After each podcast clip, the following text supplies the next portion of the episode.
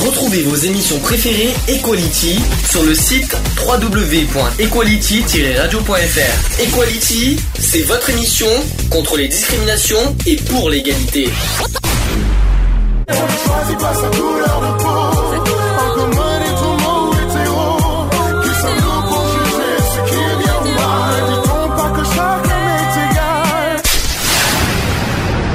L'union fait la force. Bonjour à tous, bienvenue dans l'émission Equality en direct, il est 14h12. Nous sommes aujourd'hui le jeudi 4 mars 2021 et nous sommes dans l'émission numéro 220. Yes. Bonjour Michel. Bonjour Sandy, bonjour à tous ceux qui nous écoutent, à tous les youtubeurs, les, les whatsappers et compagnie. Alors, ne te mets pas trop trop proche du micro parce que je crois que tu vas éclater les tympans cette fois. Chouette, non, non, pas trop trop proche. Essaye de ne pas être trop proche quand même. c'est bon là? Ouais, c'est bien, c'est pas mal. Enfin, bien devant, mais pas trop proche. c'est bien. C'est Non, parce, non, parce que, non, parce que mar- mardi, on a, lundi, euh, bon, c'était pas évident, mais on s'en sort bien. Bien, euh, qu'est-ce que je voulais dire Aujourd'hui, nous allons bah, faire des nouveaux sujets. Voilà, donc Michel qui se mouche, comme, comme chez On lui, tranquille. Et je suis chez moi. ouais. Je ça en silence quand même. Ouais, mais bon, pas, euh, en silence, mais bon, euh, côté, YouTube, côté YouTube, c'est un peu mal barré. mais c'est comme En, tu... en même temps, avec le froid qu'il fait, euh, on a forcément la goutte un peu au nez. hein. Ah, il, faut, et il faut dire, par rapport à lundi, euh, ça a vachement baissé. hein. Mm. Waouh Là, là, cet après-midi, je crois qu'il fait que 9, je crois, en ce moment. Si je- Non, ils, ont, ils ont prévu euh, 14. Ouais, ouais, mais euh, il a quand ont- même... C'est c'est ce qu'ils ont prévu. Maintenant, il y a le ressenti. Ouais, le ressenti, euh, on le sent. hein.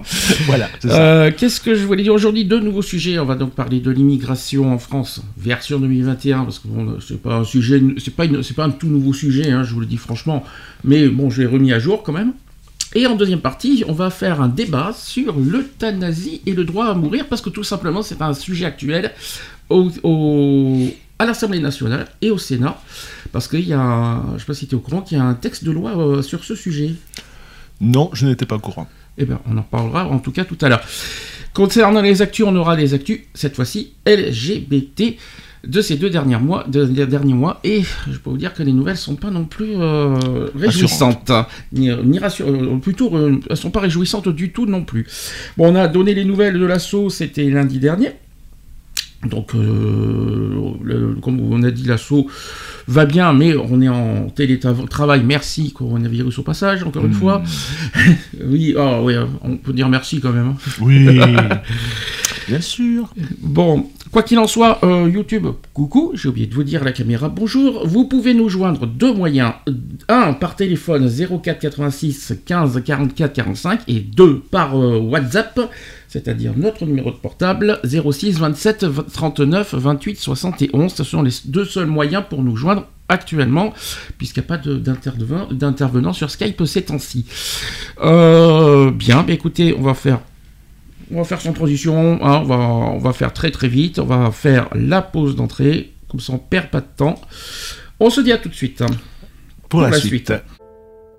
Y avait pas d'image, y avait pas de couleur, y avait pas d'histoire, mon âme sœur. Y avait pas les fêtes, y avait pas le cœur, aucun sourire, mon âme sœur.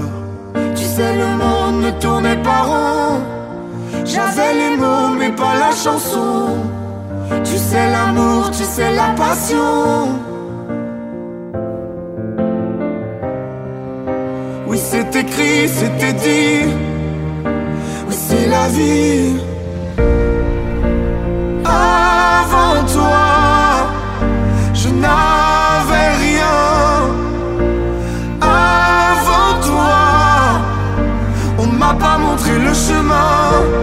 Je sais le ciel ne m'en veut pas d'avoir posé les yeux sur toi.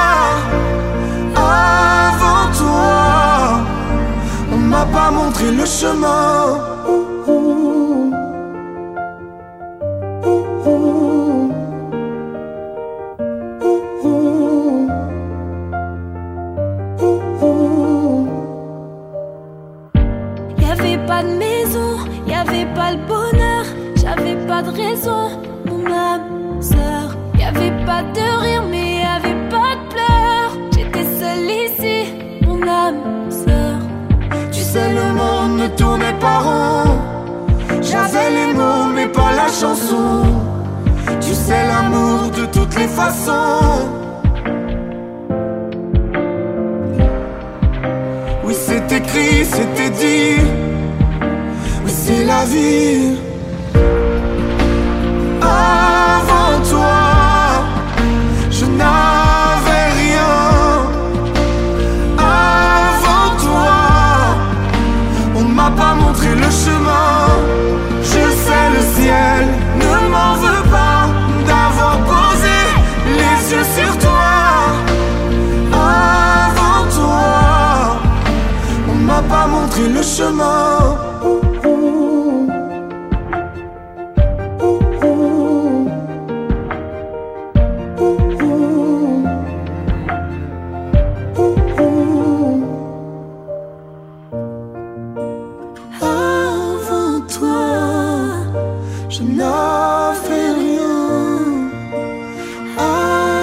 Toi, on m'a pas montré le chemin. Avant toi, je n'avais rien. Avant toi, on m'a pas montré le chemin. Je sais le ciel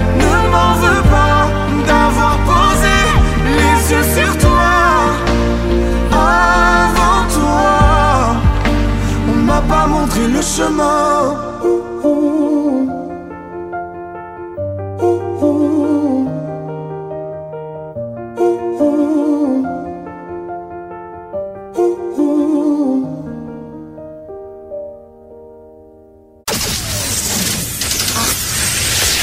Equality sur Gay Free Radio, une émission basée sur l'engagement et la solidarité. De retour dans l'émission Equality en direct 14h17.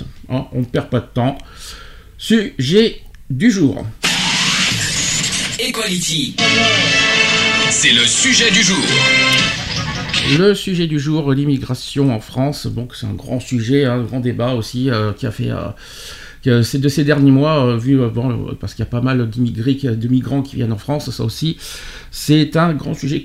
D'ailleurs, à ce propos, qu'est-ce que tu en penses des, de- des migrants en France T'es pour, t'es contre T'as as quelque chose T'as un coup de Qu'est-ce que t'en penses en général?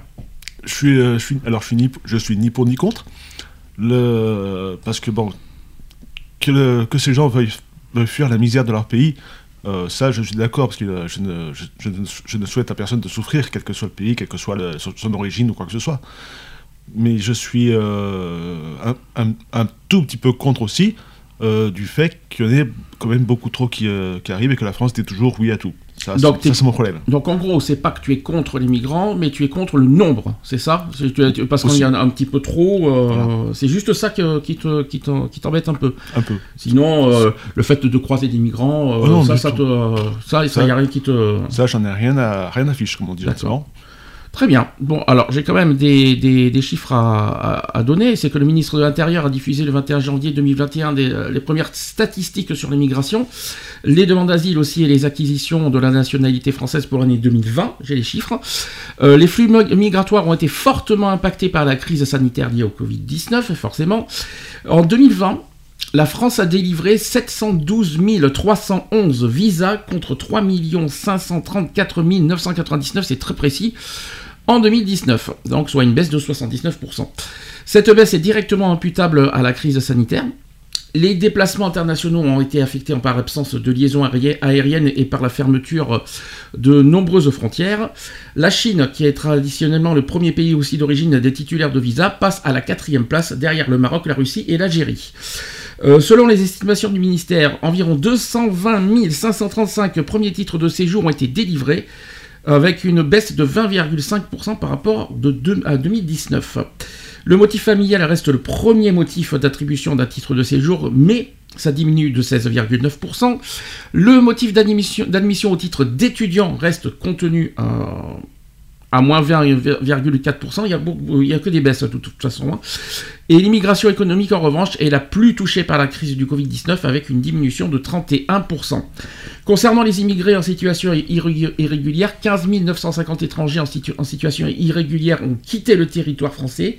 Le total des éloignements étrangers en situation irrégulière est, est en baisse de 47,8% par rapport à 2019 à cause de la crise sanitaire, évidemment. Alors il y a les difficultés pour organiser les déplacements, la fermeture des frontières, la fermeture de nombreux euh, consulats des pays étrangers qui en sont évidemment les causes. Qu'est-ce que tu en penses de ces chiffres? Alors, si on oublie le contexte sanitaire, parce que euh, au pire, si on oublie les chiffres 2020, et si tu te fies aux chiffres 2019, euh, pour toi, ça reste quand même élevé, on va dire en général. 3 millions, par exemple, en 2019, euh, 3, 000 3 millions 534 000, euh, allez, 3 millions euh, 535 000 euh, visas en 2020, en 2019, en France. Ça, ça, ça fait quand même un, peu beaucoup, un, un petit peu beaucoup, oui, à mon, à, à mon sens. C'est ce que c'est des visas, de toute façon, on en parlera tout à l'heure. Oui, c'est ce la, possi- possi- possibilité de résider sur le territoire, euh, euh, euh, comment, comment dirais-je enfin, le, le- territoire qui reçoit la, personne, en fait. D'accord. Est-ce que tu sais quelle, quelle est la plus grande communauté étrangère en France? Alors, ça a évolué entre, en 10 ans, je vous le dis franchement.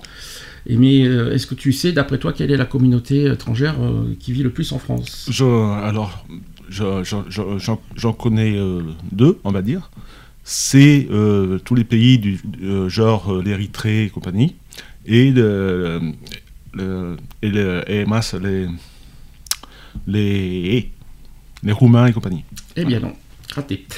Alors, euh, en 2010, euh, les- les- c'était les Portugais qui étaient la plus grosse communauté étrangère, qui représentait 13% de la population étrangère vivant en France. C'est quand même énorme. hein. Ensuite, les personnes d'origine maghrébine, donc Algérie, Maroc, Tunisie, représentaient 8,7% de la population française des moins de 60 ans en 2011 et 16% des enfants nés entre 2006 et 2008 ont au moins un grand-parent maghrébin. D'accord? Ensuite, en 2015, on estime que 7,3 millions de personnes nées en France ont au moins un parent immigré. Ça, c'est très important à le dire. En 2018, on estime que 2 personnes sur 5, soit 40% de la population vivant en France, sont issues de l'immigration sur 3 générations. Eh bien, Et maintenant, en 2018, on, euh, désormais, les pays de naissance les plus fréquents en France, c'est l'Algérie, avec 12,8%, le Maroc, avec 12%, le Portugal, avec 10,1%, donc les Portugais sont passés en troisième position, et les Italiens, avec 4,6%. Alors, il y, a- des surprises, parce que, bon, les Maghrébins, c'est pas une surprise, mais effectivement, toi, tu parlais de Roumains, tout ça, eh ben non, ça ne représente pas euh, tant que ça en France. ce que j'entendais par là, moi, c'était les, pays, comment te dire, qui, euh, dont la migration a été euh, fortement, pardon, est- je vais y arriver. C'est le, flux migratoire des, des pays qui, vi- qui viennent d'arriver les plus, les, les plus en France. T'as oublié un détail, c'est que les Roumains ne sont pas des migrants. Les Roumains, c'est la Roumanie, c'est fran- c'est européen. Oui, c'est Donc oui, la Roumanie ne peut pas être. C'est pas des migrants, c'est- la Roumanie.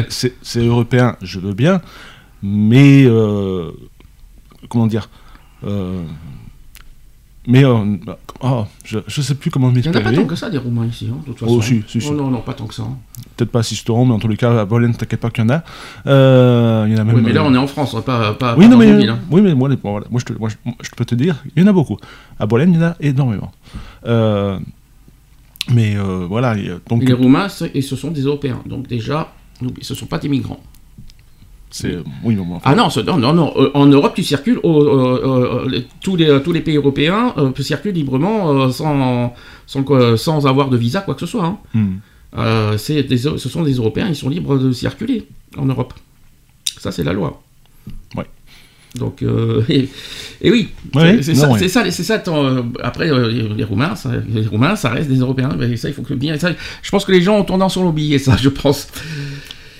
N'est-ce pas? Un peu. Un petit peu. Et- mais ça te dérange un peu quand même.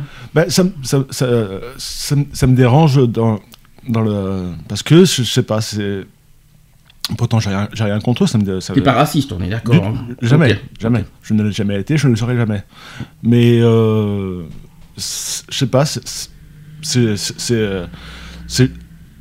ces gens-là ont, un, style de vie qui est, qui, est un peu dérangeant. Ils, sont, ils restent cloisonnés dans leur dans leur, euh, dans leur, dans leur cocon, tout ça, ils n'essayent pas d'aller vers les autres de, et de s'intégrer envers les autres. Ils restent que dans leur, euh, que dans leur clan de, de, de, de, de, Roumains, ils restent que entre eux, ils parlent que, entre eux, machin. Ils n'essayent pas de, de s'exporter euh, avec, avec le monde, avec le, avec le peuple français et compagnie. Mmh. Hein.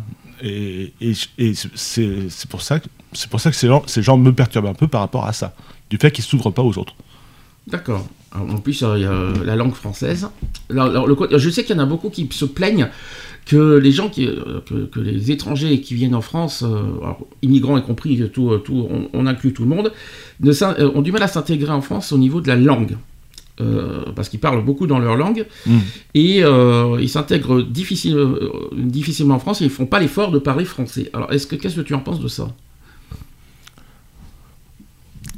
Je quand, ils sont que entre eux qui parlent dans leur langue, oui, mais quand, euh, quand ils parlent avec, euh, quand ils parlent avec d'autres, euh, ou, ou, même en général, il faudrait qu'ils fassent l'effort quand même de parler, de parler la, langue, la langue française, ou, au moins essayer de, s'exprimer en français, parce que je sais que la langue française est la plus difficile à apprendre au monde.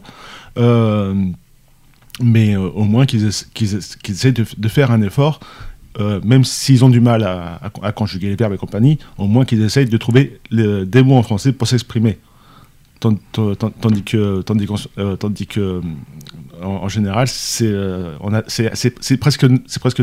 C'est oh, presque à nous de nous adapter à ce que, à ce que eux ils disent, alors que, alors que, ça, alors que ça devrait plus être le contraire en fait. D'accord. Alors, côté définition, est-ce que tu sais ce que c'est qu'un réfugié?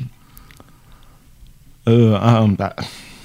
À ne pas confondre, bien sûr. Euh, il y a plusieurs définitions, il faut faire gaffe. Hein. Qu'est-ce qu'un réfugié? Bah, Un réfugié, c'est quelqu'un qui vient se mettre en, en, sécurité. c'est un petit peu ça. Alors, qui vient, qui, vient de, euh, qui vient en sécurité par rapport à leur pays d'origine. C'est surtout ça.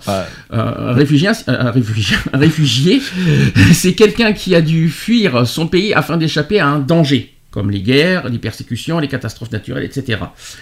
En droit international, le terme de réfugié utilisé pour, euh, a été utilisé pour désigner une personne qui, en cas de retour de son pays, craint avec raison d'être persécuté de fait de sa race, de sa religion, de sa nationalité, de son appartenance à un certain groupe ou de ses opinions politiques. Ça fait penser à la discrimination en, général.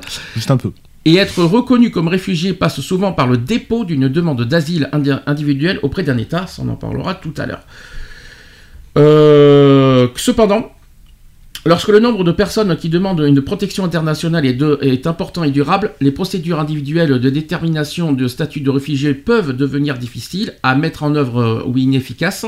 Si la plupart des membres d'un groupe peuvent être considérés comme des réfugiés sur la base d'informations objectives concernant la situation dans leur pays d'origine, les États doivent accorder prima facie, c'est-à-dire à première vue, c'est-à-dire sur la base du principe de présomption. Euh, donc, donc euh, on doit accorder donc ce statut de réfugié aux membres du groupe en question. Qu'est-ce que, d'après toi, alors ça c'est très important, c'est quoi la différence entre migrants et réfugiés? Ah, ça c'est plus difficile. Ben, le, comme, on l'a dit, le, réfugié c'est quelqu'un qui, qui fuit euh, une certaine forme d'oppression dans son pays. Hein, pour, euh, pour élargir, tandis que le migrant, c'est quelqu'un qui quitte son pays, qui vient dans un, dans un, dans un pays euh, adoptant, entre, entre, guillemets, pour euh, essayer de s'établir, trouver un travail et... Alors, réfugiés, parce que les personnes fuient la guerre ou la persécution, ça on l'a dit tout à l'heure, et on appelle migrants des personnes qui se déplacent pour des motifs qui ne sont pas inclus dans la définition légale de ce qu'est ce qu'un réfugié, tout simplement. Donc, un migrant qui n'a pas des motifs bah, de, de, de, qui sont pas en danger dans leur pays en quelque sorte, mhm. et qui viennent euh, dans, dans, les pays comme ils l'entendent, comme ils veulent, et qui, qui forcent un petit peu. Euh, voilà, donc les migrants n'ont pas de forcément, forcément de raisons valables d'entrer dans d'autres pays. C'est un petit peu ça. Qu'est-ce que tu en penses d'ailleurs? Donc d'ailleurs, bon, les réfugiés, tu, euh, voilà, c'est normal, on les accueille. par exemple, s'ils si, s'ils ont des guerres, on, on, peut parler de la Syrie, par exemple. Voilà, c'est avec elle Voilà, c'est un, petit peu le, plus gros pays qu'on entend cette, ces, derniers, ces dernières années. Mais euh, d'autres, euh, des, des, personnes d'autres pays qui n'ont pas le motif valable de, de, sortir de pays, ça par contre, t'es pas forcément pour en fait. Tout à fait. parce que le, euh, co- comment dirais-je, à part avec des mots, une personne qui part de son pays alors qu'il n'a, alors qu'il n'a, qu'il n'y a pas raison d'être, et qui vient, qui vient, qui viendrait, qui, qui viendrait par- euh, en France, euh, je- plus ou moins pour, euh, pour s'établir et, et- et par- et particulièrement par la suite euh, probablement trouver un travail, ce sont des personnes qui prendraient quelque part un travail pour, de, de quelqu'un d'autre. Mhm. Là où je suis aussi un petit peu contre, c'est que le- certaines, certaines personnes donc quittent euh, le- leur pays de résidence sans, motif valable et qui, euh, une fois arrivés euh, en France, euh, vont demander à bénéficier de tout ce qui est minima sociaux, donc le RSA, la, la Sécu à 100%, les machins, ceci, cela, euh, parce que se- parce que c'est plus facile à- c'est- plus plus, plus facile pour eux d'obtenir ces, ces aides que dans leur pays, quoi, en fait. Ça, ça fait souvent partie des préjugés, qu'on en parlera euh, tout à l'heure. Euh, en gros, que des migrants viennent en France parce qu'il y a tellement de droits en France, il y a tellement de, voilà, des, des aides qu'il n'y a pas dans d'autres pays, que les migrants viennent en France pour profiter de ça. N'oublie pas que pour avoir ça, droit à ça, il faut des, des, statuts. Il faut, faut avoir. euh, Quoique, j'en parlerai tout à l'heure. C'est très précis sur ce sujet aussi. On, tu donneras, tu donneras ton avis tout à l'heure. Alors, les raisons pour les. Alors, j'ai bien dit les réfugiés, pas les migrants. hein. Les raisons euh, auxquelles les réfugiés viennent en Europe, pas forcément en France, presque tout le temps, c'est une combinaison de facteurs qui font que des gens émigrent. Dans très peu de cas, on trouve une seule raison. Par exemple, lors des catastrophes naturelles, donc forcément il fait tellement chaud dans les pays africains par exemple, et puis il y a les- la sécheresse, il y a, il y a le manque d'eau, parce qu'il faut pas oublier qu'en Afrique, il y a de moins en moins d'eau. Je pense que tu es au courant de cette histoire. Euh, il y a aussi pour des raisons politiques sérieuses, voilà, de crainte aussi euh, pour leur propre vie. On le sait, la Syrie par exemple. Euh, Il y a l'étude qui montre aussi que les gens migrent d'abord pour leur sécurité, chose qui est normale. Je pense que nous, on, on vivrait ça, je pense qu'on ferait pareil. Euh, beaucoup venaient de zones aussi nis- sinistrées par la guerre, évidemment. Les personnes que- que- qui ont été interrogées venaient le plus souvent d'Irak, mais surtout de Syrie, mais aussi d'Afghanistan. Voilà, ce sont les, les trois pays qui, qui sont euh, voilà, qui émigrent le plus vers, vers l'Europe. Il y en a eu beaucoup, de- il y en a, eu- il y en a eu aussi pas mal d'Ira- d'Iran aussi. Iraniens. Bon, bon, en tout cas, c'est surtout l'Irak, la Syrie et, la- et les Afghans en, en premier, en premier lieu. Euh, selon Robert euh, Storanov, alors je suis désolé, je suis désolé de- pour, euh, La prononciation c'est euh, Stojanov peut-être au pire. De nombreux réfugiés ont également quitté leur pays pour échapper à un, à un enrôlement dans l'armée. En l'occurrence dans celle de Bachar al-Assad, forcément. Les raisons économiques sont, au- sont aussi souvent invoquées, particulièrement dans les zones affectées par la guerre, où le chômage augmente de même que le prix que des biens de première nécessité. Ça c'est dur. Déjà que là-bas, je dois- déjà qu'ils vivent mal. Mais ce n'est pas tout parce que euh, la moitié des entretiens, euh, dans la moitié des entretiens, les migrants invoquent euh, également la dégradation de leur environnement et les effets du changement climatique comme l'une des causes de leur départ. Des réfugiés qui, pour ceux qui ont rejoint l'Europe, ont un profil bien particulier. Donc, autre phénomène aussi confirmé par l'étude des chercheurs tchèques, il y a l'idée que de ces mouvements migratoires vers l'Europe qui s'apparentent pour la première fois dans l'histoire euh, à, une, smart euh, migration, c'est la première fois que j'entends ce terme. Ce concept désigne l'utilisation par les migrants des téléphones intelligents et des nouvelles technologies qui leur permettent d'avoir accès à une, euh, à une toute série de services pour la cartographie, pour la communication et aussi de se passer dans la mesure du possible des réseaux de passeurs. Est-ce que c'est pour toi euh, logique? Alors, ce qui est bizarre, c'est que ce qui revient beaucoup, c'est surtout l'environnement. Et pas, on pense en premier à la guerre, mais c'est surtout l'environnement aussi qui, qui, qui prend aussi le, le- le dessus. Parce qu'il y en a qui évitent la, chaleur, les grosses chaleurs, les sécheresses, euh, voilà tout ça. Et puis, comme j'ai dit, il y a le manque d'eau maintenant qui est de plus en plus en Afrique, parce que ça va être le premier continent qui va manquer d'eau. Euh, Ah oui. Donc, euh, d'après euh, euh, les scientifiques, euh, dans les décennies à venir, c'est l'Afrique qui va être le, le- le plus touchée par euh, le, manque d'eau. Pour- Pourtant, c'est pas c'est pas faute parce que cer- cer- certaines ONG euh, font ce que font ce qu'ils peuvent pour euh, comment dire pour créer des, des, des, des, des- puits et, et- des, puits justement pour apporter de, de, de l'eau dans les pays particulièrement touchés par la sécheresse, donc le, par exemple le, le, Sahara, tous ces pays-là. Où les, où Sahara, c'est pas un pays, hein, non, un non, mais tu m'as compris. Euh, voilà, tous les pays où, qui, sont, qui sont vraiment très, très, très secs, euh, les ONG font ce, qu'elles peuvent au maximum pour créer des, des puits de façon à mener l'eau pour tout le monde. Puis bon, c'est pour ça qu'il y a beaucoup d'associations euh, caritatives qui vont dans, dans, les pays africains justement pour leur venir en aide. On pense à la Croix-Rouge en premier. Euh, médecins du monde. Médecins du monde, bien sûr, euh, qui, qui, vont dans les pays justement pour les aider euh, à la fois au niveau alimentaire, surtout pour l'eau. Voilà, de, voilà, Et puis d'ailleurs, il faut dédier, le, voilà, il faut mettre en, valeur toutes ces personnes qui, qui, qui mettent leur, qui mettent leur, leur, leur vie en danger des fois pour venir aux autres. Voilà, moi je, je, voulais dédier aussi un petit peu, rendre hommage en tout cas à toutes ces personnes de, de, tous les pays, pas forcément de France, qui viennent en aide aux, aux pays, qui vont en Afrique justement pour leur venir en aide à ce sujet d'ailleurs. Concernant l'immigration, alors ce terme immigration, parce qu'on a dit migrant, mais il y a le terme immigration qui est l'action de venir s'installer et travailler dans un pays étranger, le plus souvent définitivement et pour une longue durée. Voilà, ça c'est très important à dire. Un immigré, c'est une personne qui vient dans un pays étranger pour s'y établir, même temporairement. Donc ça, c'est pas forcément euh, des, réfugiés ni des migrants. Là, l'immigration, c'est vraiment pour de bons euh, qui, veulent, qui, souhaitent s'installer dans un pays euh, quelconque, pas forcément en France, hein, je précise bien. Un étranger, donc c'est une personne qui réside dans un État sans en avoir la nationalité, soit parce qu'elle en dispose d'une ou plusieurs autres, soit parce qu'elle en a pas, tout, tout simplement. Et un étranger n'est pas forcément un immigré. Il, peut être né dans le pays où il réside sans disposer de sa nationalité. On pense aux mineurs par exemple. En 2018, L'Allemagne reste le pays qui a accueilli le plus de personnes sur son, sur son sol, suivi par l'Espagne, la France, l'Italie et la Pologne. Eh bien oui, la France n'est pas le, premier pays européen à accueillir des étrangers. C'est l'Allemagne qui, qui, l'emporte. Qui, l'emporte. les, Espagnols avec 643 000 quand même. En un an, attention, juste, juste sur l'année 2018, je précise. Hein. La France, la moitié, 386 000. Ah c'est pas, excessif. Hein. L'Italie, 332 000 en quatrième position. La Pologne, 214 000. Donc voilà, c'est pas. Euh, voilà, donc euh, qu'on soit clair. Et l'Allemagne aussi, qui est aussi le pays qui voit le plus grand nombre de personnes quitter son territoire aussi.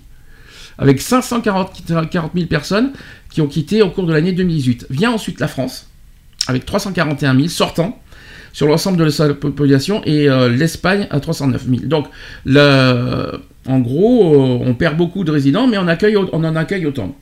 En gros, c'est kiff kiff bourricot, quoi. Mais on se pose des questions, euh, on accueille, on accueille, euh, on se pose des questions, il y en a plein qui sortent, il y en a plein qui arrivent. En échange, euh, voilà quoi. Il y a même, j'ai vu, je sais pas si j'ai bien vu, il se, pourrait que dans, apparemment dans les, dans les années 2050, la France devrait basculer au niveau des, voilà, au niveau des origines en fait, en quelque sorte. En hmm. gros, il y aurait plus de de, de, de, familles d'immigrés que de, de, Français. Alors, je sais pas, je sais pas si c'est, je sais pas si c'est des chiffres qui sont à, prendre en compte parce que ça me paraît un peu gros quand même. Mais tu, vois ce que ce que tu viens de dire me fait un petit peu sourire par par rapport à mon passé. Et quand je dis mon passé, c'est quand j'étais assez, très jeune. J'avais, c'était dans les années 90 j'avais des, des, voisins euh, d'origine maghrébine qui étaient fort sympas, c'est pas, pas le souci. Mais euh, un jour, je m'étais un petit peu pris le bec avec, euh, avec, la mère du, de mon camarade.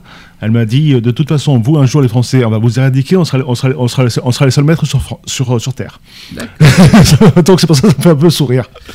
En 2018, sur, sur les 27 États membres, parce qu'on est 27, la majorité compte néanmoins plus d'immigrés que d'émigrés. Euh, ce n'est pas le cas par, par, contre de la Bulgarie, la Lettonie, la Croatie, la Lituanie et la Roumanie, pour lesquels on parle alors de solde migratoire négatif. En ce qui concerne le profil, il y a plus d'hommes que de femmes qui sont immigrants, euh, qui ont immigré dans l'Union européenne. Ils sont par ailleurs plus jeunes que la moyenne d'âge nationale euh, du pays d'accueil. Euh, Eurostat observe que si l'âge médian de la population totale euh, de l'Union européenne était de 43,7 43 ans euh, au 1er janvier 2019, il n'était que de 29 ans en 2018. Donc c'est un petit peu progressé par contre ces, dernières années. Et parmi, alors tu sais combien on est, en 2018, on, est quand même 450 millions d'habitants en, Europe, il faut quand même le, préciser. Sur les 450 millions d'habitants en Europe, en 2018, 32,5 millions sont nés en dehors de l'Union Européenne. C'est, on va dire, euh, 10%, en quelque sorte. Euh, moins, moins, moins, moins, peu moins. moins, moins 10% quand même. Ça fait, ça fait plutôt 8%. Oui, 8, 7, 8%. Et 18 millions de personnes habitent dans un État membre autre que celui dans lequel elles sont nées. Voilà, donc on- j'ai fait le, au niveau européen. Donc, euh, en gros, les réfugiés se trouvent hors de leur pays d'origine en raison d'une crainte de persécution, comme on l'a dit tout à l'heure, que, ce soit de conflits, de violences et aussi d'autres circonstances qui ont gravement bouleversé l'ordre public et qui, en conséquence, exigent une protection internationale. Et il y a une convention, je ne sais pas si tu es au courant de cette convention de 1951, relative au statut des réfugiés, mais aussi euh, des instruments régionaux et les statuts euh, du HCR qui permettent de donner une définition du réfugié. Selon les, Nations- les Nations Unies, donc ce terme migrant plutôt, ou réfugié, non, c'est plutôt réfugié, hein, euh, qui désigne toute personne qui a résidé dans un pays étranger pendant plus d'une année, quelles que soient les causes volontaires ou involontaires du mouvement et quels que soient les moyens réguliers ou irréguliers utilisés pour migrer. Euh, Puis, donc, en gros, euh, tout le monde a des définitions différentes. hein. Je sais pas si on va s'en sortir. Cependant, il est courant d'y inclure certaines catégories de migrants euh, de courte durée, tels que les travailleurs agricoles saisonniers qui se déplacent à l'époque euh, des semis ou des récoltes. Bon, voilà. Est-ce que tu sais maintenant comment ils arrivent en Europe? Alors, c'est simple, parce qu'on en entend a- beaucoup parler. Il y en a beaucoup qui arrivent euh, par, euh, par bateau. Oui, alors je ne Voilà. te parle pas de, de moyens de locomotion, mais euh, est-ce que tu sais par comment, dans par quel pays en Europe ils arrivent? Bah, il y en a beaucoup qui passent soit par, par l'Italie, par la Grèce, par, par l'Espagne. Non, Et... pas en premier. En premier lieu, c'est surtout la Turquie. La Turquie. Oui, aussi. C'est surtout la Turquie qui est en premier. Je te cache pas parce que bon, voilà. Puis il y a comme tu là, ce que tu dis, il y a aussi l'espace Schengen euh, qui a été un grand, grand débat ces derniers temps et d'ailleurs que Monsieur Macron en a parlé euh, ces, ces derniers ces derniers mois. Je pense pas que ça a à voir avec l'immigration.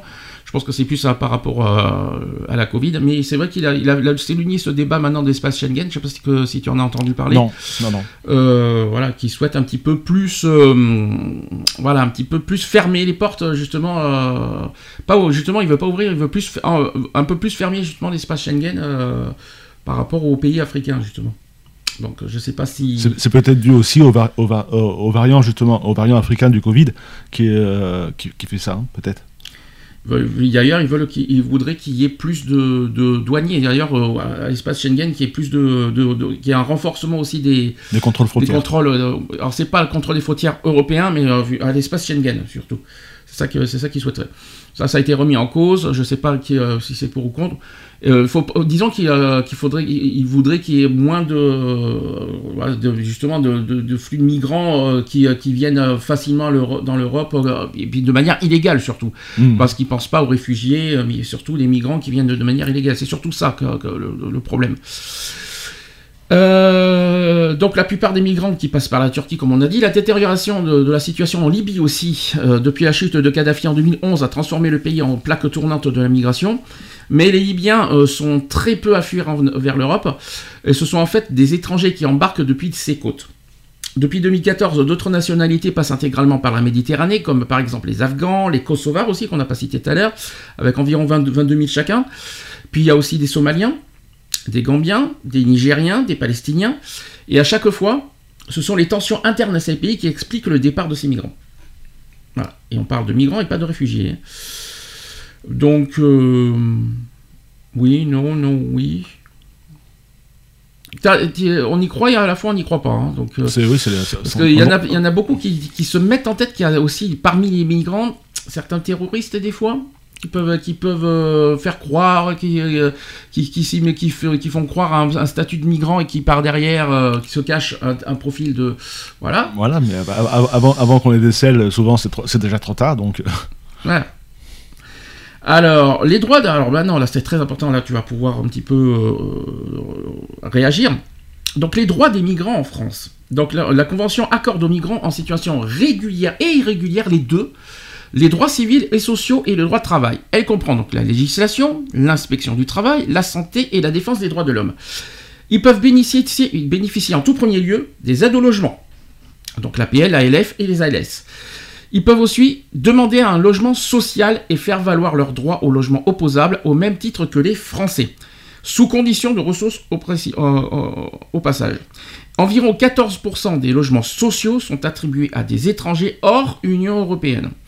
Et les étrangers peuvent également avoir droit au RSA à condition, et là c'est très important à dire, à condition d'être titulaire depuis au moins 5 ans d'un titre de séjour les autorisant à travailler, excepté pour les réfugiés, et les étrangers titulaires de la carte de résident ou d'un titre de séjour conférant des droits équivalents. En revanche, la loi française interdit par principe à un étranger dit en situation irrégulière d'avoir accès au travail sans document, titre ou carte lui octroyant un droit de résidence sur le sol français. Voilà les droits. Il y a peut-être des choses que tu n'étais pas forcément au courant dans ce que j'ai dit. Euh, est-ce qu'il y a des choses qui te dérangent dans, dans, ces droits déjà? Bah, bah, droit longtemps, quelque part, tu vas pas les mettre dehors. Hein, non, non, je vais pas les, mettre, je vais pas les mettre, je vais, pas les mettre dehors, ça c'est sûr. Je suis pas, c'est pas, c'est pas du tout, c'est pas, c'est pas du tout le genre de la maison. Euh, mais euh, je, sais, sais pas comment m'exprimer. En même temps, il y, y, a tellement de logements vides en France que ça peut servir. Hein. je, je, sais, je sais que ne serait-ce que sur Cisteron, parce que voilà, j'ai vécu pas mal sur Cisteron, donc je connais très bien. Et juste en face de l'U-Express, il y a eu euh, des, des, des, logements qui ont, qui ont, été construits pour pour loger le, des, personnes en situation régulière, j'entends. Voilà. Juste en face de l'Express, c'est le nouveau bâtiment qu'ils ont fait. Il y a je sais qu'il y a beaucoup de, de gens qui disent ces, ces, paroles, quelque chose que je comprends un petit peu. Ils se disent l'État est capable euh, d'aider les migrants, euh, de, les, loger, de tout ça, etc. Et il se pose des questions, comment ça se fait que l'État arrive facilement à aider des étrangers, donc des migrants, des réfugiés, tout ça, et pas les SDF Pourquoi il ne donne pas ce même droit facilement à des SDF il y a tellement de logements vides en France, euh, trouve facilement des, logements à des migrants, mais pas à des SDF. Qu'est-ce que tu penses de ce petit coup de gueule euh, qui revient très souvent d'ailleurs?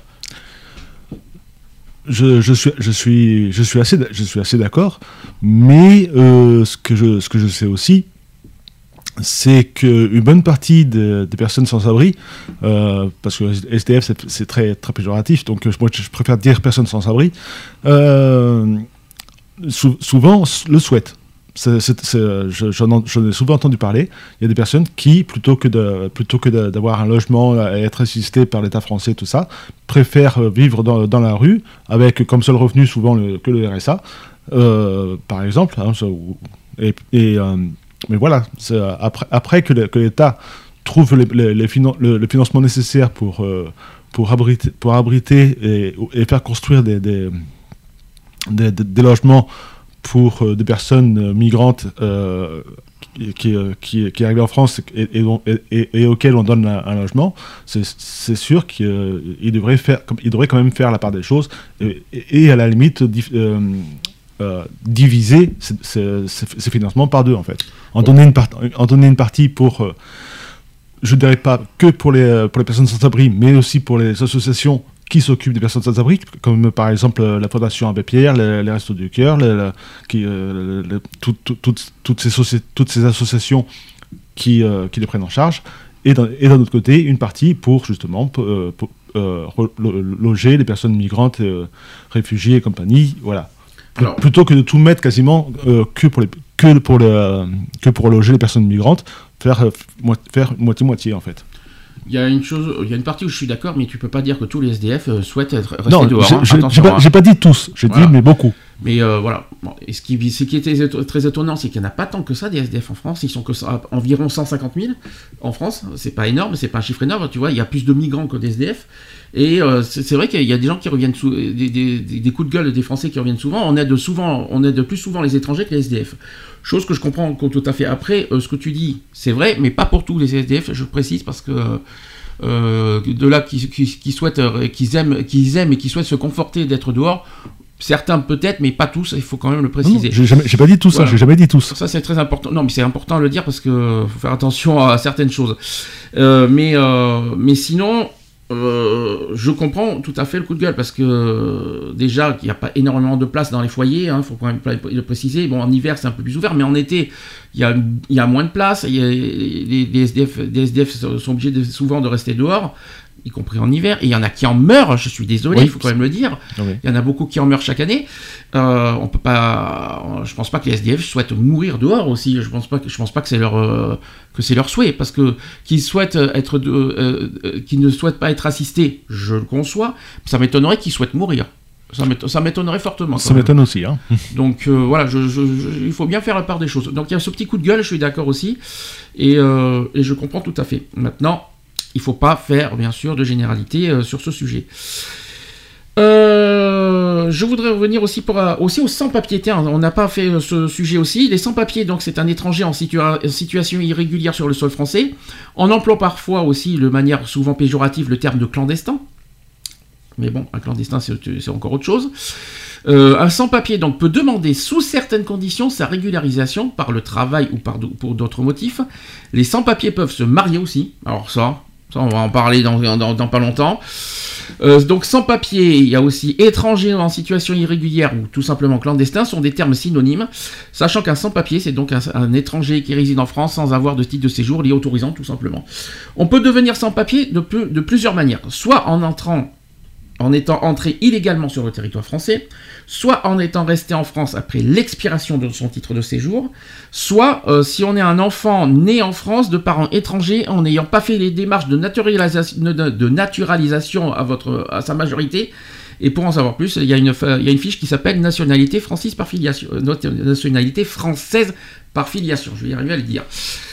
Donc voilà comment, voilà comment sont les sans-papiers. Alors il y a tellement, tellement, tellement de choses. Déjà, le, quand j'entends, il y en a qui, peuvent se marier. D'ailleurs, c'est souvent ça qu'on reçoit aussi, euh, genre de choses qu'on n'a pas forcément parlé euh, lundi dans, dans, dans, dans- dans l'ancienne émission.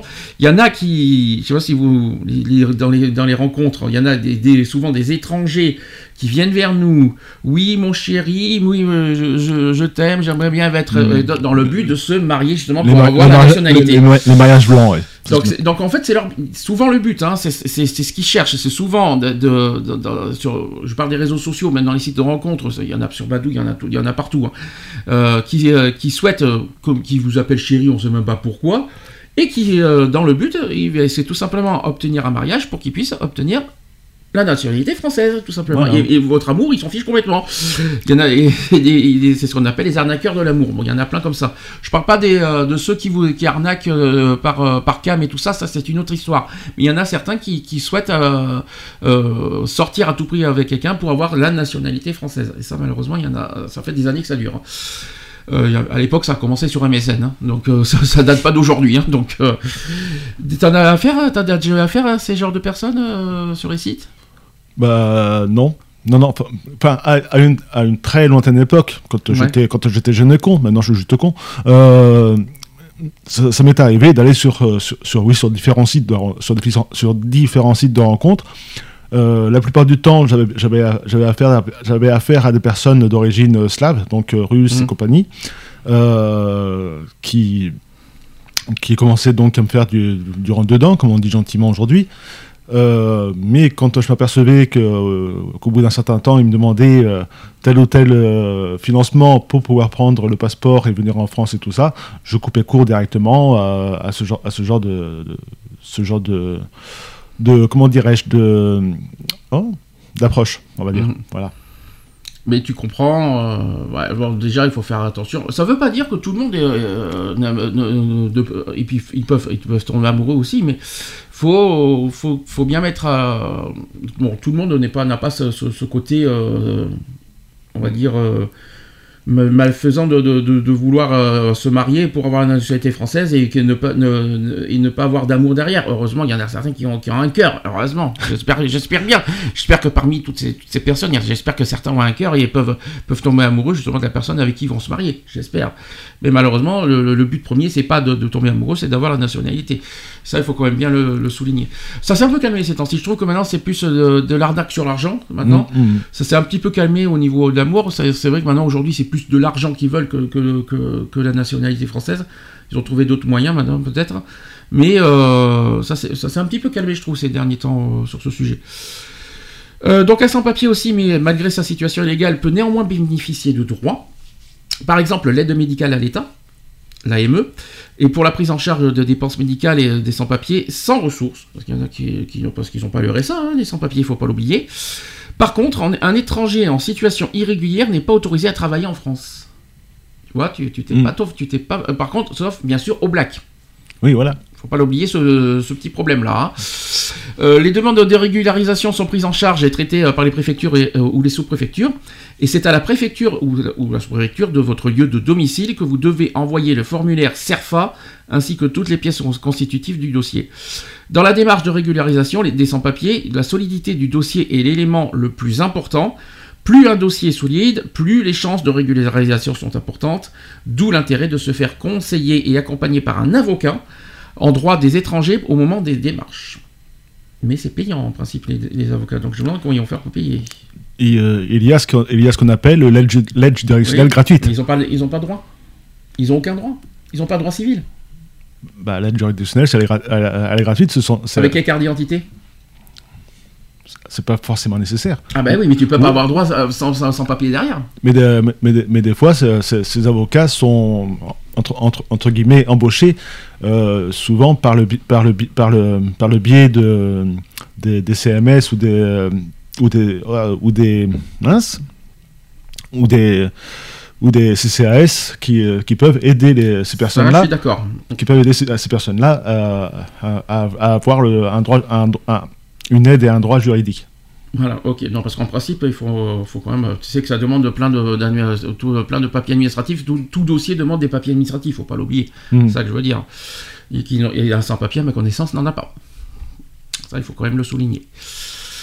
Euh, si euh, si, un, si c'est un travailleur étranger qui demande une régularisation, il faut lire une fiche qui s'appelle régularisation par le travail. Et si un, si un sans-papier demande une régularisation autre que par le travail, il faut lire la fiche régularisation des sans-papiers. Tout simplement. Euh, bah, J'espère que la première chose euh, que les sans-papiers euh, demandent, c'est surtout un travail. Faut quand même, ils ne sont pas là pour, vous faire jouer, pour, tourner les pouces. hein. Maintenant, alors les sans-papiers, justement, on n'a pas fait de débat là-dessus. Euh, est-ce que t'as, est-ce qu'il y a des choses que tu comprends euh, bah, des, gens viennent des sans-papiers? Et tu sais que n'importe qui peut être sans-papier, même nous. Hein. Euh, Même nous en France, euh, même tout Français peut être sans papier. hein. Du jour au lendemain, ils peuvent, n'importe qui peut perdre ses papiers, justement, et euh, on n'a plus rien. Bah, Après, nous, on a plus de facilité pour refaire une carte d'identité, heureusement. Bah oui. mais, mais pendant quelques temps, t'es sans papier, quoi. Donc, qu'est-ce que t'en penses, en tout cas, de ça? Qu'est-ce que j'en pense?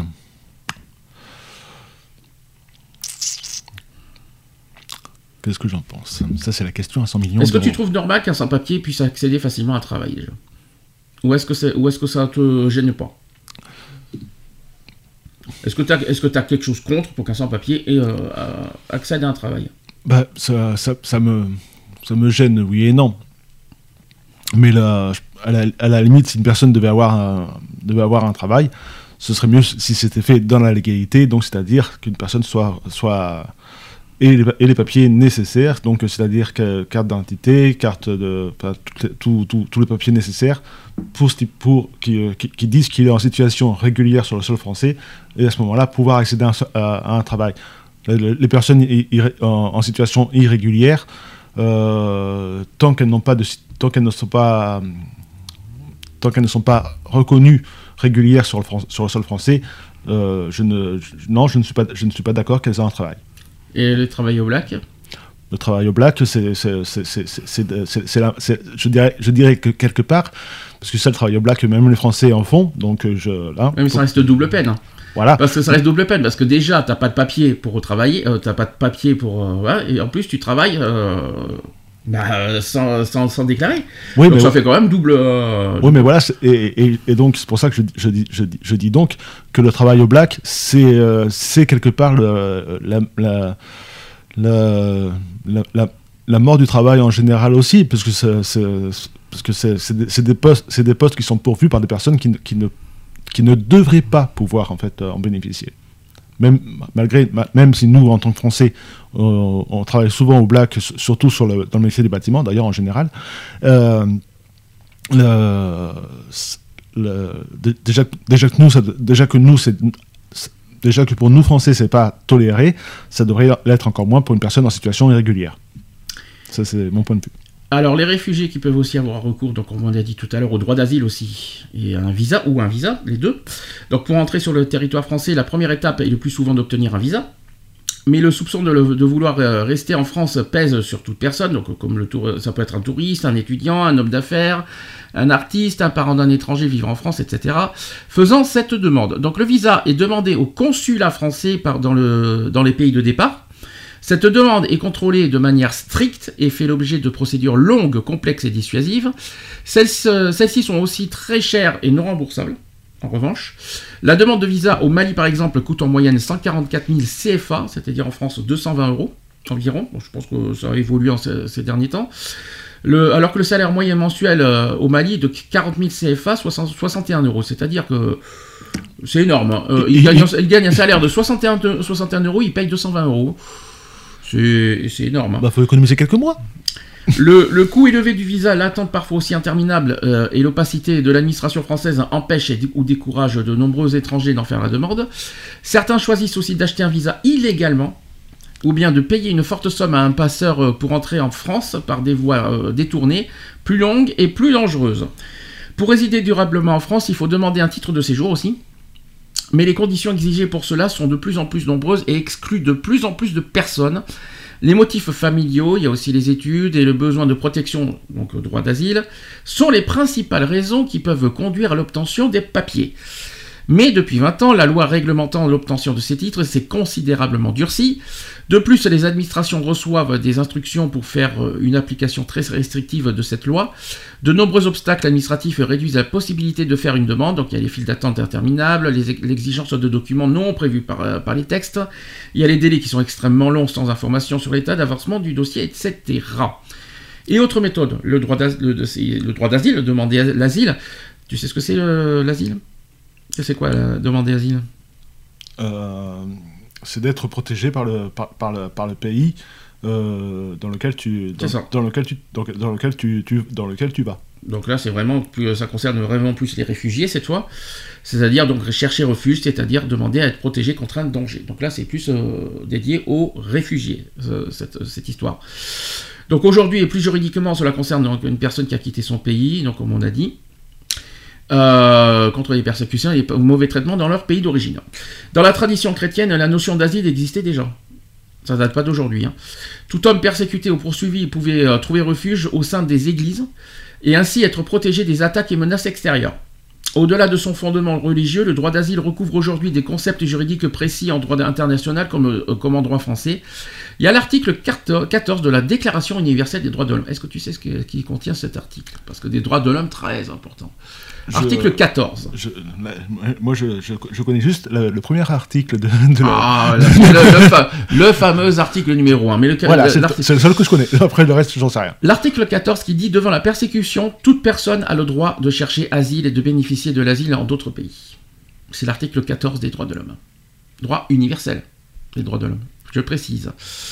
Donc ça veut dire que tout homme, euh, n'importe quel pays, même nous en France, euh, peut demander asile à, un pays. Bien sûr, euh, réfugié, attention. hein. Faut qu'il y ait, un- faut qu'il y ait des causes derrière euh, Bien- bien costaud. bien, bien costaud pour ça. Donc, euh, donc, en 1951, donc, on a dit, il y a cette convention euh, internationale au statut des réfugiés, qui est la Convention de Genève, pour être exact, qui a créé une obligation pour les États signataires de protéger les personnes qui correspondaient à la définition donnée des réfugiés. Et en France, la procédure du droit d'asile est codifiée dans le Code de l'entrée et du séjour des étrangers et du droit d'asile. Est-ce que, du coup- bon là, l'asile, hein, on est d'accord, c'est excep- c'est exceptionnel, et puis euh, pour des buts bien précis, moi je suis, moi j'ai rien contre en tout cas le droit d'asile. Non plus. Euh, Il y en a certains qui peuvent, alors, euh, parce qu'on on pense aussi pers- aux personnes LGBT, parce que, je te donne un exemple, il y a le Maroc qui punit l'homosexualité. Eh bien, des- euh, un Marocain qui est homosexuel il peut demander asile euh, à n'importe quel pays, pays- parce, euh, parce que dans, son, dans son pays, on punit de mort l'homosexualité. Tu vois, ça, c'est un motif. Il n'y a, y a pas, y a pas que, Il n'y a, pas, que les guerres, hein, hein. c'est ça que je voulais dire. Oui, mais il n'y a, pas que- y a pas que au Maroc où la, où la, où la LGBT est mal vue. hein. Euh, Oui, mais on- on- je- euh, des pays, euh, je sais de quoi, je sais, il y, a une dizaine de pays, il y a les Émirats, il y a, les Émirats arabes, tout ça, bien sûr. J'ai jamais dit qu'il y avait que le Maroc, mais on prend souvent l'exemple du Maroc parce que c'est ce qui, ce qui nous vient en premier. Quoique le Maroc, bon, c'est en train petit à petit d'évoluer, mais bon, C'est pas gagné, on est loin encore. hein. mais euh, on en est loin. Mais tu vois, il y en a, il n'y a pas que, il a pas que les guerres quoi, qu'on demande asile. C'est ça que je veux dire. Il y a- y, a des motifs bien précis. Mais euh, il faut prouver aussi que qu'on est homosexuel. Il faut pas euh, faire croire qu'on est homosexuel pour euh, fuir le pays. C'est ça que je veux dire. Ça- ça- des faux homosexu- homosexuels, ça se fait pas. hein. il y en a qui le font malheureusement. Bah oui, euh, mais bon, c'est une, je, je dirais dans ce cas-là, c'est une honte parce que ça ut-. Il y en a qui le font malheureusement. Oui, mais c'est- une honte parce que oh, je vais y arriver. Hein. Euh, uti- ut- ut- utiliser une, euh, une euh, un, choix d'une personne pour à, titre pers- à titre personnel et et, pour, et comment dire et s'en- servir à des fins personnelles aussi sans, sans pour autant que ce soit vrai c'est une une honte parce que c'est dit il- Je t'en prie. je m'excuse auprès des auprès des auditeurs hein, je, je suis désolé Petit rappel que tu as des soucis de, Voilà, de je suis, paiement euh, et de tu as eu un accident à ce sujet. Voilà, comme ça c'est dit. Et donc, euh, je- j'en étais où du coup? Euh, Oui, qu'une- qu'une per- qu'une personne qui, s'o- qui s'oc- qui s'octroie le droit de, de se dire euh, homose- homosexuel pour fuir son pays, alors que alors que c'est pas le cas, c'est, une, c'est une honte. Parce que c'est, c'est- voilà, ce que je, voilà ce que je veux dire, c'est une honte. Ce que je veux dire par là, bon, il n'y a pas que ça aussi pour fuir les pays, euh, il y a- mais c'est Oui, il y, a beaucoup de pays Les, qui. les il y a- les à part et tout ça, quoi. hein. Donc, Disons qu'il y euh, en a plein, il y en a plein qui fuient leur pays et qui fuient les peines de mort aussi, hein, euh, et ça c'est tout à fait normal et louable. Voilà, faut juste ne pas faire semblant, ne faire croire s'il est là pour fuir un pays. euh, il faut, vraiment que ça soit un motif valable pour que ça soit de vrai et non pas des faux, euh, non pas cher- utiliser un motif pour fuir un pays et Mhm. et et par derrière est complètement faux. Voilà, par contre ça devient illégal maintenant. Il y en a qui, il y en a qui s'amusent un petit peu à ça, mais bon. ouais, bah, c'est, des, petits cons. mais bon. mais bon, ce que je veux dire par là, c'est que, voilà, ce que je veux dire, il n'y a pas que les guerres qui, qui font fuir les, les- les personnes. euh, Il y a les traitements aussi. euh, y a- y a- on parle de peine de mort, mais il n'y a pas que les peines de mort. Il y en a qui, qui sont euh, des peines de prison aussi. hein. Il y en a qui fuient aussi des peines de- lourdes de prison pour des, pour des, pour des choses auxquelles les droits de l'homme. euh, bah, euh, là, je pense en premier à Amnesty International, et d'ailleurs, juste qui font pas mal de, combats à ce sujet, euh, qui, d'ailleurs qui se battent fortement contre des pays qui, qui, punissent, euh, qui ont des délits un petit peu loufoques, qui sont complètement, hors- complètement à côté de la plaque, et que voilà, en échange, qui, pour, qui se battent aussi pour que des personnes puissent intégrer, puissent sortir du pays. Voilà, et puis aussi les peines, de- la peine de mort devrait même pas exister dans, dans chaque pays, quoi qu'il en soit, dans tous les pays du monde. C'est diffi- c'est difficile hein, ce qu'on est en train de dire. Attention, hein, c'est- Oui. c'est- c'est un- ça- ça- la peine, la peine- sachant que la peine de mort est un sujet très très très délicat. euh, mais voilà quoi. Il y a certaines il y d'autres, il y a d'autres personnes aussi qui sont persécutées. Bon, un petit peu, un petit peu moins de, enfin, de, de moins en moins, heureusement. C'est aussi les personnes séropositives. Qui, euh, qui, Il n'y a qui- pas de peine de mort sur- pour- parce qu'ils sont positifs, à ma connaissance. Non, peut-être. Je, je parle pas de, je parle pas de, je, je parle pas forcément de peine de mort. Je parle de, je parle de persécution dans le, dans, dans le, dans, dans le sens où ces, où ces personnes sont, sont complètement euh, euh, rejetées, sont. Ah, pas pareil ça. C'est la discrimination, oui, ça. Oui, mais je- voilà, voilà. euh, au même, au au même, au même- oh, C'est pas pareil, attention. hein. Non, mais on- on- je, je veux dire, je- à, à une, ép- à, une, à une époque, les séropositifs dans certains pays, euh, et- euh, ça, ça- ça remontait loin quand même, hein, mais ils étaient quand même lapidés. hein, donc, euh, hein, c'est- Voilà, c'est ça, c'est ça le motif. Ils viennent, ils, ils demandent pas asile parce qu'ils sont séropositifs, ils demandent asile parce qu'ils sont persécutés dans leur Voilà. pays à cause, soit par, euh, comme tu dis, pour un motif, euh, voilà, qui, qui pour, un, fait, euh, pour un motif précis, quoi, qui, que dans leur pays condamnent et qui, euh, qui euh, voilà, ils- qui, euh, on pense par exemple à Tchétchénie, par exemple, tiens. Il y, y y a plein de, même la Russie, hein, la Russie, il faut pas, faut pas croire que la Russie est un, est un pays exemplaire non plus, hein. Oh. Il y, y a- il y a plein de pays qu'on peut citer euh, euh, qui, hum, voilà, quand on dit persécuté, c'est dans ce hein. Y a- alors, moi, je pense en premier à la peine de mort, c'est normal, hein, c'est c'est tout à fait. Et les États-Unis, il y a encore la peine de mort. Dans certains États. Euh, dans certains États, il faut quand même pas l'oublier. Il ne faut pas croire. hein, on parle quand même des États-Unis, s'il vous plaît. hein, donc c'est- ce n'est pas rien. Je crois que là-dessus, ça va peut-être encore évoluer petit à petit sur cette histoire de peine de mort euh, des- États-Unis, l'abolition de la peine de mort. Petit à petit, les États sont en train d'y réfléchir. Euh, ça- c'est encore loin, mais c'est en réflexion, ça. Voilà, du moins je l'espère. Mais euh, en tout cas, c'est les motifs, euh, les, gros motifs pour, pour demander asile, en tout cas, c'est ça qu'on voulait dire. Euh, Qu'est-ce qu'on voulait dire Donc, euh, cette immigration donc, qui inquiète les Français, donc j'ai des chiffres euh, cette fois-ci à vous communiquer. 2019, 6,7 millions d'immigrés vivent en France, on l'a déjà dit, soit 9,9 de la population totale, environ 10% pour, être, pour, grossir. 2,5 millions d'immigrés, soit 37% d'entre eux ont acquitté, ont, non pas ont acquitté, ont acquis la, la nationalité française. La population étrangère vivant en France élève à 4,9 millions de personnes, soit 7,4 de la population, soit 7,4% de la population totale. Donc elle se compose de 4,2 millions d'immigrés n'ayant pas acquis la nationalité française et de 0,7 millions de personnes nées en France de nationalité étrangère. Ça on l'a pas dit tout à l'heure. 1,7 million de personnes sont nées de nationalité française à l'étranger. Avec les personnes immigrées sur les 6,7 millions, au total, il y a 8, au total, on, on englobe tout, ça fait 8,4 millions de personnes qui vivent en France, qui sont nées à l'étranger, soit 12,6% de la population. C'est quand même énorme. hein. Selon l'enquête annuelle Ipsos euh, pour le monde publiée en 2019 cette fois, il y a 64% des sondés qui ont l'impression qu'on ne se sent plus chez soi comme avant. C'est une augmentation de 4% depuis 2017. Il y a 63% des sondés qui pensent qu'il y a trop d'étrangers en France. Ça, c'est ce que tu as dit tout à l'heure. Tu en fais partie apparemment. Sur ce dernier point, ils sont 97%, donc parmi les 63%, ils sont 97% pas dans les 63% à penser que, à penser chez les symp- sympathisants. Devine. Du Rassemblement National, au hasard. Ouais. 83% du côté des Républicains, 42% au, du au Parti Socialiste, 39% dans la République En Marche et 33% dans la France Insoumise. Histoire de faire un petit peu de politique. Euh, donc ce sentiment qui s'accompagne d'une critique sur les modes de vie aussi. 66% des personnes interrogées estiment que, le- que les immigrés ne font pas d'efforts pour s'intégrer, on l'a dit tout à l'heure, avec une augmentation de 4 points. Il y a l'islam aussi qui est également très critiqué, puisque 71 pour- 71% des sondés pensent que cette religion veut s'imposer aux autres, et seulement 41% jugent la religion musulmane compatible avec les valeurs de la société française. C'est- faible, hein contre euh, 40 89% que- pour la religion catholique et 78% pour la religion juive.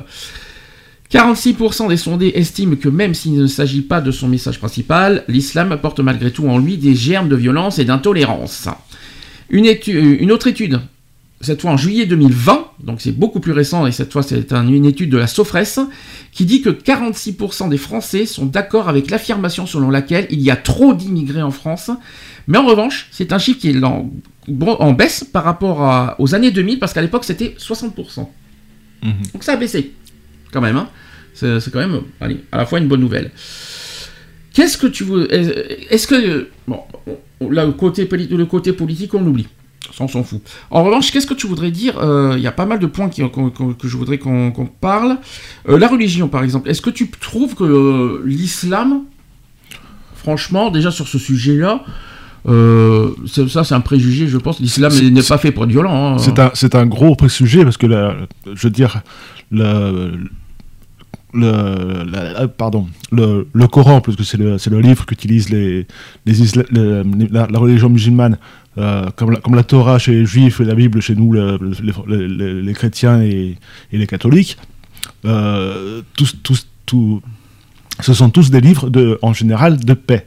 Mhm. Il n'est écrit dans, aucun, dans aucun verset dans, ou, dans- ou dans aucun, chapitre, euh, allez, faire, allez faire la guerre à, à un tel ou un tel ou un tel, euh, euh, au, nom, au nom de Dieu ou d'Allah ou de, ou de je ne sais qui. Nulle, nulle part c'est marqué. Mhm. Après, euh, après ceux, qui, ceux qui prônent la violence, soi-disant au, au nom d'Allah et au nom du Coran, ce sont des, des islamistes fanati- fanatiques qui, qui, euh, excusez-moi mon expression, mais qui n'ont rien compris au bouquin, quoi. Donc euh, voilà, ça c'est mon ressenti, c'est- ce sont mes mots et je n'ai pas et je pas honte de les dire. Alors, pour contrebalancer tout ça, j'ai des choses à dire. Il y- a des Français qui, qui estiment qu'il y a des gens qui sont musulmans qui, veulent imposer leur religion en- dans notre pays. Il faut pas oublier qu'il y a des- sauf que les musulmans en France sont français, donc ils font ce qu'ils veulent. Euh, Ils ont le droit de croire en qui ils veulent. Mais pour contrebalancer comme ça, que, que tout ça, il y a aussi, pour moi, à ma connaissance, des catholiques qui veulent imposer aussi leur Bible. Euh, même pour ceux qui sont même pas pratiquants. Par exemple, euh, je pense à la manif pour tous. Je suis obligé de parler de ça parce que c'est la, première chose qui me vient en tête. Qui veulent imposer leur façon de penser au niveau des homosexuels, y compris euh, aux autres religions et même pour ceux qui ne sont pas, euh, même pas catholiques.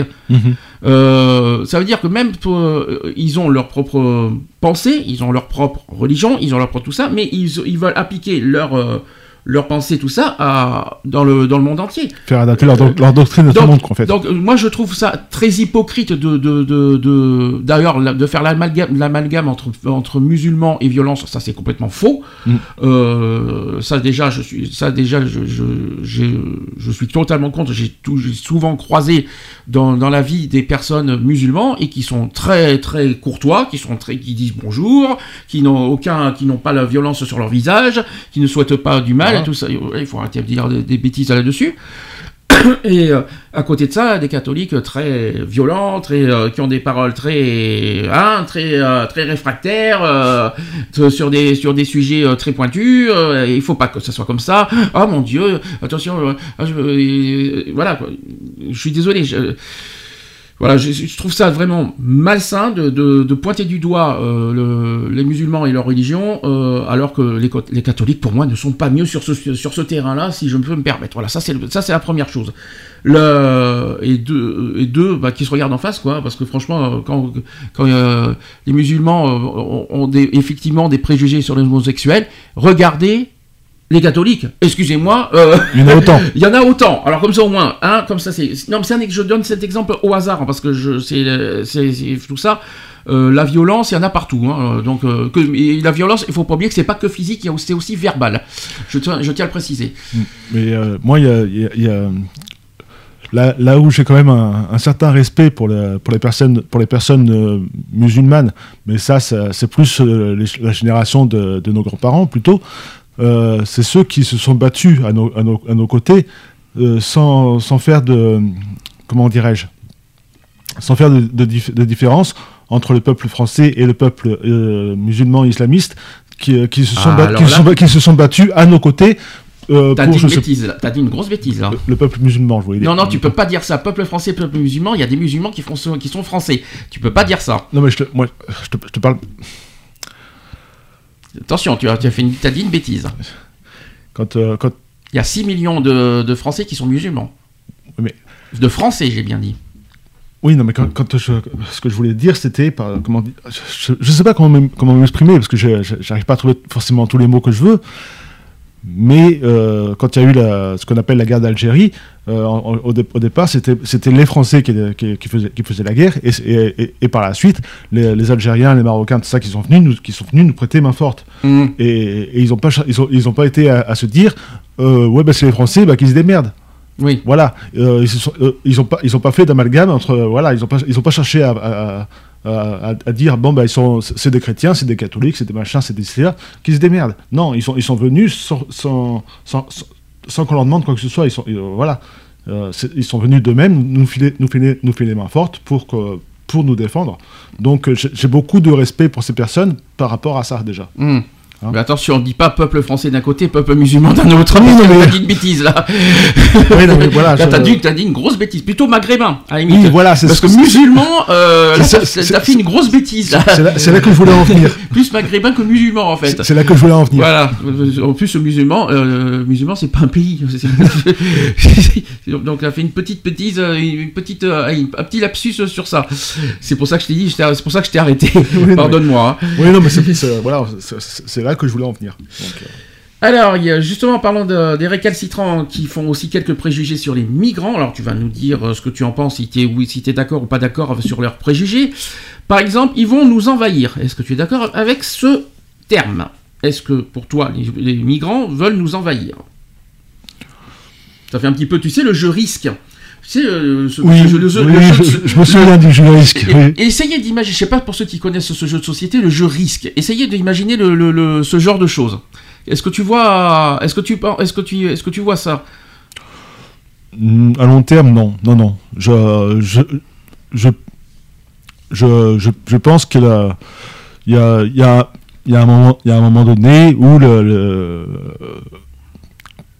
du moins je l'espère et pour, je l'espère pour tout le monde, où il y aura, il y aura de, de moins en moins de guerres dans, dans, tous les, dans tous les pays et que, et que, et que, et que, et que, et que, parfois- et que forcément les, les personnes résidant dans ces pays pour- pourront jouir à, nouveau de, de leurs droits qu'ils avaient auparavant et, donc euh, ainsi mettre un, mettre, un, me- mettre un frein à tout flux migratoire tel qu'il soit.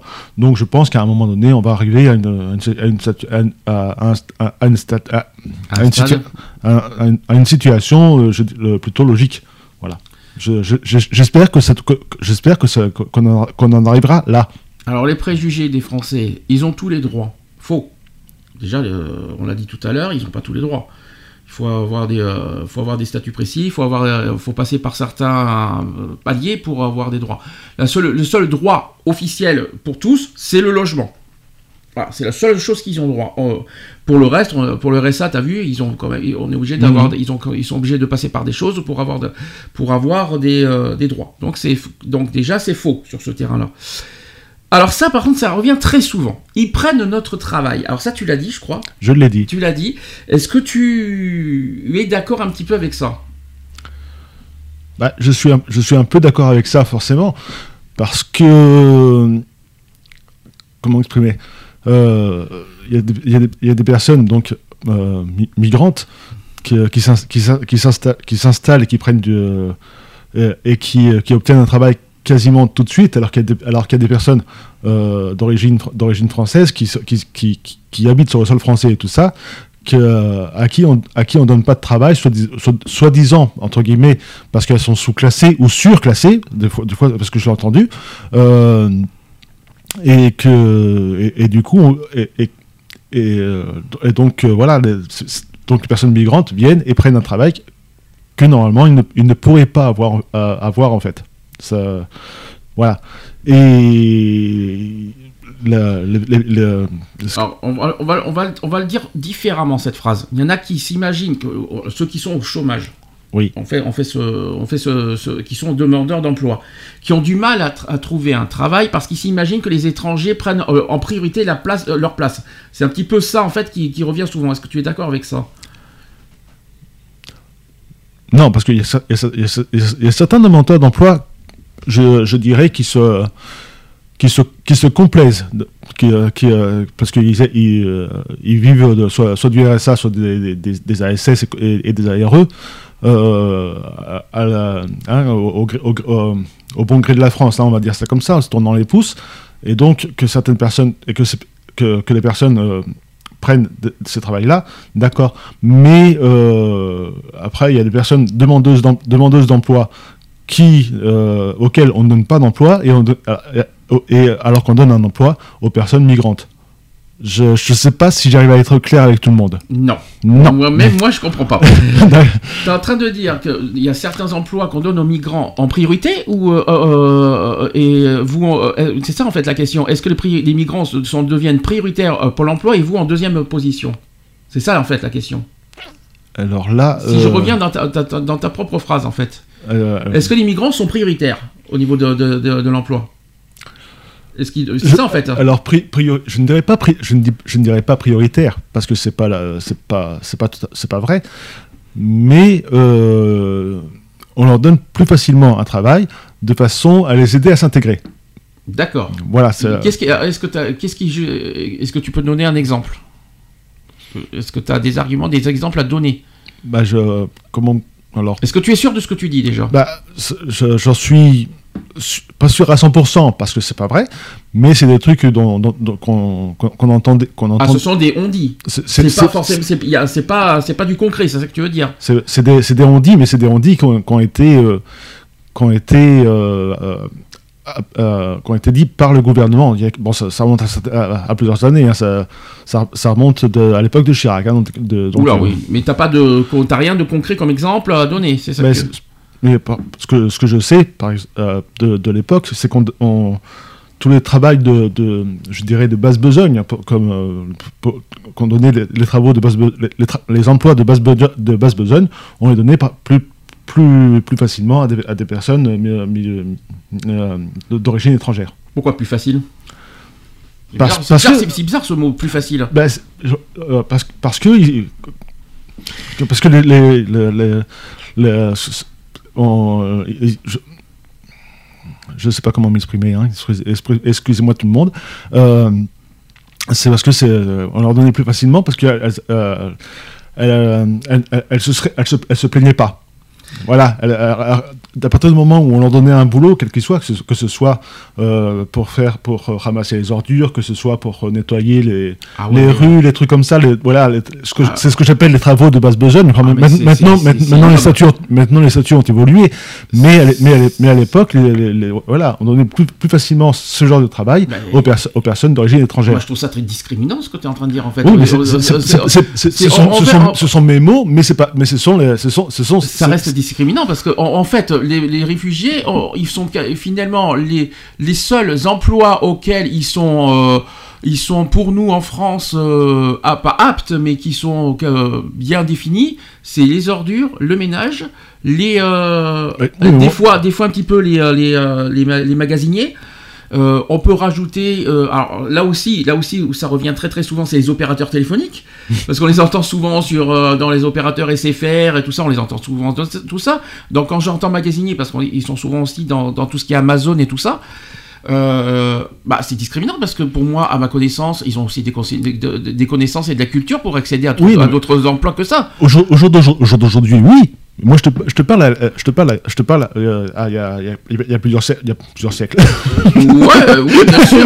oui, Oui, oui, il y a plusieurs Je- siècles, oui. oui, j'étais à peine né. Non, il y a plusieurs, il y a plusieurs années, euh, il y a plusieurs années, les, deux- le- on, don- on donnait plus facilement donc un, un- un travail à une, euh, de basse besogne à une personne euh, d'origine étrangère qu'à une personne française. Voilà, c'est là que je veux dire. Mais ça, c'était il y a plusieurs années. Au jour d'aujourd'hui. euh, au jour d'aujourd'hui, chaque personne qui a euh, de- des capacités peut avoir le, le, tra- le- le tra- le travail dont, euh, dont il a besoin. Voilà. Bah, je trouve ça malsain de donner euh, catégoriquement ces, genres d'emplois aux, migrants, enfin aux personnes d'origine étrangère. Oups, quoi. Non, moi je trouve ça un peu. je trouve ça pas bien parce qu'ils ont d'autres connaissances et d'autres cultures. Bon, peut-être qu'ils n'ont pas fait les mêmes écoles que nous, mais ils ont, ils sont pas non plus des. Ce sont pas des des, des, des sous-fifres, quoi, c'est ça que je Non, veux non, dire. ça, ça, j'ai sûr. Euh, franchement, euh, voilà, c'est vrai que malheureusement, euh, c'est vrai que c'est- la plupart du temps, ils sont envoyés c'est- vers ces genres de, de métiers. Et je trouve ça moche, quoi. Hmm. Mais euh, de là à dire qu'ils prennent notre tra- travail, euh, ça m'étonnerait que vous, que vous verrez des personnes d'origine étrangère euh, aller dans les banques, faire, être banquier, médecin. si, il y a des. Il y a des médecins, il y a des médecins d'origine étrangère, il y a des banquiers, mais d'origine étrangère. Non, mais, mais, mais- oui, mais pas des réfugiés. Ah non. Ni Non, des parce migrants, que là, non, ni. Des, pas des migrants. Il y a des, il y a des personnes, voilà, issues de, des, des immigrations lointains. Oui, il y en a, euh, c'est certain. Mais des réfugiés, je veux dire, c'est de ces dernières années, ils vont pas devenir médecins demain, ils vont pas devenir banquiers, ils vont pas devenir, euh, ça se fait, ça se fait pas comme ça. Il faut des études en plus pour ça. Donc, Bah euh, oui. donc de là dire qu'ils prennent notre travail. Des certaines catégories, catégories de travail, peut-être, mais euh, pas tout, quoi. hein. Bah, en- en- je, pour en revenir un petit peu à ce que tu disais tout à l'heure, euh, il y a des personnes qui, euh, qui viennent en, en France et qui demandent justement des, des visas étudiants. Donc ils viennent pour faire des études en France aussi. chose qui est très bien. Voilà. Et moi, je trouve Et- c'est tout en leur honneur. Et, et- et- donc de, de- du fait de leur, du fait de leur, de leur- du fait de leurs études et, d'après ce que j'en sais, parce que je, je regardais une, je regardais une émission, mais c'est bon, c'est sur la c'est sur, la, c'est sur la, la réglementation, mais c'est en Australie, mais bon, c'est à peu près pareil partout. Euh, les, les visas étudiants, euh, normalement, sont valables deux ans renouvelables, Mhm. donc c'est-à-dire deux fois deux ans. c'est-à-dire jusqu'à 4 ans pour euh, obtenir le- leur diplôme et, et à, la, à la suite de leurs études, ils, euh, ils peuvent faire une demande de, rési- de- de résidence permanente. Et je trouve que c'est tout en leur honneur Oui, de faire ça. Et en plus, au moins, et en plus, ça leur permet d'apprendre le français. Voilà. Donc c'est tout en leur honneur au, au passage. Autre euh, préjugé qui revient souvent, c'est ils sont tous des voyous et des délinquants. Non, Alors je, là, je suis complètement, je suis complètement contre. C'est pas parce que c'est pas parce que dans les chiffres, euh, je, je pense que je les ai tout, euh, j'en parlerai tout à l'heure. C'est pas parce que euh, le- on- on- allez au niveau chiffres, il y a plus de, que les au niveau délinquants et ceux qui sont dans les prisons, ce sont des personnes d'origine étrangère qui sont tous que qu'il faut qu'il faut mettre tous dans le même panier. C'est ça que je veux dire. C'est complètement faux. hein, faut, euh, ils sont ils sont trop différents. Alors ça c'est de la discrimination évidemment, forcément, Euh, du racisme aussi au passage. Euh, ils sont trop différents. Non, ils sont pas différents. Moi, bon, franchement, comme je vous ai dit, je- j'en croise souvent. Et puis ils sont normaux, moi, pour- euh, Mhm. comme, euh, ils, ils marchent comme tout le monde. Ils parlent, enfin, ils, s'intègrent pas forcément. La, langue- la- au niveau de la langue, c'est pas encore gagné totalement, mais je, ils se comportent bien. Il y, en a, il y en a quand même qui, il y en a quand même qui font des efforts hein, pour, pour essayer de s'intégrer- correctement. hein. Donc pour moi, ils sont pas différents. Moi, j'en ai, cro- j'en ai croisé certains assiste- assisteront aussi pour, quand j'étais à l'hôpital. Correct, quoi. euh, ils sont même en groupe, quoi. Il y en a certains qui sont des, souvent trois ou quatre, des fois à venir. Correct, calme, euh, courtois. euh, trop différents, non. Il y en a même, je dirais même qu'il y en a certains qui sont plus tolérants. euh, qui sont eux, eux plus tolérants que certains. euh, Que certains Français. que certains habitants, par exemple, euh, qui devraient se regarder en face. Ils viennent pour toucher nos allocations. Alors ça, c'est un grand, grand, grand, grand truc. Est-ce que d'après toi, le- les migrants euh, viennent euh, en priorité euh, pour nos allocations Alors c'est vrai qu'on est, je crois, le pays où on donne le plus de droits et le plus d'aide. Mais est-ce que c'est vraiment le, pour toi le, motif numéro un des migrants? Mm, Non, je, pense, je plutôt que le motif numéro un de- de- de- des migrants, c'est c'est- pas de toucher nos allocations, c'est- de, de, se sentir en sécurité, pas plus, plus, plutôt. Mhm. Voilà. Je pense pas que ce soit le- le- la première chose. Et sachant que je précise que les migrants ne viennent pas particulièrement en France. Ils, viennent- il- ils vont, ils vont s'installer dans d'autres pays et qu'il y a beaucoup moins d'aide et beaucoup moins de- de- de- de- d'allocations dans des autres pays. On pense à l'Allemagne, qui est le premier pays européen qui, qui accueille le plus de migrants, et ils ont pas les mêmes, ils proposent pas les mêmes aides que nous en France. hein. Donc, Il y, a, euh, il y un autre, il y a un autre, il y a un autre pays vers lequel le- les migrants euh, euh, veulent, euh, veulent aller souvent, c'est vers l'Angleterre. En passant, par- en- Oui. en tra- ils traversent la France jusqu'à Calais, et de Calais, ils veulent prendre le, le- le ferry ou un, ou un- ou un autre bateau, ou un- ou un autre bateau pour arriver en Angleterre. Sauf que problème, l'Angleterre ne fait plus partie de l'Union européenne. Donc, Ouais. euh, donc euh, c'est plus compliqué encore pour arriver pour accéder c'est encore plus chiant, oui, tout à fait. Enfin, Angleterre euh, dit plutôt Royaume-Uni parce que c'est encore plus compliqué. hein, donc, euh, donc autre terme, que, autre préjugé, l'immigration ruine les finances publiques, les dettes et toute la clique. Alors est-ce que est-ce que c'est vraiment est-ce que vraiment l'immigration ruine les dettes non, non, non, non, non non la, France était déjà bien dans la merde avant le euh, avant avant tout le flux migratoire que, que l'on connaît au jour d'aujourd'hui. La France avait déjà bien bien un, pied dans la merde. Hein. Excusez mon expression, mais voilà, je, pense comme ça. On va être envahi par des criminels et des terroristes. Alors. Bah, c'est diffi- c'est difficile, parce que c'est pas écrit sur le front de chacun. Je suis un terroriste ou un criminel, Euh, donc on peut, on peut pas euh, dire toi tu rentres pas parce que tu es un criminel, toi tu es un terroriste, je, je laisse pas rentrer. Donc on peut, peut pas savoir. Euh, donc non, je ne, je ne dirais pas qu'on va être envahi que de criminels et terroristes. Puisque puisqu'on ne peut pas savoir si telle ou telle personne vient à des, des fins criminelles ou pas sur, euh, sur le sol français. En revanche, il y a une chose qui est vraie, c'est que parmi les migrants, et, ça, on- et ça n'y est pour rien, on peut pas le deviner. Malheureusement, il y en a peut-être un ou deux qui sont à des, à des fins terroristes. Mais ça, les profils des, euh, migrants, on peut pas les deviner comme ça. C'est pas facile de détecter. Après, je pense que c'est plus le pays d'origine. Je pense que c'est plus au pays d'origine de, nous informer en France les, pro- les profils de, chaque pays, euh, de chaque personne qui, vient de- qui, viennent dans... Après, le problème, c'est qu'il faut pas qu'il y ait des migrants qui viennent de manière illégale, Et on ne sait pas, et là, on ne sait pas du tout à qui on a affaire. Et ça, malheureusement, c'est comme ça qu'on tombe dans le panneau. Et c'est surtout ça qu'il faut lutter. Alors le problème, c'est que on peut pas, le, on peut pas, on peut pas, il n'y a pas marqué sur le front terroriste, il n'y a pas marqué sur le front criminel, il n'y a pas marqué sur le front je suis une bonne personne. Voilà. Ça, on ne sait pas. Ça, malheureusement, euh, là, ça, euh, après, c'est plutôt, c'est à nous de faire attention euh, aussi quand, on, quand on fait rentrer quelqu'un, bah, de, de les, pas forcément de les ficher, mais de, de noter et de voir, c'est un petit peu c'est ce qu'il fait à droite à gauche. Mais bon, ça, malheureusement, ça aussi, on peut pas le deviner. on peut pas, on peut pas, on n'est pas de, on n'est pas devin, c'est ça qu'il faut dire aussi. Voilà. Par contre, ce, ce, ce, qu'on ce qu'on sait, c'est que je bon, je, je, fais pas une globalité parce que c'est euh, parce que c'est pas vrai, mais beaucoup de de personnes euh, terro- ter- terro- terroristes euh, viennent bien, le, plus souvent de, des pays genre Syrie, Libye, Irak, Iran. C'est vraiment le quatuor des pays dans lesquels se, où, sont formés où où sont, formés tous les, tous les djihadistes comme- pour, pour dire ça comme ça et euh, voilà donc ce sont des pays qu'on met plus ou moins sous, surveillance euh, euh, enfin sous, une surveillance accrue. Et je, voudrais revenir sur un, truc mais ça ça date de, quelques années quand même ça, je, crois, que ça fait 3 ans ou 4 ans. C'est la- l'attentat de Nice le, ca- le Mhm. camion qui a foncé sur la, sur la croisette Nice, c'est- c'est 2015, je crois. C'est le même. euh, non, c'est 2016. C'est- Je crois que c'était plutôt, 17 de- je crois que c'était plutôt 2017. 14 juillet 2017, il me semble, hein, plutôt. Je sais que c'est juillet 2017. euh, C'était c'était 14 juillet, parce que c'était, ça c'est sûr, parce que c'était Oui. la fête nationale, mais il me semble que c'était 2017.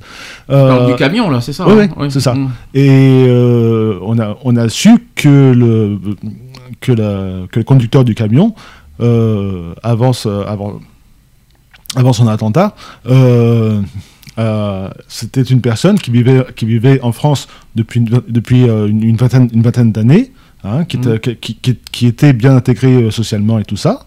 hein, avait, il avait une famille, il avait des, euh, donc voilà tout, il, il avait un boulot euh, cor- cor- correct.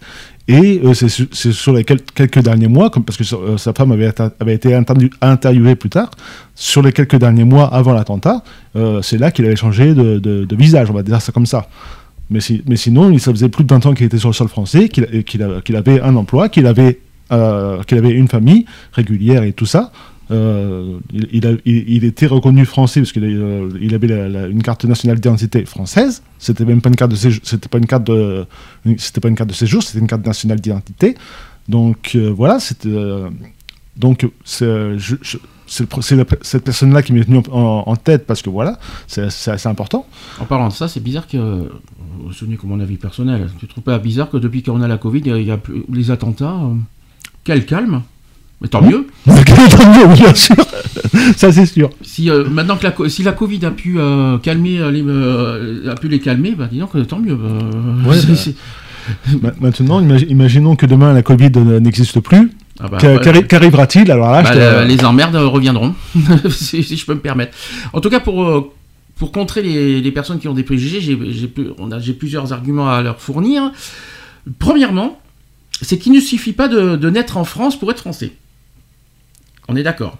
Les personnes étrangères qui vivent régulièrement en France peuvent demander à devenir françaises et elles sont alors soumises à la procédure de, naturalisation longue et marquée par le pouvoir arbitraire euh, de l'administration. Elles doivent également passer par des examens attestant de leur connaissance de la culture française et de ses valeurs. C'est un vrai parcours du combattant au passage.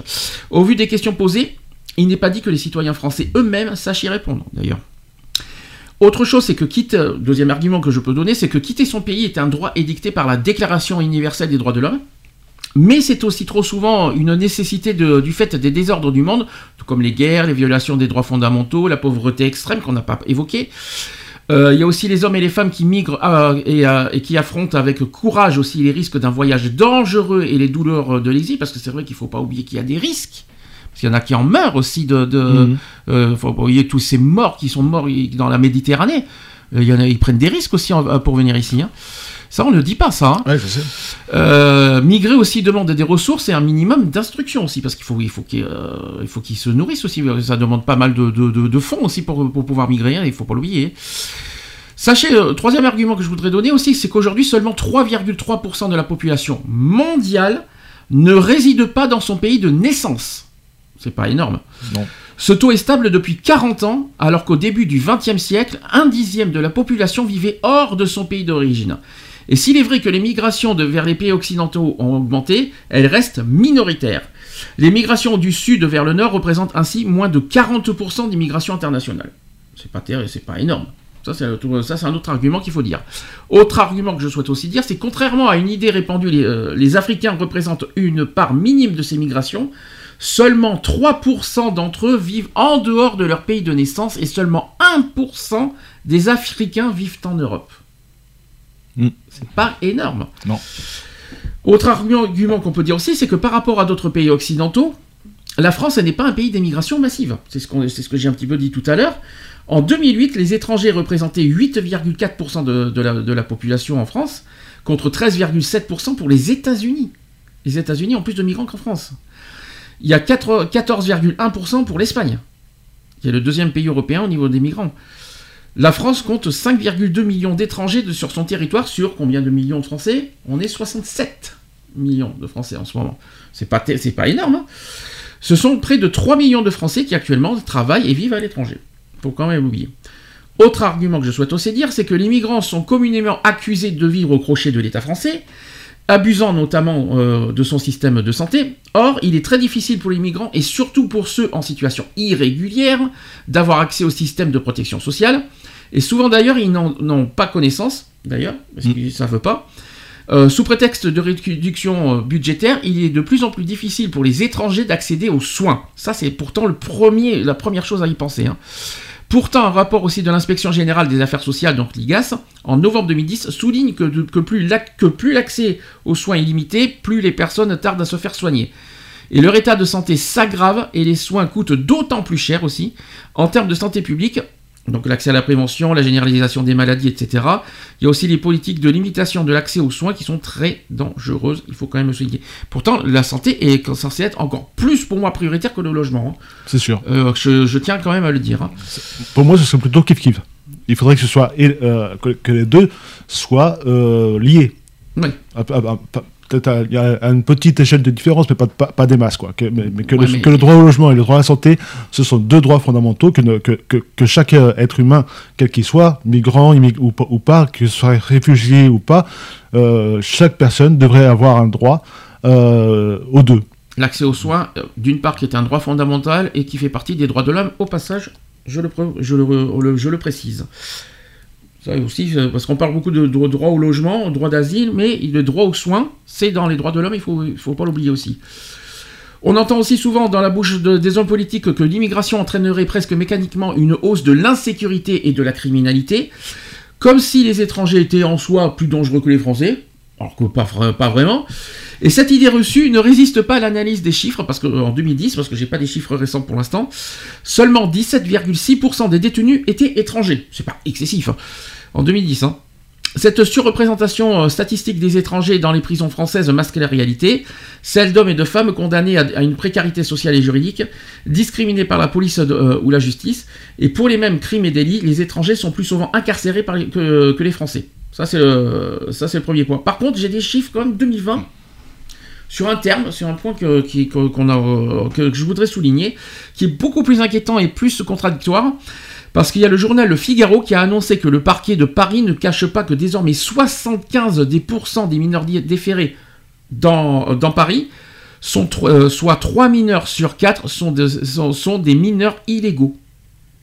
C'est énorme, c'est énorme. Et il est très difficile de fixer l'identité et aussi l'âge réel de ces, euh, de ces mineurs. Mm. C'est une problématique qui s'amplifie, et ça c'est ce qu'a reconnu la juridiction parisienne. Donc ça, c'est quelque chose aussi qu'il faut aussi souligner. Qu'est-ce que tu en penses de, de- des contre, euh, voilà, pour contrer les arguments? Euh, Je pense que je suis dans mon, hein, je pense que c'est- logique ce que j'ai dit? Assez. Mais euh, Il y a quelque chose que tu n'es pas d'accord? Un petit peu. Enfin, pas, T'as le pas- droit, hein, t'as le droit, hein. Non, c'est pas que je suis pas d'accord, c'est qu'il y a des rajouts à faire. Vas-y, Euh, parce que euh, flûte. flûte, d'accord. Baguette aussi. D'accord. Euh, je sais plus ce que je voulais dire. Merde. Je t'en prie. Si tu, si, si tu veux, je continue. Mais, euh, Non, non, je, je sais plus ce que je voulais. Je, si je- tu sais je ce que je sais ce que je veux dire. Je trouve pas, mais je trouve pas, je trouve pas les mots pour le dire. C'est ça le problème. bah, dis-moi euh, le sujet déjà. Euh, parce que euh, je, je parle par rapport à la, condam- à la, condam- à la condamnation euh, de, de, de- personnes euh, qui passent par un tribunal. Hein. Oui. Euh, il y a- t'as, t'as- t'as plus de chances, enfin, disons plutôt que tu as moins de chances euh, de rester en liberté si tu t'appelles Mohamed, euh, si tu t'appelles Mohamed que si tu t'appelles Michel, quoi. Voilà ce que je veux dire. Ah Que- non, ça c'est pas bien ce que tu Je- dis. non. ah, je suis pas d'accord avec toi. C'est- alors. pour- la loi française, pour- la loi, la française pour- est pour tous. Ah non, pour, non, non. pour- un même crime donné, tu Ah, plus, de chances de te, retrouver, de te retrouver en prison que de rester en liberté si tu es d'origine, étrangère ou, ou, France- ou Ah, française. non, là, pas- non, non, je- là, D'où tu, ça, sors ça je, je le sais parce que mon, mon père était commissaire de police et, euh, à, à- à une époque et on en, a, on en a souvent parlé avec lui. Tu peux pas dire que Bah, tu as plus de chances en, en tant que, en tant que maghrébin d'être en prison Bah, que des Français. Bon, Je suis pas d'accord avec toi. Avec mon père, on en, a, on en a souvent parlé parce que lui, il habitait à Cergy, donc en région parisienne. je préfère mieux entendre dire, je préfère mieux entendre un autre argument, je si je rejoins un petit peu ta phrase, je préfère mieux entendre dire qu'il y a plus de chances d'être- d'être arrêté ou d'être verbalisé, d'être euh, d'être interpellé euh, en, à l'extérieur en étant maghrébin que français, plutôt que dire que tu es en prison. Parce que c'est pas la prison, excuse-moi, la loi est pour tous. Hein. Oui, je me suis peut-être, je me suis peut-être un peu, je me suis, je me suis peut-être mal exprimé. La loi est pour tous, que tu le veuilles ou non. Tu, euh, tu- y a- je suis désolé, pour un délit, pour un délit de vol, euh, un maghrébin va pas, va pas prendre 3 ans et un français va prendre un an. Euh, c'est complètement idiot. La, la- la loi, la loi est la même pour tous, à ma connaissance. Là, il- le, le- le traitement euh, à ce sujet-là, euh, puis on est bien placé pour le dire, avec quelqu'un qui a été condamné pour euh, une peine, euh, hein tu vois ce que je veux dire? Et, oui. et il n'est pas maghrébin, à ma connaissance. Donc, euh, voilà quoi. Donc, je, suis pas d'accord avec toi. Je, me- je me suis, Euh, je me suis peut-être mal exprimé alors. Par contre, sur les interpellations, peut-être, parce que ça, c'est quelque chose qui revient souvent, parce que c'est c'est- c'est même euh, souvent, les, euh, d'ailleurs, les Maghrébins qui le disent souvent, que comme euh, je- ils le disent, euh, j'ai j'ai plus de chances de me faire contrôler euh, en me, me faisant appeler Mohamed que par que, que Maurice, quoi.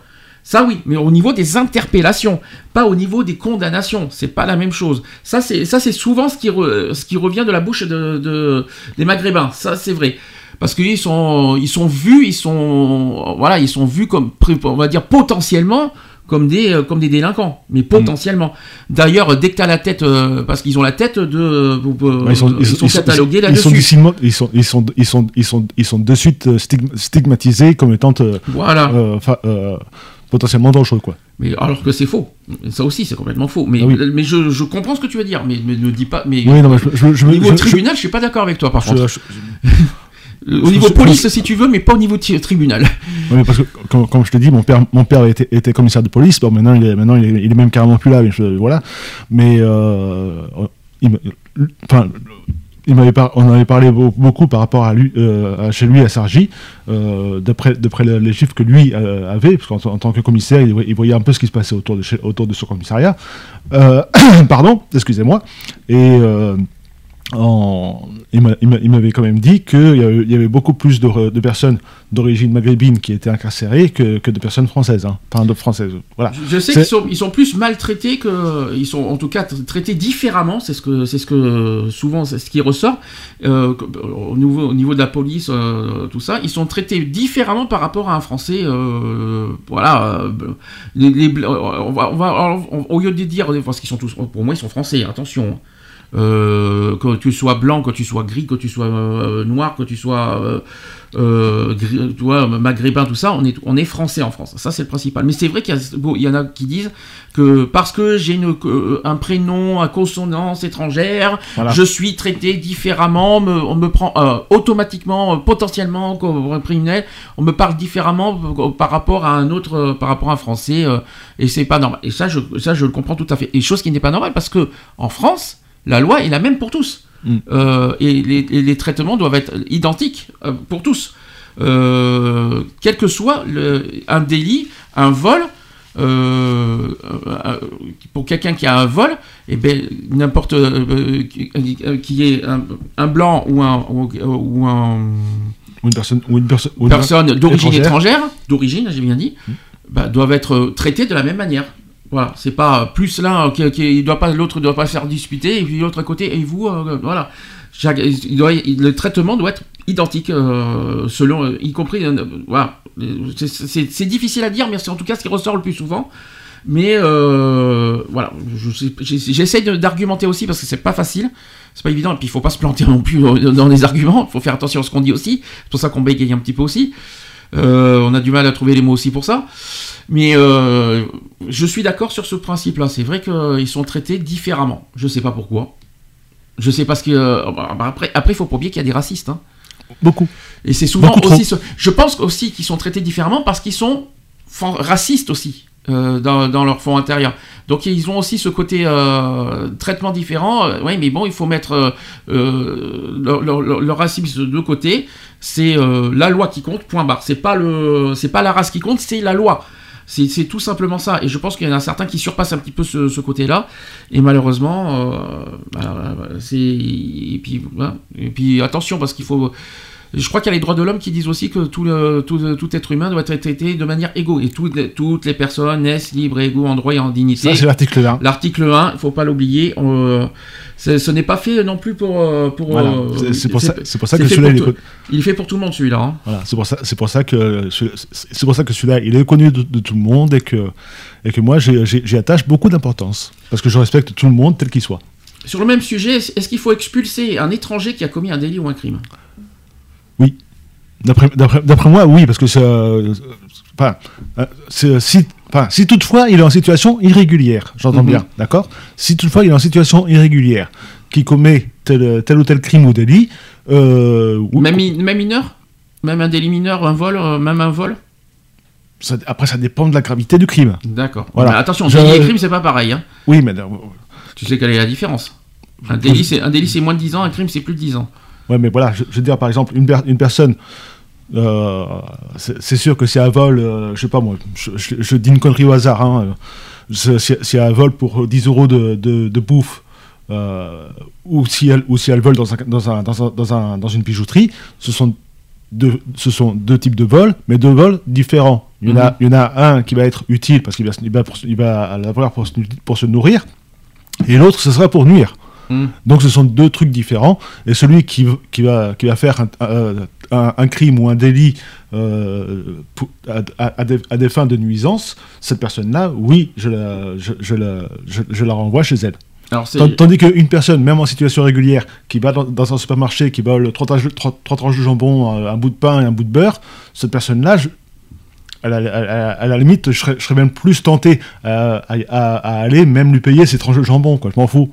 Tu vois ce que je veux dire Oui, je vois, oui. il y a, parce que pour deux, pour deux délits, tu as deux formes de délits. Bah non, un délit reste un délit. Bah, oui, mais je, je- je veux dire, de, entre, entre, un- entre un vol et un autre vol, même si ce sont deux vols, il y- il y en a un qui a des fins de nuisance et pas l'autre. Ouais, mais ça reste un vol. Donc Voilà. dans la loi, il n'y a pas d'histoire de nuisance. Bah, hein. Un vol oui, reste mais- un vol. Oui, mais ça, c'est- c'est- je, je parle dans- en, fonction de mon point de vue personnel. Moi, c'est, Tu moi, peux, pas dire, tu peux pas dire à côté, j'ai, fait, tué quelqu'un juste par, euh, par- par- pour le plaisir et j'ai tué quelqu'un pour, euh, par nuisance. bah, c'est- C'est euh, un meurtre, reste un meurtre. oui, mais après, c'est pareil, tu as toujours la- les, les meurtres par légitime défense. C'est Parce que tu, euh, parce que tu, tu- tu peux pas. Non- la légitime défense, c'est autre chose. hein. Bah, tu, tu peux, tu peux pas te laisser agresser. Donc tu vas être obligé de te défendre. Et si tu te défends et que, ça- et que la personne euh, que- qui t'a agressé euh, meurt, bah, c'est pas c'est oui, de, ta faute quand même, mais c'est pas. même en légitime défense, tu, tu n'échappes pas à la règle. hein. Tu, tu n'échappes pas à la prison. Oui, Un meurtre reste un meurtre. des- tu as ce qu'on appelle des circonstances atténuantes. Oui, que pas- de- voilà. disons qu'il y a des allègements de peine, mais tu restes, tu as la prison quand même. Oui, mais voilà, mais Ça, c'est certain. Euh, donc, euh, pour revenir à ce sujet sur l'expulsion des étrangers, c'est une idée qui a été lancée euh, par la droite après l'assassinat de, l'assassinat de Samuel Paty. Hein, c'est une, euh, qui celui-là déjà C'est qui, est cette personne Je ne me souviens plus. euh, par rapport aux violences policières. Voilà. C'est, une longue Ah, histoire. c'est le. Oui, c'est le. Oui, c'est C'était pas le. Comment il s'appelle? Un prof d'école, il me semble Mhm. C'est ça? Euh, oui, pardon, je, confonds avec le. Oui, Samuel Paty, c'est le professeur d'école. Je confonds avec le- le- la personne aux États-Unis, moi, qui s'est fait, euh, qui s'est fait, euh, qui, qui s'est fait contrôler, euh, qui, qui a été au sol et qui pendant. Pendant- et pendant deux minutes, il disait voilà. j'étouffe, j'étouffe, j'étouffe, personne n'a rien fait. Samuel Paty, t'as raison, c'est l'histoire de la liberté d'expression. Voilà, et que, Le- le et que- professeur. qui s'est fait décapiter. Exactement. Donc heureusement que tu me l'as dit parce que j'ai failli me tromper. Et toc, Donc ça peut arriver de se tromper. Je suis pas t'as pas, euh, non, t'as pas le droit. ça peut peut m'arriver. Hein. Donc euh, le RIP euh, veut proposer la création de le RIP, c'est la droite, hein, qui veut proposer la, la création d'une cour de sûreté de la République qui serait seule compré- compétente pour permettre l'expulsion des étrangers présentant une menace à l'ordre public. Le droit permet d'expulser des étrangers euh, dangereux, euh, mais deux obstacles freinent euh, les procédures. Le premier est la loi interdisant la double peine, sur laquelle la droite est prête à revenir. Le second frein euh, aux expulsions, euh, qui est le, mécanisme complexe relevant de, de 42 tribunaux administratifs et 13 cours administratifs d'appel. Il y a aussi Christian Estrosi, notre cher maire de Nice, qui a aussi mentionné son souhait de retour à, la double peine. Alors voilà ce qu'il a dit, Christian Estrosi. Je fais partie de ceux qui revendiquent que l'on en revienne à ce que tous ceux qui sont étrangers, qui commettent un délit sur le territoire national, soient expulsés immédiatement. Ça, c'est ce qu'il a dit. Par contre, contrairement à une idée répandue, le principe de cette euh, de cette loi n'a en réalité jamais disparu. En plus d'un emprisonnement euh, ou d'une amende, un condamné étranger peut subir une mesure complémentaire, c'est-à-dire l'expulsion, prononcée soit par le ministère de l'Intérieur ou le préfet grâce à un arrêté d'expulsion, soit aussi par le tribunal par le biais d'une interdiction du territoire français, et ce, même si l'étranger a un titre de séjour valide. Ça, c'est quelque chose qu'il faut souligner. Peut-être que tu n'étais pas au courant de ça. Non, j'étais pas au courant. Euh, pour rappel, en France, l'expulsion peut être prononcée comme mesure administrative si la présence en France d'un étranger constitue une menace grave pour l'ordre public. La menace est souvent appréciée par les condamnations pénales et par ailleurs les tribunaux peuvent prononcer une interdiction du territoire français en complément d'une condamnation de crime ou délit.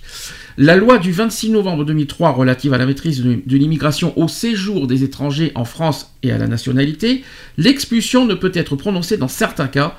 Donc un étranger qui justifie résider en France habituellement depuis qu'il a atteint au plus jeune l'âge de 13 ans, ou un étranger qui réside régulièrement en France depuis plus de 20 ans, etc. Il y a un autre débat qui revient aussi, c'est la déchéance de nationalité. Qui est revenu euh, depuis. euh, ça, c'est euh, un terme qu'avait prononcé à l'époque François Hollande. Je sais pas si tu avais entendu ça. Non, j'en ai pas souvenir. Donc euh, la déchéance de nationalité, qui est une procédure juridique qui permet de retirer la nationalité française à un national.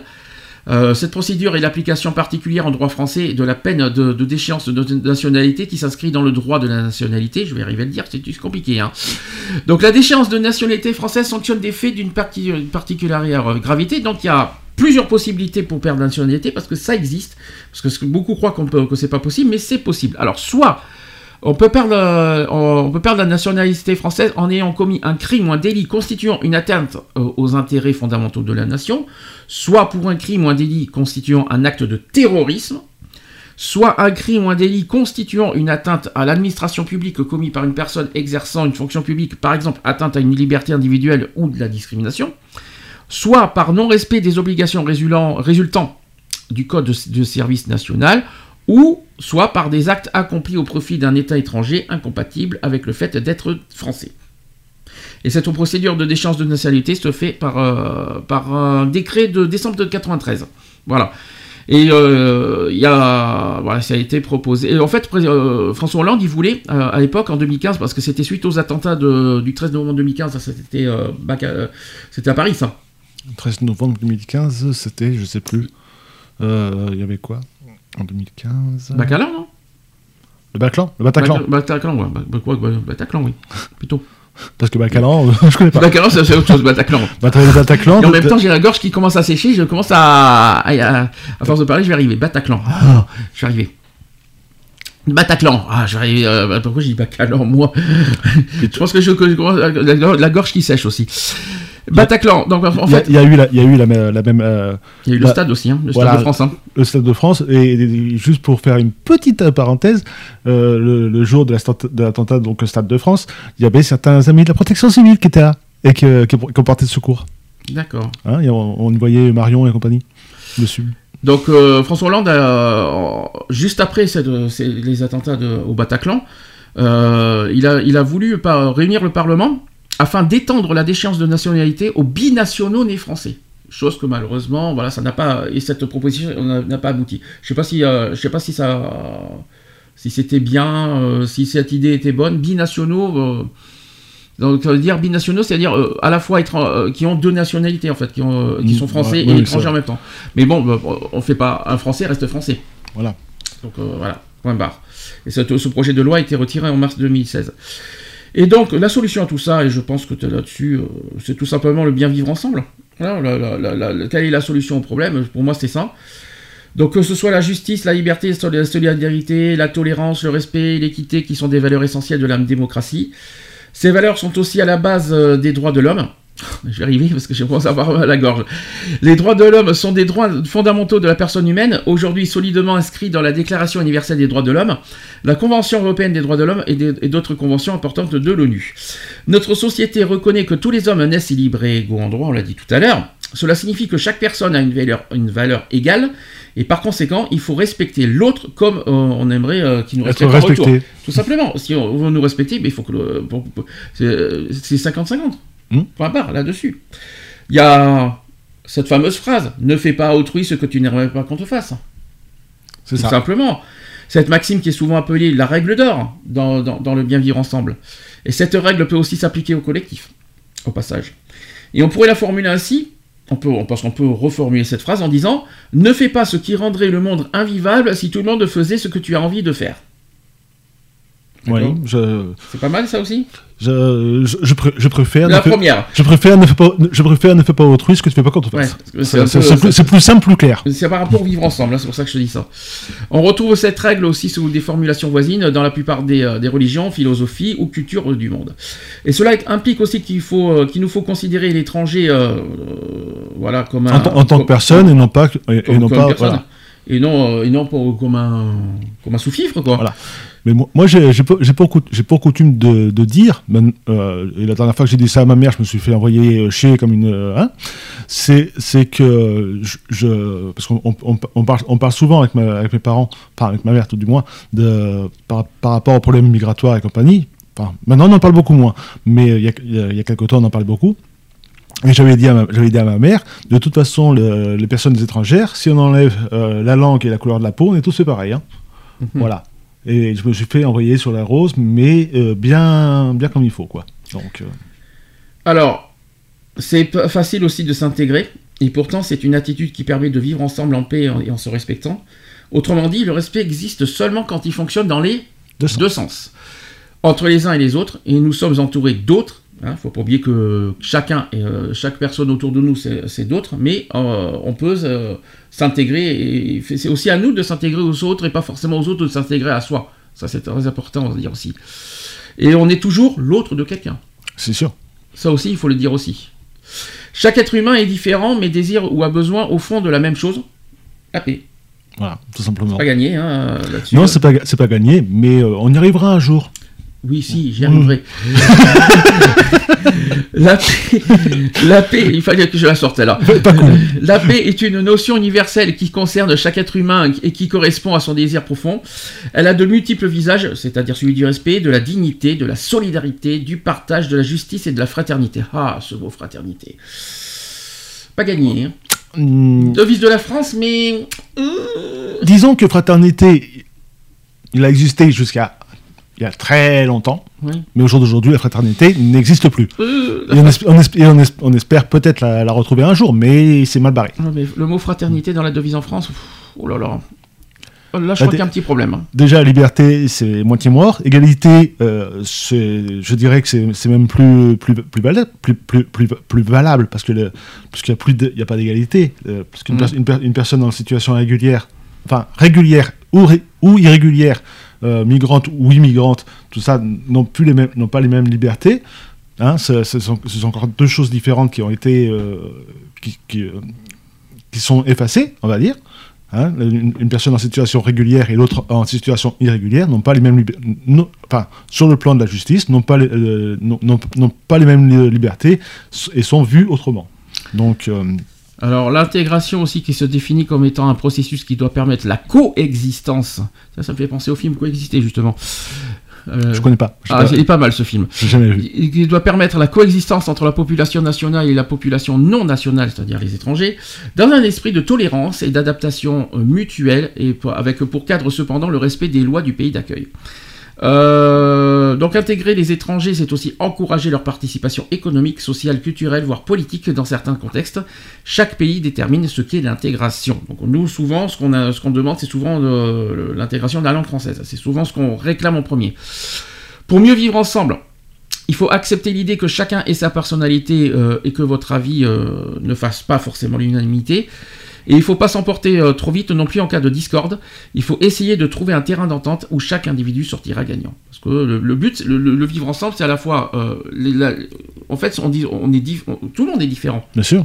Mais on peut euh, mélanger les idées. Il faut, Mm. il faut à la fois mélanger les idées, mélanger les, euh, les uns et les autres. Il faut se mélanger les uns les autres, que ce soit au niveau culturel, que ce soit au niveau euh, des idées, au niveau des opinions, au niveau tout ça. Et c'est ça le vivre ensemble. Il faut, il faut tout mélanger. Puis.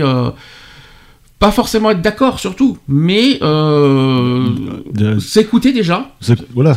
d'un s'écouter, écouter les uns les autres, deux le apprendre aussi, apprendre les uns les Je- autres. J'allais le dire, on, on- on- on- on peut mélanger nos valeurs et celles de la, de- de- de- de la personne d'en face. les connaissances, les Voilà. Les valeurs, les euh, parce que la vie des uns c'est pas forcément la vie des autres aussi. euh, que voilà. Et, et ça, c'est- et ça, c'est même, même, même, euh, entre nous, personnes fr- fr- françaises, hein, on, on peut, on, on peut s'apprendre de, de, nous, de, de nous autres. hein. Je veux dire, une, perso- une personne française peut apprendre aussi du- d'une autre personne française, au- aussi bien que d'une personne française avec une personne étrangère. Mm. Donc euh, voilà, Le- ça, c'est ça, c'est la, la, fonda- la, la- la fondamentalisation, je dirais, de l'homme. Fondamentalisation, ça existe le mot?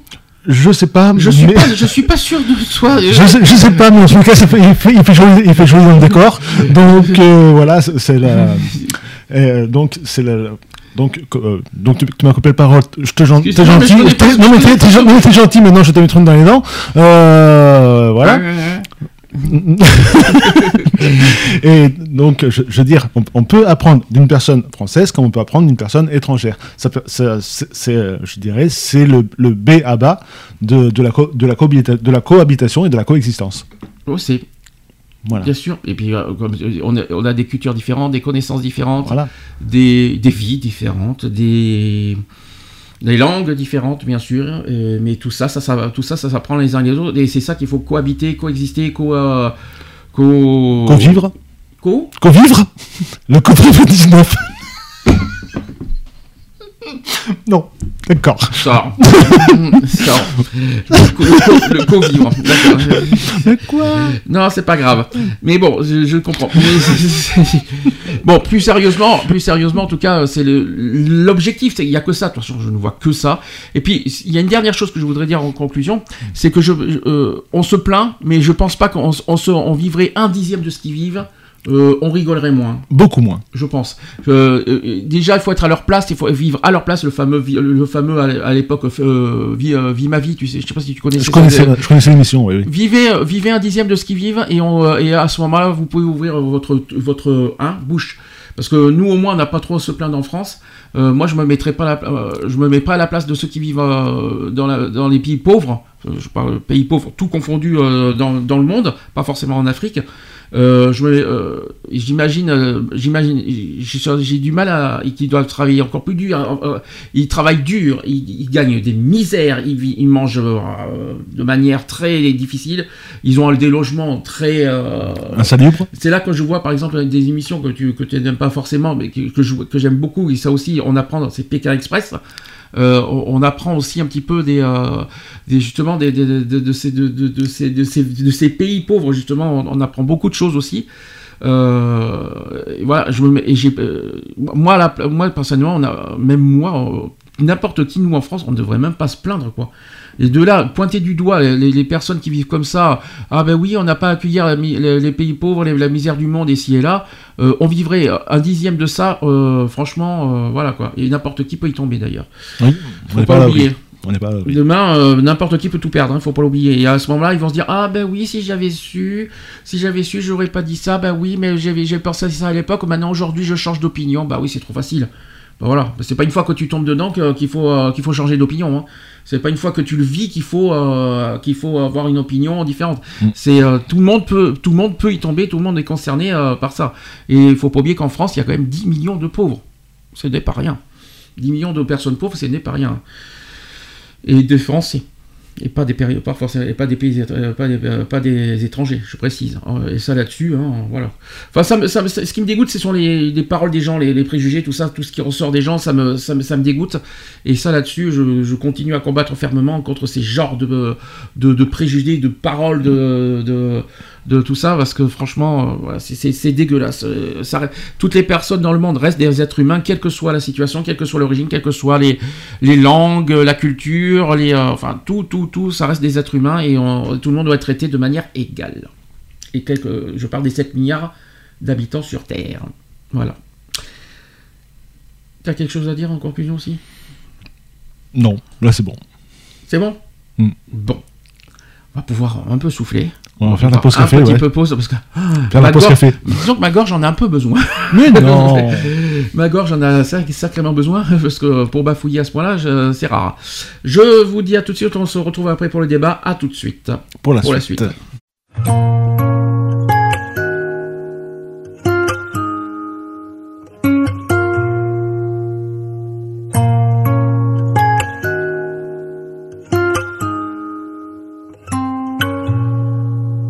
J'avais pas prévu d'un jour adopter mon enfant, j'ai dû surtout m'adapter.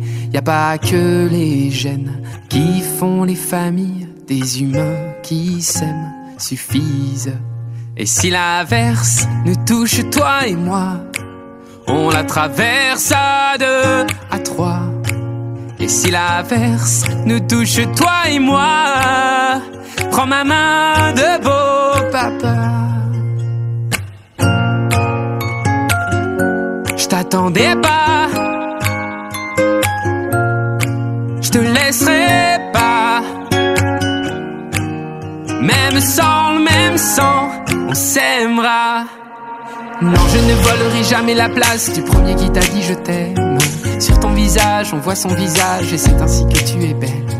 De vous à moi, c'est moi j'avoue qui me suis invité dans sa villa, dans la vie où elle n'a rien demandé. Et si l'averse nous touche toi et moi, on la traverse à deux, à trois. Et si l'averse nous touche toi et moi, prends ma main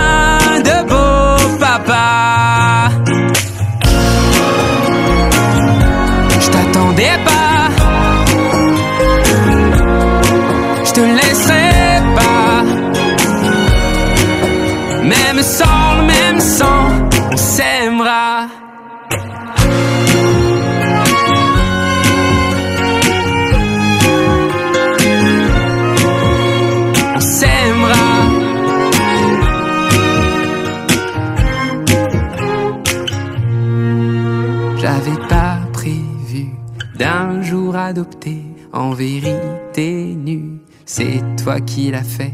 Y a pas que les gènes qui font les familles du moment qu'on s'aime. Et si l'averse nous touche toi et moi, on la traverse à deux, à trois. Et si l'averse nous touche toi et moi, prends ma main, dis branla.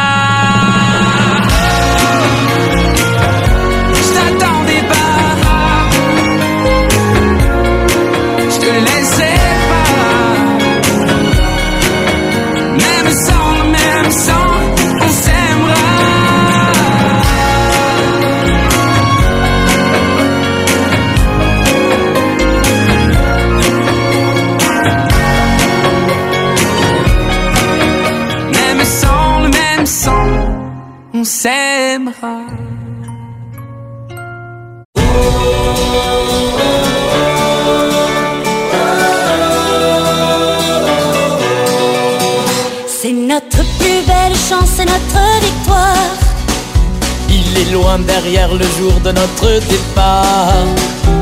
S'il était possible un temps de se projeter, j'aimerais qu'on soit unis à l'arrivée. Je suis sûr qu'il y a la joie, la bonne humeur. J'imagine au fond de moi les cris du cœur.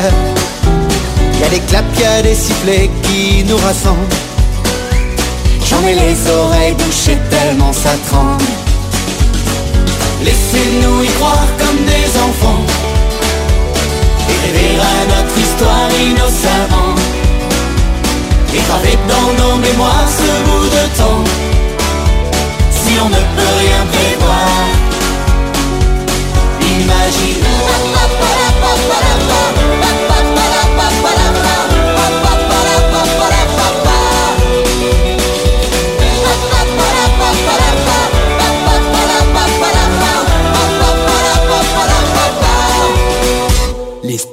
Sur nos visages que l'on effaçait Nos espoirs et le courage de tout dépasser. Les plus belles romances qu'on ait imaginées. Et si simplement ce soir vous aviez tout changé. Mais que vive la musique de nos unions. Et le souffle de nos corps en émotion.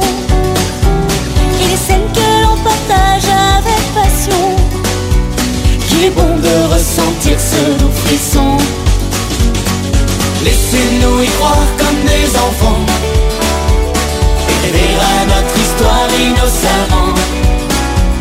Et dans nos mémoires ce bout de temps. Si on ne peut rien prévoir Equality.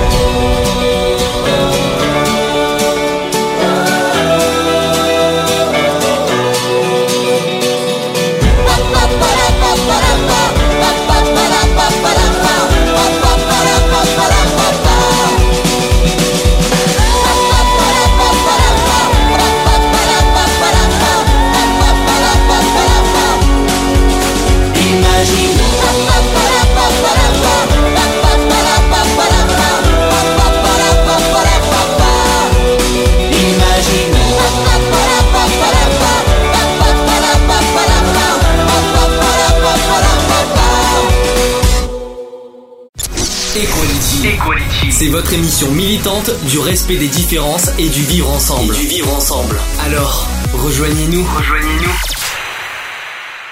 De retour dans l'émission Equality en direct 16h15. Ça va, il n'est pas tard. Ouais. Bon, allez, on est parti pour la deuxième partie, le débat. Equality, le débat. Le débat. Du jour, c'est encore un sujet d'actualité parce que ça, ça fait partie des, propositions de loi actuelles. Euh, le droit de mourir et l'euthanasie. Alors, j'ai d'abord première question. Que si, euh, comment tu choisis si tu si tu, si tu apprends un jour que, que, que, que tu es mourant, comment tu déciderais de, mourir toi?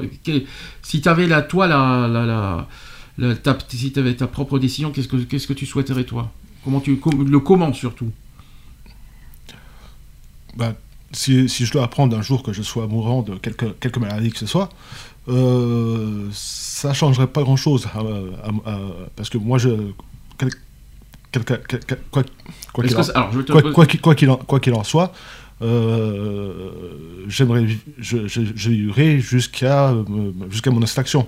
Oui, mais où? Je- Dans un hôpital, chez toi, euh, dans un lieu précis, autour euh, seul, avec, avec une assistance, ou est-ce que tu, tu fais, ou est-ce que c'est une mort naturelle? Supposons par exemple, ah, ce qui vient le plus souvent, bien sûr, le cancer par exemple. Oui. Euh, est-ce que tu souhaiterais euh, aller jusqu'au bout, ou est-ce que tu préfères euh, que ça, que, d'avoir, au lieu de souffrir, plutôt d'a- d'avoir quelque chose de médical pour pour, pour, pour, pour pas souffrir? Enfin, quel- quel- comment, tu comment tu souhaiterais? C'est pas facile, mais c'est évident. C'est une question facile. C'est une pas facile, c'est une question logique. Pour, pour prendre ton exemple donc, du, du cancer, si je devais avoir un cancer de quel que ce soit, je, je- à la limite, je préférais vivre euh, chez moi, mais avec ma, fa- avec ma famille à proximité. Ouais, et Voilà. Sauf que, sauf que Mais- ta mais famille, sans- et Hein famille va te voir souffrir aussi. Mais, oui, mais, mais, mais je veux dire, euh, à côté de ça, je veux pas avoir, à- je, je veux rien de, je veux rien de médicalisé, je veux pas vivre en hôpital, je veux, je veux pas de chimio et compagnie. Je, je, je, je, je vivrai comme je dois vivre. Point. Je, je, je veux pas, je veux pas d'assistance médicale, d'être sous, sous médicaments, sous, euh, sous dialyse, sous, tout- sous tout ce que tu veux. Je, non, je suis contre. Je veux, Mhm. je veux vivre la vie comme, comme elle vient. Si, si, si on me, si, si, si on me dit- si, si, dans la, si, si on me dit euh, la fin de ta vie tu vas souffrir euh, parce que te- pour, euh, pour telle ou telle ou telle raison, eh ben qu'il en soit ainsi, je souffrirai. Point barre. Bah, moi, c'est le contraire. C'est-à-dire que si, me- si j'apprends quelque chose de grave, euh, je peux pas, euh, j'ai pas envie que mon corps, euh, j'ai pas envie que mon corps se dégrade de plus en plus avec, à cause de la maladie. hein. Pour me voir euh, achevé physiquement, pour détruire euh, mes, mes organes, mes organismes à cause de, la maladie, euh, je pourrais pas. Euh, non, je préfère plus, je préfère euh, quelque chose de plus. dé- Déjà, déjà euh, souffrir, c'est encore c'est pire. Quand tu as, une maladie, euh, avec- sans, médicaments, sans rien, forcément tu vas, encore plus souffrir avec ta maladie. Ça, c'est quelque chose que d'un, moi personnellement, psychiquement, je supporterai pas, et deux, que j'affligerai pas mon corps. Ça, c'est clair. Donc moi personnellement, je préfère mieux, moi, plutôt abrégé, rapide, plutôt que de, faire, la mort lente et, euh, et, encore plus, euh, encore plus souffrir. Ça, je pourrais pas. Bah, Je te le dis franchement. Déjà de mon côté, euh, ne serait-ce que par, que par euh, mon, mon épilepsie, je souffre déjà beaucoup. euh, Oui, c'est pas, c'est pas, c'est, pas, une maladie. C'est une, mala- maladie, quoi qu'il en soit, et qui peut être, qui peut être, qui peut être mortelle, parce que ça peut provoquer des ruptures, des, des ruptures d'anévrisme pour certaines personnes, quand c'est Mm. c'est des grosses épilepties graves. oui, mais tu, tu prends des médicaments? Oui. Là, tu dis pas, là, tu dis pas non. Bah, parce que, parce que j'ai pas envie de me casser la gueule tous les trois jours par terre à faire des crises. Hum. Voilà. Non, mais parce que c'est parce que je te dire. Oui, mais voilà, parce que c'est. euh, mais euh, si, si, si ça va être une maladie sur le long, sur le long terme, comme, euh, comme un cancer dégénératif, je, je préfère le, le- le laisser venir. Tandis que bon, le- mon épilepsie, c'est différent. C'est que si je, euh, si je prends pas mes médicaments pour mon épilepsie, c'est tous les 3 à 4 jours, je fais une crise, je fais, je fais une crise d'épi- d'épilepsie par terre et je me retrouve aux urgences à chaque fois. Après, et, ça, et ça, j'en ai, et ça, j'en ai un peu ras à la frange. Après, on peut pas, on peut pas comparer l'épilepsie et le cancer. Quand même. Non, c'est sûr, mais ce Je peux sont, me permettre. hein. ce sont deux maladies quand même. Oui, mais c'est pas, c'est pas l'épilepsie qui dégrade ton corps. Juste le cerveau. Oui, mais euh, ton cerveau, il, il- il- il ne meurt pas. Bah non, mais, mais euh, certaines formes, comme je, te- comme je viens de le dire, certaines formes d'épilepsie peuvent provoquer des ruptures d'anévrisme et provoquer Ouais. la mort par la suite. Là, je comprends. Voilà, l'épilepsie, euh, ça sera un sujet qu'on en parlera dans trois semaines, je précise. Qu'est-ce que je voulais dire? Donc, toi, l'euthanasie, finalement, t'es contre alors? Je, On en parlera tout à l'heure. euh, Je, je suis, je suis pas contre l'euthanasie. je- Enfin, contre mon euthanasie personnelle, non, mais contre, l'euthanasie des, des- des autres, oui, peut-être. Ça dépend de qui. Ça dépend qui. Alors là, je, là je, je te... non, mais j'avoue que je te suis pas alors. Si, bah, c'est- euh, pas- en, en ce qui me concerne personnellement, sur mon corps à moi, non. Par- mais si euh, un- un- une, une personne qui m'est proche euh, me demande de l'aider, euh, Ça se fait, ça se fait sous, sous, euh, sous, euh, sous assistance euh, médicale. C'est pas oui, toi non, qui le faire. oui, hein. mais ce que- ça, j'entends- bien. C'est pas moi, c'est pas moi qui vais l'égor- qui vais l'égorger ou le. Il y, en a qui, il y en a qui le demandent de faire ça, euh, qui demandent de, de- des suicides assistés comme ça euh, par, Oui, non, par mais- approche. hein. Alors suicide assisté, non, ça je ça je le ferai pas parce que c'est pas du parce que c'est j'apparenterai ça à un, à un meurtre. Euh, C'est vrai, je suis d'accord avec toi. Et, mais euh, si quelqu'un me dit euh, aide-moi à faire tel ou tel dossier pour que pour que si je suis hospitalisé, que que l'hôpital que si, si, je suis sous, une machine, que, que de, de- de me débrancher pour éviter de trop souffrir, tout ça, si, si, si mon camarade- si la, la- la personne qui est en face de moi me, me le demande, oui, je vais l'aider. Mais après, c'est pour, pour mon moi personnellement, Enfin, quand je dis l'aider, c'est voilà, c'est dire au médecin, euh, voilà, on a son accord pour que si euh, il, a- est, il est sous respirateur, ceci, cela, il est, euh, pour, pour l'empêcher de souffrir, il est d'accord pour qu'on débranche les machines. Si, Mm. je, prends, je, prends, je prends par exemple, je prends par exemple du, de ce, de, de ce, de ce jeune qui était, qui, qui était dans un état, je, je dis, comment, comment on dit vulgairement, de légumes. C'est, je crois qu'il s'appelle, je crois qu'il s'appelait Christ- le- enfin, son nom de famille c'était le- Lambert, il me semble, ou, ou Limbert, euh, qui, qui était dans un état végétatif. et dont, dont les parents se sont battus, battus à longueur d'années pour, euh, pour qu'on débranche les, ma- les machines, euh, alors que, mais les médecins euh, s'obstinaient à le laisser sous- euh, là-dessous, quoi. Mm. Et, voilà. Donc c'est pour ça que si une, une, une de mes personnes me dit, euh, une, enfin un- une de mes personnes qui, euh, qui m'est proche me dit, euh, si je me retrouve euh, handicapé, moi, sous, sous, sous respirateur ou Sous coma aussi. sous coma et trucs Mm. comme ça, Mm. je t'autorise à faire débrancher les machines. Bah oui, je donnerai- donc je dirais, bah oui, Tu a- arriverais franchement d'aller au bout, au, au bout de la démarche? Est-ce que tu arriverais toi? Parce que quelque part, tu, tu dis que suicide à lycée, ça fait pas un peu meurtre. Est-ce que toi, d'aller jusqu'au bout, tu te dis pas quelque part, je tue quelqu'un? D'aller au bout de cette démarche? Bah, quelque part non, parce que c'est sa volonté, c'est pas la mienne. Oui, mais, Tandis, oui, tandis, mais tandis que- il faut ton accord quand même. Oui, forcément, un peu. Mais tandis, tandis que si. Euh, ah, flûte. Tandis que si une personne physique me dit euh, vas-y, pas moi avec une corde pour, pour que j'en finisse avec mes jours, euh, non, là-dessus, non, tu, tu- tu m'oublies, quoi, c'est carré net. Sur le moment, tu te dis pas, euh, ouais, mais si tu. euh, euh, Et- et là, voilà, tu, c'est- tu parles de, de l'histoire du végétatif, là. Euh, tu te, euh, le médecin te dit oui, euh, c'est fini, c'est trop tard, autant il faut le faire, on ça, n'ira- ça n'ira pas plus loin. Est-ce que pour toi, quand tu te dis oui, oui, d'accord, je donne mon accord pour débrancher, tu te dis pas dans ta tête, allez, je, je tue, je tue mon, mon proche, quoi? Non, parce que je, je ne, je, je ne, je ne fais, je ne me fais que, mi- que le miroir de sa parole, c'est tout. Mhm. Voilà. Et si jamais, et si jamais il n'y a pas sa parole? Oui. Ben, c'est- Ça, ça, tu sais pas hein, ça Il y a des moments, de, il y a- tu sais pas forcément pour tout le monde. bah, si, si je le. Si, si, si, si, si, si toutefois une personne proche euh, était sous coma, mais qu'elle m'avait demandé auparavant ce- que si nécessaire, il fallait débrancher les machines, je le dirais. Hmm. Mais euh, si, si, si, si elle m'a rien demandé, je ne ferai pas. Par contre, une chose qui est, qui, qui est plus, plus euh, que, je, que, je demanderai, que je demanderai quand même, parce que c'est par- par, acquis de conscience, c'est qu'elle me fasse une attestation. Disant, euh, je sous-signe. Si je, je oui. Bah, euh, le problème, c'est que il faut pas se. il faut- faut- Non, mais- Excuse-moi de te dire ça, mais un accident demain. Oui, ça peut arriver, Eh oui, mais oui, mais réfléchis à ce que je vais dire. Un ami à toi, tu n'es pas forcément au courant. Un accident, ça, survient tellement à tout moment que tu peux tomber dans le coma et tout ça. Et, il n'a pas forcément le temps d'abord de faire une lettre, d'écrire ici et là. Donc comment tu peux deviner finalement à la place de, la personne ce qui est ce qu'il souhaite? C'est pas facile. Parce que demander d'écrire, oui, mais alors là, là c'est dans un cas euh, particulier, par exemple les cancers. euh, euh, ça peut être aussi euh, Alzheimer, ça peut être, tu des, cas particuliers. Mais quand tu as un accident euh, soudain et que tu, que tu tombes dans le coma, que tu es dans, un état végétatif, là, tu fais comment? Bah, en, gé- en, gé- en général, comment dire, comme, je suis quelqu'un d'ouvert à tout, je, je, discute je peux discuter de tout. Hmm. Voilà. Et en général, avec mes amis, je discute de tout. Donc, que, et, et donc, euh, excusez-moi tout le monde, hein.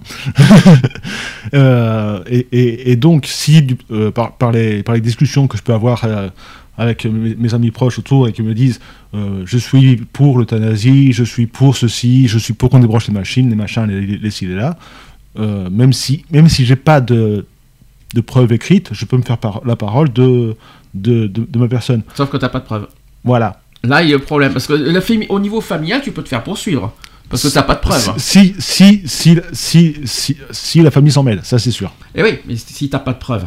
Parce que c'est- verbal, c'est rien. C'est, c'est, c'est- c'est- Je sais. Tu peux. euh, donc du coup, Il y, a une- il y a une- il y a une- il y a une expression qui dit euh, la- les paroles s'envolent, mais les écrits restent. hein, donc, euh, donc tu peux très bien te faire poursuivre parce que t'as pas de preuves que, qu'il a demandé ça. Donc même si tu es considéré comme une personne de confiance, parce que ça, passe, ça, passe, ça passe comme ça en tant que personne de confiance, oui, mais euh, imagine la famille, n'est pas- parce que ça peut arriver. Mhm. Quelqu'un qui veut, qui veut, qui, euh, qui donne euh, un, ami en, confiance- en confiance parce qu'il est fâché avec sa famille, qui veut, qui veut pas entendre parler de la famille. Et si là, c'est donc toi qui, qui a la- forcément la décision. Forcément, tu, débranches. Après, tu as la famille qui va s'en mêler en disant de quel droit, euh, ça, se- ça se passe comme ça, de quel droit vous permettez ça euh, Et si elle est là, euh, il me l'a dit. Oui, mais il vous l'a dit. Il vous l'a dit, mais vous, euh, avez un, vous avez un papier pour le prouver? Non. Bah, tu, risques une poursuite. Oui, ou alors je pourrais aussi renvoyer dans la, dans la, dans la, dans la tronche de la famille. euh, vous avez, vous avez aussi vous en soucier, vous en soucier avant. hein. Ça marche pas comme ça, les gars. Non, non, non, non, tout, hein, avec mon franc-parler, tu sais comment je suis. Ça va, ouais. mais bon, pour en revenir à ton, à ton, à ton, à ton opinion, en tout cas, je te, faut faire, voilà, faut- il faut que ça soit très, très cadré, euh, très, très structuré, parce que après, tu ne, dans, ce- dans, le- dans un cas particulier comme les accidents de la route. euh, euh, et que rien n'est préparé parce que tu ne c'est tellement c'est totalement inattendu. Mhm. bah là tu sais pas comment là, là tu sais pas. Mais euh, à titre euh, par sécurité par mesure de sécurité ne fais rien. Là tu là, là c'est carrément faut se là c'est que les, faut c'est les décisions de- après c'est au médecin c'est pas à toi. Parce que tu sais moi tu dis moi je ne sais pas je ne sais voilà. Après c'est les décisions reviennent au médecin. Point barre. Ou à la famille au pire. Si, si la famille s'en- si la famille ne s'en mêle pas et que le médecin est quelqu'un d'un peu, d'un peu obtus et qui fait comme le, le jeune que je te disais tout à l'heure, que, le- que les parents se sont battus pendant, je crois, pendant une douzaine d'années avant que, le- avant, avant que la machine soit débranchée, euh, je suis désolé, mais voilà, c'est- si le médecin, si le médecin est comme ça, moi je mets une, je mets une tarte dans les tronches. Enfin, moi, voilà, parce que je, je- je- c'est- parce que c'est de la- c'est une, c'est- même si la personne n'est pas physiquement là, je veux dire, euh, c'est- euh, même si elle n'est pas là physiquement, elle est, là euh, psychiquement. Son, cerveau fonctionne peut-être encore un peu. Et donc, même si on ne le voit pas, la souffrance est quand même, là. Donc, faire souffrir quelqu'un pendant 12 ans pour, rien, ou sous prétexte de sous prétexte de comment dire de je, je, veux dire je, vais paraître un peu dur mais euh, euh, pour faire une expérience parce que pour, voir si par le temps la, personne va, se réveiller machin ceci cela et attendre des années des années des années pour voir je suis désolé mais ça c'est une souffrance inutile. En tout cas, pour euh, revenir à ton argument, je me mets, si j'étais à ta place, quand moi, si moi, si j'apprends qu'un proche ami est dans un état et qui m'a rien confié, je prendrai jamais la responsabilité de débrancher. Voilà, tant que j'ai rien, comme tu dis, aucun papier, rien, moi je prendrai jamais la responsabilité de débrancher, même si je suis personne de confiance, je m'en fous. Je prendrai pas une responsabilité auquel je n'ai pas le, pou- le- le- le pouvoir de, euh, bah, de, faire cet acte. Parce qu'en plus déjà comme je t'ai dit faire cet acte ça reste quelque part entre guillemets un meurtre que- qu'on le veuille ou non. Et deux en plus t'as pas la- la- l'autorisation parce que pas ri- t'as aucun papier qui t'autorise euh, euh, aucun euh, autorisation de la personne concernée qui t'autorise à faire ça donc moi personnellement je prendrai jamais cette charge après tu te dis tu, euh, moi à cette, à- dans cette position là je donnerai le, le pouvoir euh, au médecin et bien sûr à la famille, qui seront les, les derniers euh, décisionnaires de ça. Moi, je prendrai pas euh, sans, sans autorisation, sans rien, je ne ferai rien, ça c'est clair. En tout cas, si je me mets à ta place. Au niveau chiffre, 96% des Français seraient favorables à l'euthanasie. C'est quand même énorme. hein. C'est un sondage réalisé en 2014. Euh, ce chiffre qui écrase euh, et qui montre que la demande sociale est forte. Et dans le, détail des résultats, ça c'est ce qu'a indiqué l'IFOP, on observe que l'approbation de l'euthanasie est de plus en plus forte avec l'âge.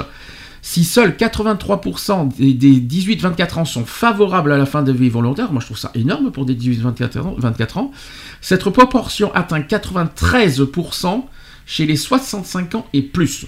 Ce qui est quand même énorme.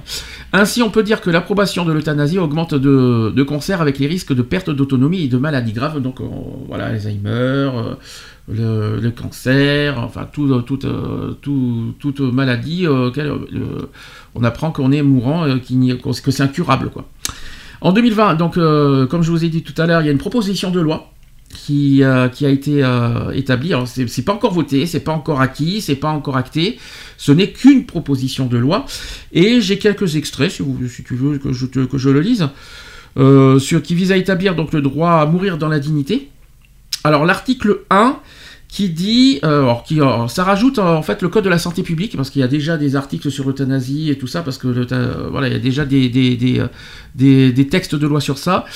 Alors il dit que ce droit comprend celui de bénéficier de l'aide active à mourir dans les conditions prévues au présent code de et est entendu comme voilà bon pourquoi pas Et sur, euh, il y a le alors il y a le suicide assisté, qui est la prescription à une personne par un médecin à la demande expresse de cette personne et, et d'un produit létal et l'assistance aussi à l'administration de ce produit par un médecin ou une personne âgée agréée, ça c'est dans l'article premier, soit par euthanasie, qui est le fait par un médecin de, fait, de mettre fin intentionnellement à la vie d'une personne à la demande expresse de celle-ci. Donc déjà, tu vois, ça, ça, ça- ça écarte tout proche et tout euh, et tout euh, et famille aussi.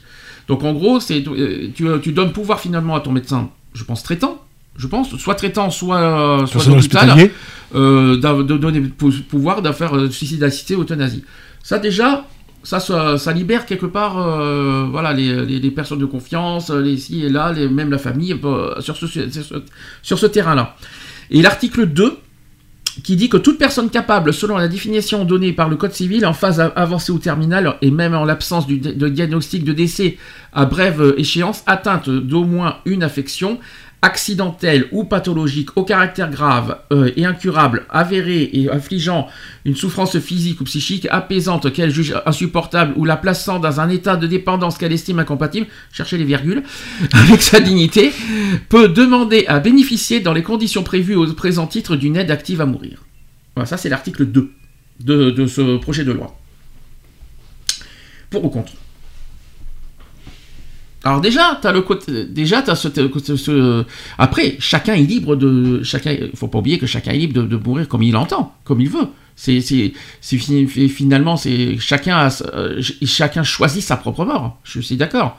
Par contre, qu'est-ce que ça soulage de, de, de, de demander, euh, de donner ce pouvoir au médecin? Au moins, t'as pas, t'as pas ce, t'as pas ce côté. euh, voilà, que, que tu, tu, tu n'affiches pas ça ni à tes proches, ni à, ni à ta famille, ni à tes amis, quoi. C'est Ça, ça, c'est ah, ouf, quoi. Ça, ça, ça fait, euh, voilà. Attention, c'est pas encore, euh, le- le la loi n'est pas encore euh, faite. Hein. Non, mais je, je- tu vois, là, là, on, on- on parle de, de- pardon, d'euthanasie, par un médecin. euh, Par voie létale aussi, hein. par- par- oui, par, par- par- par.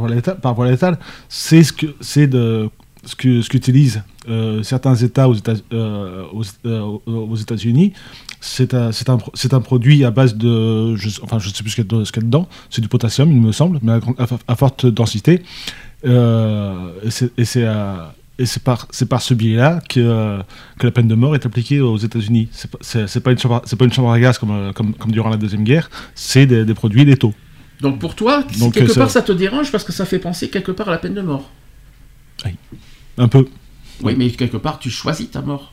C'est toi qui l'as choisi, c'est pas toi. euh, euh, pas, euh, on te condamne pas à ta Non, mort. on me, con- on me condamne pas, mais bon, c'est. Et puis voilà. c'est- c'est la maladie qui te condamne à mort, tu es pour rien. Et si la maladie te condamne à mort, euh, tu vas pas, comme j'ai dit, au- comme j'ai dit au début, euh, tu vas pas affliger à ton corps encore plus de souffrance. quoi. Autant, euh, autant vivre en, en dignité, quoi, tu vois, dans, Mhm. dans la dignité et sans souffrance. Ce que, ce que je voulais dire aussi, c'est que c'est les mêmes, c'est les mêmes produits. Les, les produits que tu utilises de, de façon létale pour, euh, pour, pour euthanasier une personne euh, et, les, et les produits qu'ils utilisent aux États-Unis pour, le, pour, les peines, pour les peines de mort, c'est le même produit. C'est un produit, un produit létal. Ça, ça, pose, ça souligne quand même une question est-ce que le produit létal, ça, on- est-ce qu'on s'endort euh, sans souffrir ou est-ce que, ou est-ce que le produit on le sent et ça.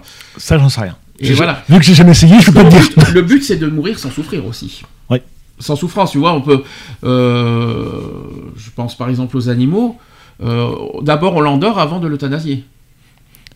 Est-ce que je pense qu'il faut euh, d'abord euh, d'abord l'endormir avant de, de, de- de mettre le, le- Oui, c'est- le produit létal Ça se, ça, se fait, ça se fait en trois phases. Oui. Ça se fait en trois phases. Parce que t'as,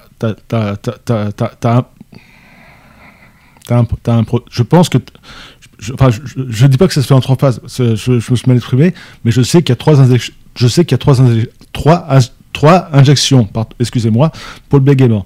Euh, donc, je sais qu'il y a trois injections sur, sur, une- sur, sur une seule. euh, sur une seule aiguille en fait. Ça, ça se fait une par une, mais il y a trois Oui, injections. mais la différence entre la peine de mort, c'est que euh, c'est qu'on te met pas sous anesthésie.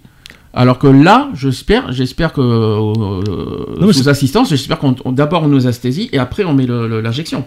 Je, je me, je me demande si parmi, si parmi les trois produits qu'on a- qu'on injecte exactement, je me demande s'il n'y en a pas un qui fait office de, de, de somnifères, ça, on va- je, je vais dire ça comme ça, et que les deux autres après. euh, anesthésie, anesthésie générale. On Oui, voilà. le masque et on n'en parle plus, quoi. Euh, au moins, tu, au moins déjà, au moins tu sens pas le produit, tu sens rien. Donc tu, tu meurs sans, sans, sans, sans ressentir quoi que ce soit, en fait. C'est ça, ça l'objectif. Il faut mourir sans, sans sortir de quoi, quelque, quelque souffrance que ce soit. C'est ça que je veux dire. C'est Mm. ça qui est, qui est très très important et que j'espère euh, que, que ça se passe comme ça, en tout cas. Euh, en février 2021, c'est-à-dire il y a Très très peu, longtemps. très peu, très peu de temps. Le député du Rhône, euh, Jean-Louis Touraine, qui a fait savoir qu'un peu plus de la moitié des députés euh, La République En Marche ont manifesté leur soutien à sa proposition de loi en faveur d'une aide médicale, euh, médicalisée active à mourir en France pour les personnes gravement malades et en fin de vie. Et depuis le dépôt de, la- de sa proposition en, en- en fin janvier dernier, 139 députés euh, En Marche, soit un total de, deux- de- soit 260, sur un total de 269, ont fait part de leur soutien. C'est pas encore euh, voilà, c'est pas encore euh, la majorité. hein. Le texte de, M. Touraine, professeur de médecine défenseur de l'euthanasie depuis de longues années et qui avait déjà déposé un- une proposition en ce sens dès 2017, propose une assistance médicalisée active à mourir et à toute personne majeure, majeure par contre, c'est très important à dire, est capable en phase avancée ou terminale d'une affection grave et incurable provoquant une douleur physique ou une souffrance psychique insupportable. Voilà, c'est ça qui, c'est ça l'objectif de, de ce projet de loi. Autre euh, citation, c'est que tous les exécutifs sont toujours un peu frileux aussi sur ces questions sociétales. Et il faut rappeler que c'était déjà inscrit dans, le programme de François Hollande, c'est pas, ça date pas d'aujourd'hui l'euthanasie, euh, et qui regrette maintenant de ne pas l'avoir fait. Euh, apparemment, François Hollande l'aurait regretté euh, de ne pas avoir euh, allé au bout. Euh, et, et- et donc, euh, le parlementaire euh, qui explique aussi avoir complété sa proposition de loi de 2017 et pris en compte le, le contexte avec tout ce qui s'est passé avec la Covid, marqué par beaucoup de fins de vie avec souffrance. Donc, apparemment, la Covid aurait encore plus enclenché ce, ce processus euh, d'euthanasie, parce que c'est vrai que c'est souvent aussi des personnes âgées, et puis qui, qui, qui souffrent. qui faut- apparemment, le- le- le- apparemment, la Covid aurait encore plus euh, ouvert la voie à, à ce sujet. Autre chose, c'est que la France a instauré en 2005, et ça date pas d'aujourd'hui, un droit au laisser mourir qui favorise les soins palliatifs, puis a autorisé en 2016 euh, par, euh, par la loi Claes-Leonetti la sédation profonde et continue jusqu'au décès pour des personnes dont le pronostic vital est engagé à court terme, mais ces dispositifs apparaissent insuffisants. Il y a déjà une loi, mais voilà, qui n'est pas, forcément euh, au goût de tous, quoi. Euh, selon un sondage aussi BVA apparu euh, il n'y a pas très longtemps, 59% des Français de 50 ans et plus connaissent l'existence de la loi sur la fin de vie, euh, mais plus d'un tiers, 41% ne la connaît toujours pas. La personne de confiance est connue par 72% des Français de 50 ans, ça par contre c'est plus, surprenant. La sédation profonde est continue jusqu'au décès par 53%, mais la rédaction des directives anticipées n'est connue que par 48% d'entre eux. Et elle est, en croissance de 5 points, euh, à 18% seulement toutefois, bah, malgré la persistance de freins.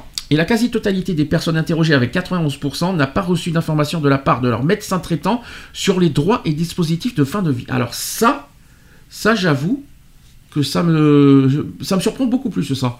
Le médecin, euh, euh, c'est quand même euh, sous secret confidentiel, ils sont libres de discuter entre, entre eux ce sujet-là. Euh, je parle des personnes en fin de vie, hein, je parle Mhm. pas de, je parle pas dans la vie courante. Quoique, on peut en parler des fois de temps en temps, sur- sachant que, comme je vous ai dit tout à l'heure, un accident peut arriver n'importe, à n'importe qui, n'importe comment, euh, n'importe quand, et sans qu'on s'y attende. Donc euh, c'est un, c'est un sujet qu'il faut quand même peut-être euh, aborder librement avec son médecin. C'est sous- de toute façon, c'est sous secret confidentiel, donc. Ah oui. bon, je vois pas où est le. Tu le ferais toi? De parler à mon médecin? Ouais. Puisque tu parles d'épilepsie et tu parles qu'à tout moment tu, euh, tu en parles. Alors peut-être pas forcément ton médecin traitant, mais ton neurologue au moins. Euh, quand, on, quand, quand on connaît mon neurologue, euh, non. C'est pas grave. Parce que- ouais, mais peu importe. Si tu, tu ne, tu par- as parlé de rupture d'anévrisme. Oui. Euh, tu me dis qu'à tout moment ça peut t'arriver. Ça peut arriver, oui. Donc est-ce que C'est pour, les formes- c'est pour les formes les plus graves d'épilepsie. Moi, Oui, la, mais- moi, la, moi, la mienne est stabilisée. Oui, c'est c'est une forme de crise. Moi, c'est des crises généralisées, mais c'est pas elles sont pas, elles sont pas, elles sont pas vraiment exponentielles. Quoi. C'est pas. T'en as parlé à la famille au moins? S'il t'arrive quelque chose de ce genre-là, euh, t'es dit à tout moment il peut m'arriver ça, tu, euh, tu en parles librement? Me- mes, mes- mes parents savent que si je, je- si Pardon. Si je me retrouve euh, en, en coma, oui, ils savent, ils savent qu'ils peuvent débrancher la machine. Mes parents savent. Euh, papier écrit? Non, Tu devrais. Je devrais, mais bon. Tout- Par, tout- par tout- sécurité. euh, je veux dire, mes, mes, mes soeurs le savent, ma mère le sait, euh, donc euh, tout. Oui, tout le monde- tout le monde le- sait. Voilà. Mais, Alors. mais, mais que si je me retrouve dans, dans un état comatique. Oui, mais bon, le problème c'est qu'on n'est on pas à l'abri demain, on sait, on sait pas comment il fait demain. Oui, c'est ça le problème. hein. Alors le temps est-il venu dès lors de franchir le pas vers la législation de l'euthanasie, donc on va en parler après de, de- de- des pratiques de l'euthanasie. Donc l'association pour le droit de mourir, euh, la DMD qui est très connue, qui veut le, qui l'espère, hein, que, que cette, euh, que cette loi va être euh, actée, euh, promulguée aussi par le président, euh, qui vient d'écrire une lettre euh, ouverte à Emmanuel Macron. Ils ont dit ceci, euh, l'association. Monsieur le Président de la République, vous le savez, un droit nouveau donne une nouvelle liberté sans créer d'obligation. Un droit nouveau enrichit une société tout entière. Soyez, l'un de ceux qui, euh, dans l'histoire de notre pays, laissera la marque de la liberté individuelle. Ça, c'est ce qu'a écrit Jean-Luc Romero, qui est que je connais très bien. Euh, et l'association a fait de la lettre euh, une pétition sur la plateforme change.org, déjà signée par plus de 9, 8900 personnes. La liberté individuelle, c'est vrai que liberté, le choix, on a ce, libre de choix de mourir, enfin de, de mourir, on a ce liberté de, de choisir comment on veut mourir, quoi, en fait. Mhm. C'est pas qui que, que ce soit qui, en, euh, qui que ce soit qui doit décider de mon sort. C'est moi qui dois, qui dois décider de mon propre sort comment j'ai envie de mourir. Euh, si demain j'ai envie de ci, j'ai envie de là, euh, c'est voilà, moi qui choisis. Ben, on ne doit pas me le reprocher, me dire ah mais il faut pas, il faut pas. tout- il faut. Alors les gens qui, les quand on dit ça aux gens, mais non, il faut vivre, la vie est plein. euh, il faut vivre, il faut. euh, enfin, oh, euh, y a pas. on n'est pas. Tout le monde n'a pas la même. euh, Tout le monde n'a pas la, même conception de, de, de, Et- de vie, quoi. et n'a pas la même chance non plus. Voilà. On n'est pas, on n'a pas les mêmes formes physiques, on n'a pas les mêmes formes psychiques, on n'a pas les mêmes formes, on n'a pas les mêmes, et puis maladies malheureusement aussi, et puis des maladies invisibles aussi, il faut pas les oublier que, que, que ça soit for- pas forcément et qu'on n'a pas forcément envie d'en parler à qui que ce soit, Mm. Euh, et que les gens ne comprennent pas. Il y a des gens qui comprennent pas qu'on veut en arriver là aussi. Bah oui, mais c'est pas, c'est pas, c'est pas eux, c'est pas eux de décider de, de, de notre vie. C'est pas, c'est pas qui, c'est pas X ou Y qui doit décider de, de comment je dois vivre et comment je dois mourir. C'est moi tout seul, moi personnel et toi personnellement tout seul, qui doit choisir, qui doit choisir comment on a envie de vivre et de mourir. C'est ça quoi. Non, c'est moi qui vais t'aider, comment tu vas, comment tu vas vivre et comment tu vas mourir. Vas-y, je, je, te, je te dicte tout. Vas-y, achève-moi. Euh, donc, dans la- durant la campagne présidentielle de 2017, Emmanuel Macron euh, n'avait pas pris d'engagement au sujet de l'euthanasie. En appelant d'abord à faire euh, pleinement appliquer la loi euh, Claes-Leonetti. Mais par contre, il a rajouté ceci, il a dit ceci, Emmanuel Macron. Moi, je souhaite choisir ma fin de vie. C'est exactement ce que moi, je dis aussi. Laissant la porte ouverte à la possibilité d'être le président qui aura légalisé l'euthanasie en France. Euh, sachant que dans le monde, peu, de, très peu de pays ont légalisé l'euthanasie et le suicide assisté. Euh, l'euthanasie est une pratique donc visant à provoquer par un médecin ou sous son contrôle le décès d'un individu. Elle doit être différenciée de l'aide ou du suicide assisté, car attention, ce n'est pas la même chose. Le suicide assisté, lui, ne vise qu'à fournir les moyens nécessaires à une personne pour qu'elle se donne elle-même la mort. Rien. Vois de quoi je parle parle pas d'un couteau forcément, mais par exemple, il y en a qui. euh, Non, mais l'étouffement, euh, Voilà, le coup des- des des- coussins. des- non, mais euh, sou- souvent, souvent aussi, c'est euh, sans, pour, sans pour autant que ce soit vraiment matériel, mais, souvent c'est des médecins qui vont prescrire de- de- des médicaments qui, qui, vont, pro- qui vont provoquer le, la- qui peuvent provoquer un arrêt cardiaque ou un, ou un arrêt cérébral. voilà. Par exemple. Voilà. C'est, c'est- à mon avis, c'est, une, aide c'est une aide au suicide aussi par, euh, par voie médica- médicamenteuse. Il n'y a pas une responsabilité médecin dans, dans ce que tu dis? Dans la, Est-ce- dans la mort du de la mort du, oui mais il faut que ça soit autorisé par le par le, Oui, par le patient Oui, parce pas- si, le, si le patient demande à son- médecin euh, une, aide, euh, une aide au suicide, euh, euh, ouais, enfin une, une aide au suicide, si on peut dire ça comme ça, par le, par le, par le- ça n'existe pas en France ce qu'on est en train de dire attention c'est illégal ça hein. En France c'est illégal ce qu'on est en train de dire hein. ça n'existe pas ça hein, t'as pas le droit par, le suicide assisté est interdit en France par voie médicam- médic- par voie médicamenteuse, si. ah non c'est interdit en France ça s'interdit ça Ah bon. Par contre, le texte de loi le prévoit, euh, le prévoit, ça, ça, ce suicide assisté. Pour l'instant, c'est pas- légal, ça. Le, le- ça, ça existe pas en France. C'est que dans certains pays du monde que ça existe. Euh, donc, par, donc, par contre, sur l'euthanasie, ça entraîne des débats passionnés euh, dans les pays qui sont tentés euh, par la législation. Donc, il y a la Belgique qui autorise, il y a les Pays-Bas, le Canada et certains États américains, américains qui ont, on a parlé tout à l'heure d'ailleurs, qui ont sauté le pas et autorisé la pratique dans un cadre strictement défini. C'est très, peu, il n'y en a pas beaucoup hein, qui, qui l'autorisent. Hein. Hmm. Alors, j'ai des, j'ai des témoignages, comme ça on va réagir un petit peu si on est pour ou contre. Alors, Choisir le moment et les conditions de sa mort, c'est un des principaux arguments avancés en faveur de l'euthanasie, notamment par les patients atteints de, maladies incurables. Ces derniers, sont souvent les plus euh, ardents défenseurs d'une mesure qui, selon eux, serait un moyen de reprendre contrôle sur leur existence et de récupérer leur souveraineté. Ça, c'est ce qu'un philosophe a dit à Grenoble. Euh, il est revenu sur, en 2008 sur la question de l'euthanasie pour, le journal Le Monde, notamment suite au décès de Chantal Sébir, qui est une femme euh, souffrant d'une maladie incurable et rare. Euh, il, a dit ceci, l'argument fondamental se situe sur le droit ou non de disposer de sa vie. C'est l'argument libéral de la souveraineté sur soi-même.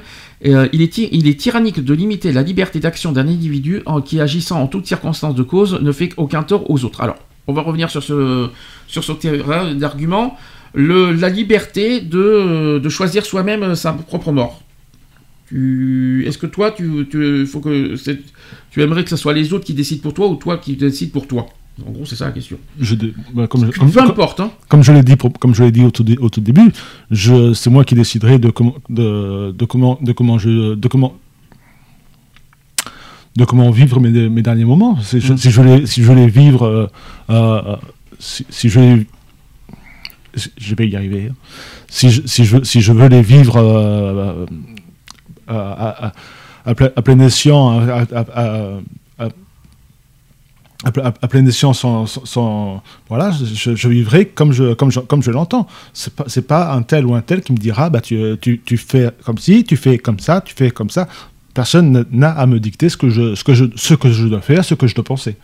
Alors Chantal Sébir qui a revendiqué à l'époque en 2011 dans une interview dans le, journal Le Monde le droit pour le patient de décider de sa mort en accord avec son médecin traitant et après décision d'un comité médical. Ça c'est un petit peu ce que tu as dit tout à l'heure, mais en France, ce n'est pas encore, euh, c'est pas encore euh, accordé. Hein.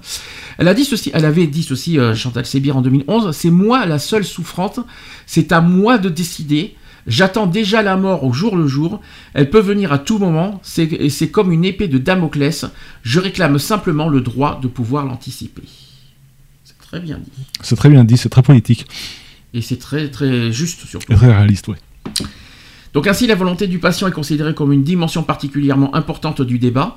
Et si l'on en croit le rapport du Comité euh, consultatif national d'éthique, dont l'objectif est de, poser un regard d'éthique euh, sur les évolutions sociétales et de formuler des recommandations utiles aux législateurs, le constat sur la fin de vie en France est accablant.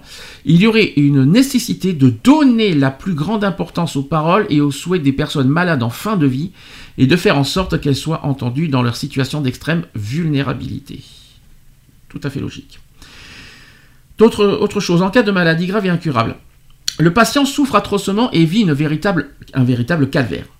Parfois, il demande à mourir pour se libérer de ses peines, car la mort est vue comme une délivrance, tant la vie est devenue atrocement dure à supporter.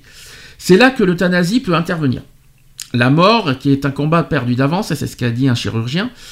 Euh, donc, euh, par exemple, Atul Gawand, qui est un chirurgien américain, il a dit ceci, il a évoqué les expériences de sa famille, de ses amis et de ses patients avant de conclure euh, à l'importance du bien, du vivre bien face au vivre plus. Il s'agit de rendre la, période de vie, de, de, vie moins difficile, à la fois pour le patient, euh, à la fois pour le patient, mais aussi pour sa famille, parce que sa famille souffre euh, de voir souffrir comme ça. Donc il existe ainsi deux types de souffrance. Il y a la souffrance physique, qui est insoutenable, mais qui peut être allégée grâce aux soins palliatifs.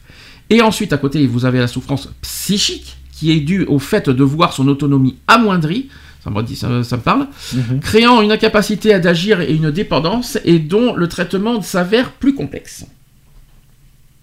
Ouais. Et oui, parce qu'il n'y a pas que physique. Oui, non, mais c'est un, un tout.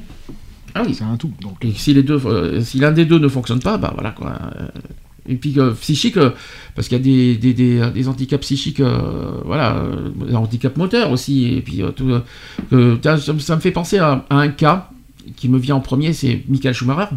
Oui. euh, l'ancien champion de Formule 1, qui, est qui, qui a, qui, a failli euh, d'ailleurs y passer, Oui. et qui là, tu vois, aujourd'hui, il a, il a, il a, il- bon, il est, il est sorti du coma, il est, mais il n'est plus, euh, limite, il est, plus avec nous, quoi. Euh, psy- psychiquement, il est limite pas avec nous, quoi. La famille a choisi bah, de le mettre dans cet état, mais je ne sais pas si c'est la meilleure solution pour lui, quoi. Est-ce que lui, il aurait voulu ça? On ne sait pas Je ne sais pas. Mais euh, à la fois, à la fois, je suis euh, soulagé qu'il ait, survécu, et à la fois, je suis triste qu'il soit dans cet état. Parce que tu, tu, tu l'aurais vu, tu le verrais physiquement dans l'état où il est euh, actuellement, c'est terrible, quoi.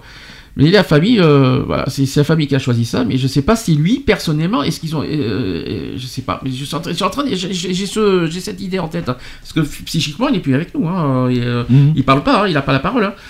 Donc. Je, on- je le- il y a, il y a quelques temps, je, je, regardais un, un magazine, c'était Zone, Interdi- Zone Interdite sur M6, et euh, il, par- il parlait des, des villas de stars et tout ça. mhm. Et ils ont montré sur, sur une vue euh, de- de- par une vue aé- aérienne une villa où il y a Michael on voit bien Michael Schumacher euh, et, sa, et sa famille euh, sur, une, sur une terrasse et Michael Schumacher était, était assis, assis sur un fauteuil roulant. Voilà. Ouais, mais il, a, il, a, il, a, il a à peine 50 ans, on dirait qu'il a un visage de 70 ans, dis donc. C'est un truc. Ah, ça, je sais pas. c'était une vue aéri- aérienne, donc on, on voyait pas, ouais, on voyait pas son il, visage. il est euh, méconnaissable, il est méconnaissable là, sur les photos, je te le dis. hein. Mais euh, je comprends pas. euh, bon, ce qui est, là où je suis content, c'est que la famille le protège au niveau des médias, au niveau de- de- de- des paparazzis et tout ça. Mais je sais pas, euh, je trouve ça un petit peu. Je, sais- je sais pas si lui, il aurait, euh, à la place de Michael Schumacher, euh, s'il aurait voulu vivre dans cet état. Tu vois, je, Ah, ça- euh, je sais pas. hein. Ça, il n'y a, y a que- y a que lui qui pourrait y répondre. hein. Et oui, mais la famille n'a pas répondu. Et tu vois, et tu vois quand je dis que sur un accident soudain, Michael Schumacher, c'en est un. Parce que lui, c'est un accident de ski euh, je sais, ouais. en 2013, ça, commence à dater. Euh, et euh, voilà, mais c'est vrai que la famille ne sait pas ce que, ce que, ce que, ce que, ce que, ce que Michael Schumacher aurait voulu. euh, mais, parce que là, il a- il- la famille ne sait pas. Parce que tu vois, tu vois c'est un bon exemple. parce que c'est- On parle d'accident soudain, mais tu vois, Michael Schumacher est un exemple euh, sur ce, sur ce sujet-là. Et là, il est dans un, euh, dans un état, mais il était- à un moment, il il a été sous, sous coma, à un moment, il était dans un état végétatif, euh, là, il est sorti. euh, euh, Il, me, semble qu'il a fait deux crises de coma. oui, voilà, dans ce sens-là. Mais tu vois, euh, dans, tu vois, c'est un exemple. Je me dis, je me demande euh, euh, si si c'est si c'est humain de le de le laisser dans cet état, quoi. Euh, je sais pas ce que tu aurais pensé. À, la, à la fois, je comprends la famille, qu'ils veulent pas, ils veulent, ils veulent pas tuer leur. euh, Michael. ça, c'est tout à fait normal. Et à la fois, je suis pas, je suis pas sûr. Je sais pas si c'est pas inhumain de le laisser dans cet état, quoi. Il faudrait leur poser la question. Ouais, mais c'est difficile. Tu vois, il faut se mettre à la place et c'est pas facile. Mm. Comme quoi, tu, comme quoi, voilà quoi. Bon, c'est chacun. euh, je, je sais ce que je pense. hein. D'ailleurs, souvent la famille du patient elle-même réclame à ce que la vie soit abrégée. Ah ben, la preuve, la preuve que non, pas, pas- pas pour tous. hein. Comme lors de l'affaire, euh, par exemple, Vincent Humbert euh, en 2003. C'est ce que je te disais tout à l'heure. Le jeune homme qui est victime d'un accident de la route qui le laisse sourd, muet et tétraplégique, qui, ça c'est ce qu'a écrit le président de la République à l'époque, 2003 c'était Chirac je crois, en 2003. C'est Chirac en 2003. Donc euh, le jeune homme, donc, euh, afin de faire valoir euh, son droit à mourir et le délivrer, lui et sa mère des souffrances quotidiennes causées par la situation, L'euthanasie ainsi euh, apparaît comme le moyen ultime de se libérer des chaînes de la souffrance. Ça, c'est ce qu'a expliqué l'article The Conversation. Euh, quand la personne a exploré euh, tous les moyens à sa disposition pour combattre la douleur sans parvenir à, à la faire taire, le suicide peut en effet lui paraître comme une solution. Je te dis tu en as parlé tout à l'heure. Tu, Oui, veux rajouter ce que j'ai dit ou pas? Bah, c'est- ce que je te dis. Le, le- le- le- donc le, le- le- le monsieur, euh, monsieur et sa mère voulaient euh, justement euh, mettre fin aux souffrances. Et après, c'est le, médecin euh, de, l'hôpital qui, euh, faisait, tout pour que le... Comment dirais-je pour, euh, reculer, reculer, reculer, reculer encore euh, une fin inévitable euh, en, lai- en laiss- en laissant, Vincent Humbert dans une souffrance euh, inimaginable. Et, les parents qui souffraient aussi à côté, et, les parents qui se battaient, qui se battaient à coups de, à coups de procès de tout ce que tu veux, pour, euh, pour que la, pour, que la, la, la, fin, de, la fin de vie de, Vincent Humbert soit, soit prise en compte. Euh, Il y a eu des procès des procès pendant plus d'une dizaine d'années. Et euh, ça, ça, ça, a eu, ça a eu beaucoup, beaucoup de mal à aboutir. Autre euh, info, par exemple, sur France Télévisions qui a laissé en 2012 la parole aussi à Nicole Boucheton, qui était vice-présidente de l'association pour le droit de mourir dans la dignité à cette époque. Et selon elle, euthanasie et soins palliatifs doivent être complémentaires. Parfois, les soins palli- palliatifs ne suffisent pas à traiter la douleur physique. Quant aux souffrances psychologiques causées par une maladie incurable, nous considérons qu'elles sont à prendre en compte avec autant d'importance, d'où l'idée que l'euthanasie pourrait s'appliquer à des personnes qui craignent de devenir paralysées ou les, par exemple bien sûr les maladies d'Alzheimer, qui savent qu'un jour ils ne reconnaîtront plus leurs enfants. Mm. Est-ce que tu es d'accord avec ça aussi, avec cette phrase? Normal. Je, vu que j'ai pas tout suivi ce que tu as dit. Ben, la maladie d'Alzheimer reste une maladie incurable aussi. Hein. oui, ça, ça Ah. je sais. Ben, que le- que l'euthanasie euh, pourrait s'appliquer autant euh, aussi pour des, pour, euh, pour des souffrances psychiques, tout simplement. Pas forcément que physiques. C'est ça en fait le, le sujet. Bah, qu'est-ce que j'en pense? Ouais, Bonne question. Euh, j'en pense pas. Je, je- T'en penses pas Bon alors je continue alors, dans ce cas. Si t'en penses pas, on continue. Euh, selon l'article 16 du Code civil, la loi assure la primauté de la personne qui interdit toute atteinte à la dignité et de celle-ci et garantit le respect de l'être humain dès le commencement de sa vie. Les principes de la liberté et de dignité de l'être humain sont souvent brandis euh, par les tenants d'une législation euh, de l'euthanasie, puisqu'elle répondrait à un désir de, liberté et de dignité de, dignité de l'individu. Et selon cet article publié dans The Conversation par Hugo Melchior, doctorant en histoire politico-contemporaine à l'université Rennes 2, l'idée n'est pas que la société puisse décider elle-même du sort de chaque malade, il ne s'agit nullement ici de décréter que ce serait une vie digne, et chacun en construit sa conception subjective.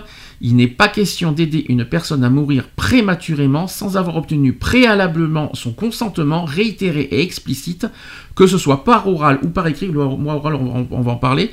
Ainsi, l'idée est de permettre à chaque patient de déterminer à partir de quel moment sa vie devient indigne d'être vécue. Alors, là, il y a quelque chose. Donc là, c'est sur le, consentement. Euh, oral, non. Je suis désolé, il n'y a pas de, euh, a pas de preuve là-dessus. On l'a dit tout à l'heure. Oral, c'est hors de. Moi, personnellement, je suis contre euh, le consentement oral. Je te le dis franchement.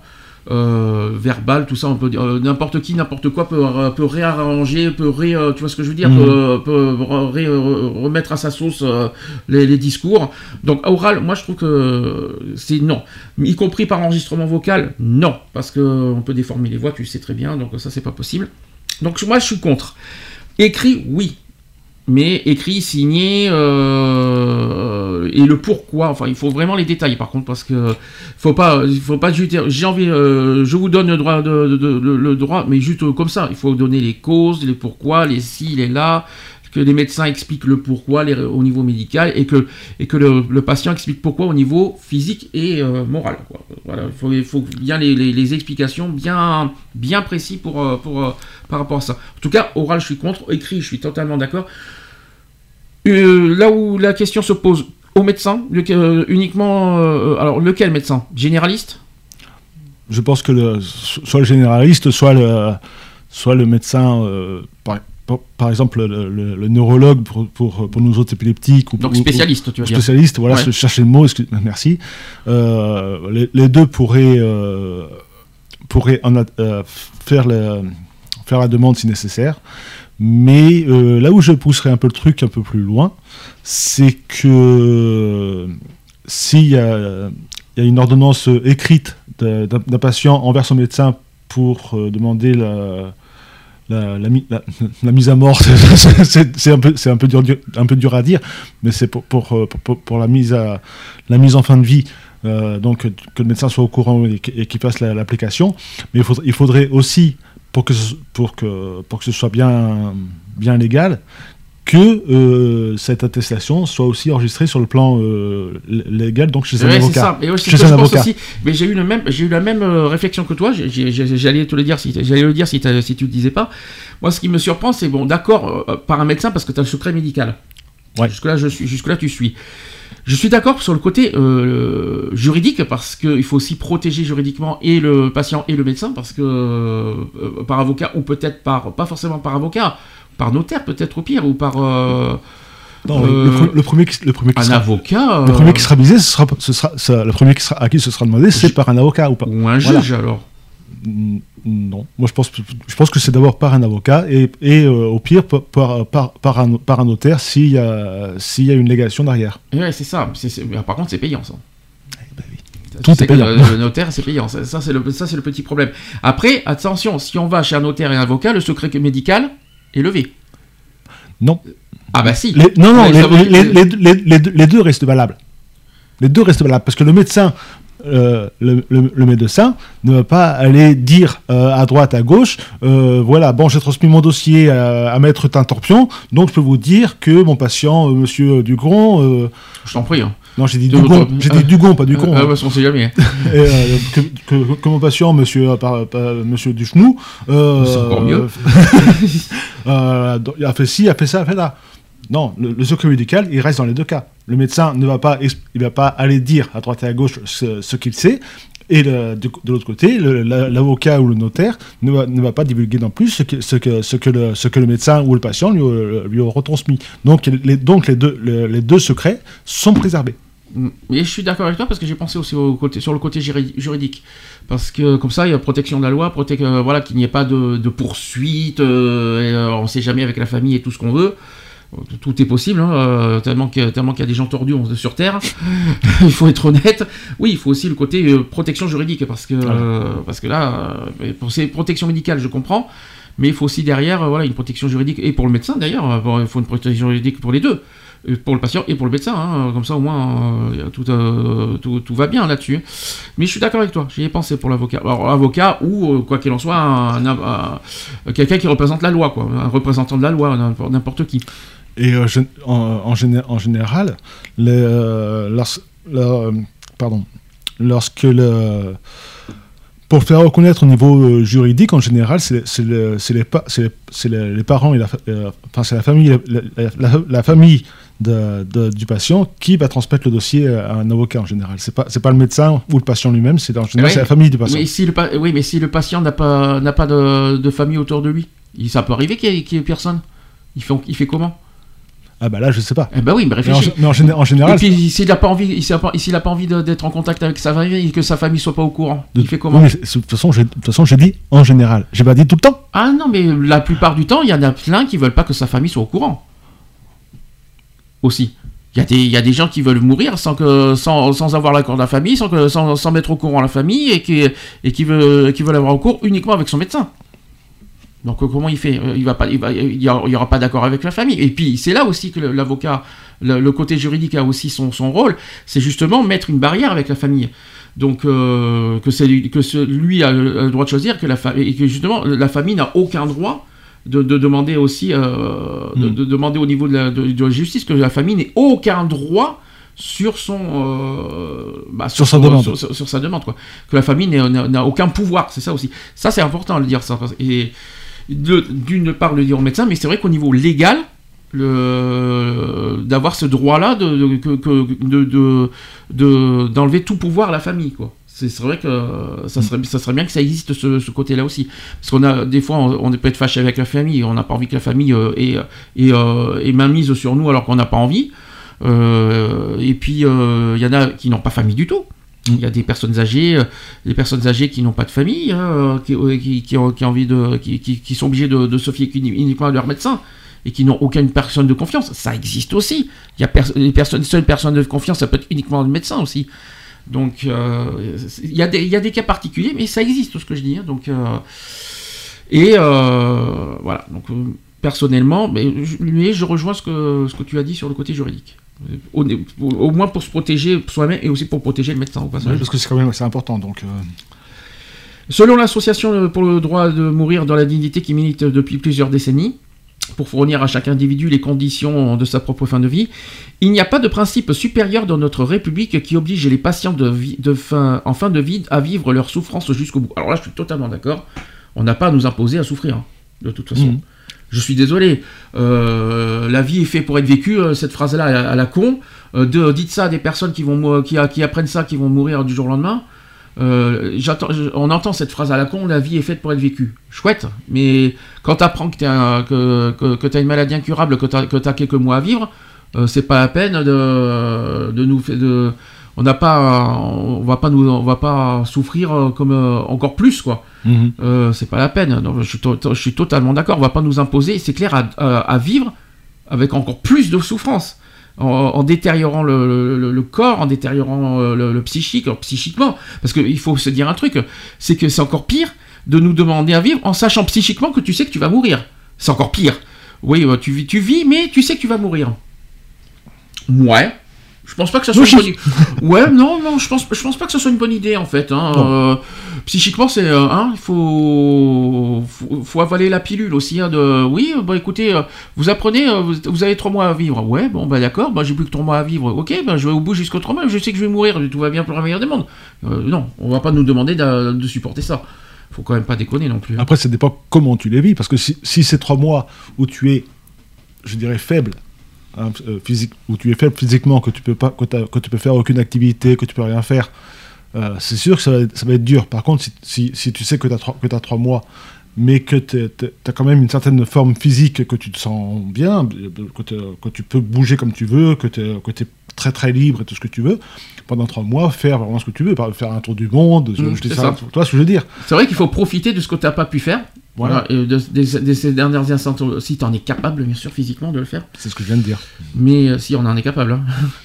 Parce que euh, côté moteur et tout ça, il faut en être capable. Et si on en a les moyens aussi. Oui, aussi. Parce que tu as pas. si tu n'as pas les moyens, euh, voilà quoi. Mais quand je disais un tour du monde, c'était vraiment pour. Voilà. Mais Mm. tu, tu peux faire des tas de trucs que tu voulais. Par, par exemple, je sais pas, un. un- un- Un tour du monde, oui. Un voyage, un voyage que tu non, mais même, fait. non, mais même, même, même par exemple, je sais pas, un vol en ballon. Simplement, tu sais, en, en, en montgolfière. Ouais, t'as pas intérêt d'avoir le vertige surtout. hein. Non, mais ça, c'est- ça c'est moi. Ça, Bon. Hein, donc, euh, ça oui. Mais bon, voilà. Non, mais, Non, mais faire- je suis d'accord avec toi. Faire des, faire des trucs que tu n'aurais pas fait dans, la vie, dans, une vie normale. Tout à fait d'accord. Sauf que juste, il faut juste que tu le fasses un peu plus rapidement, c'est tout. Oh. Oui, mais, mais- mais au moins tu l'auras fait. Tu n'auras pas de regrets. Tu auras, fait, t'auras- t'auras été au bout de ta vie en, en- en ayant fait ce que tu ce que as, euh, en, en ayant euh, appliqué tes rêves. Des rêves, euh, tu vois ce que je veux dire? Donc euh, au moins tu, tu, me- tu- tu- tu pourras, tu peux mourir, mais euh, sans regret, quoi. Mm. Euh, D'avoir réalisé derrière ce que tu que t'as jamais pu faire. C'est ça qui est, c'est c'est ça aussi que psychiquement ça peut aider quelque part, ça, ça aussi. Dernière chose sur la pratique de l'euthanasie. Donc, on parle d'euthanasie lorsqu'un médecin provoque volontairement la mort d'un patient dans le but de mettre un terme à des souffrances jugées insupportables. Donc, on distingue l'euthanasie active lorsque le décès est directement provoqué par l'administration euh, d'une substance létale par un médecin. De et vous avez à, à- côté l'euthanasie passive où la mort est entraînée par l'arrêt des soins. Là-dessus, euh, je suis moins pour là-dessus. L'euthanasie ne doit pas être confondue avec le suicide médicalement assisté, c'est-à-dire que dans ce dernier cas de figure, le malade reçoit un soutien médical pour mourir, mais c'est lui et lui seul qui déclenche le processus menant à sa mort. D'accord? Donc les pays euh, autorisant euh, l'euthanasie comme la Belgique ont encadré euh, leur, leur pratique par des lois pour limiter les risques de dérive. Voilà, ça c'est fait. En France, donc qu'on soit clair là-dessus, en France, il y a plusieurs textes de loi qui sont impliqués dans la prise en charge des patients en fin de vie, notamment, donc il y a la loi du 4 mars 2002 qui est relative aux droits des malades et à la qualité du système de santé sur le droit des malades, donc surnommée la loi Kouchner. Il y a la loi Leonetti du 22 avril 2005. Il y a le décret du 6 février, du 6 février 2005 relatif aux directives aussi anticipées ou prévues par la loi euh, de 2005 relative aux droits des malades euh, et à la fin de vie modifiant euh, le code de santé publique. Je connais pas le décret par contre ce qu'il y a dessus. Et donc euh, cette loi Leonetti de 2005 euh, qui revient souvent fixe les droits des patients en fin de vie sur le territoire français. L'euthanasie active y est proscrite par contre. Donc elle n'est pas autorisée en France, mais l'obstination déraisonnable du corps médical et la prolongation euh, artificielle de la vie le sont également. Plutôt que l'acharnement euh, thérapeutique, la loi autorise le médecin à réduire ou arrêter le traitement d'un patient en fin de vie, même si cela doit entraîner sa mort à plus ou moins court terme. Quant à l'euthanasie passive, qui est donc tolérée en France, elle est tolérée, euh, avec des soins palliatifs qui visent essentiellement à soulager les, les douleurs et à améliorer le confort du patient et peuvent être mis en place jusqu'au décès. L'arrêt des traitements pouvant euh, conduire au décès du patient est strictement encadré euh, et résulte d'une décision collégiale. Si le patient n'est plus en état de donner directement son avis, comme le coma, la famille et la personne de confiance sont consultées et les directives euh, anticipées rédigées par le patient doivent être respectées. Donc il y a une directive anticipée quand même qui doit être faite. hein. Euh, si la demande d'euthanasie passive est faite directement par un patient en phase avancée ou terminale d'une affection grave et incurable, elle doit être respectée après que le médecin a clairement informé ce dernier des risques encourus. Voilà les règles. Qu'est-ce que tu en penses? Est-ce que tu es d'accord, pas d'accord? Alors, n'oublie pas que le- l'euthanasie active, voilà, c'est en cours de, euh, voilà, de- la par voie létale. C'est en ce moment au- en cours au Parlement. On ne sait pas ce que ça va donner dans les mois sûrs. Mais qu'est-ce que tu en penses de, de- de la règle sur le sujet de, de l'euthanasie passive? Donc déjà, quoi qu'il en soit, apparemment, il y a toujours cette, euh, la décision du patient. Donc ça veut dire que quoi qu'il en soit, il y a l'accord de... Il y a la de, le patient doit rédiger un truc, hein, quoi qu'il en soit. Oui, une demande. euh, ouais. Mais euh, Ça pas, c'est pas facile dans tous les cas. par non, c'est pas facile du tout. Parce que si jamais euh, il y, a il y a un accident qu'il a un coma, comment il peut rédiger? Là est la question. Après, on, s'en on se réfère à la famille. Et là, il- et là on revient à, à tout le cercle qu'on a dit il y a, il y a 10 minutes. Euh, si, si la famille, si la famille, si on a une famille, si on a une contact avec famille, si on n'est pas fâché avec famille, et voilà. Et après, on repart sur les cas euh, particuliers. Et voilà. Et là, c'est là, c'est c'est pas facile. Après, on, si, si, si. Après, on se fie au médecin traitant. Mais là, là, c'est pareil. Mais euh, je sais pas comment comment dire. Difficile. Ah, euh, c'est le débat. Merci, bonjour. Ouais. Merci Tu- du cadeau, c'est ça Tu me la recopieras celle-là. Merci ouais, du ouais. cadeau, hein. Ouais, hmm.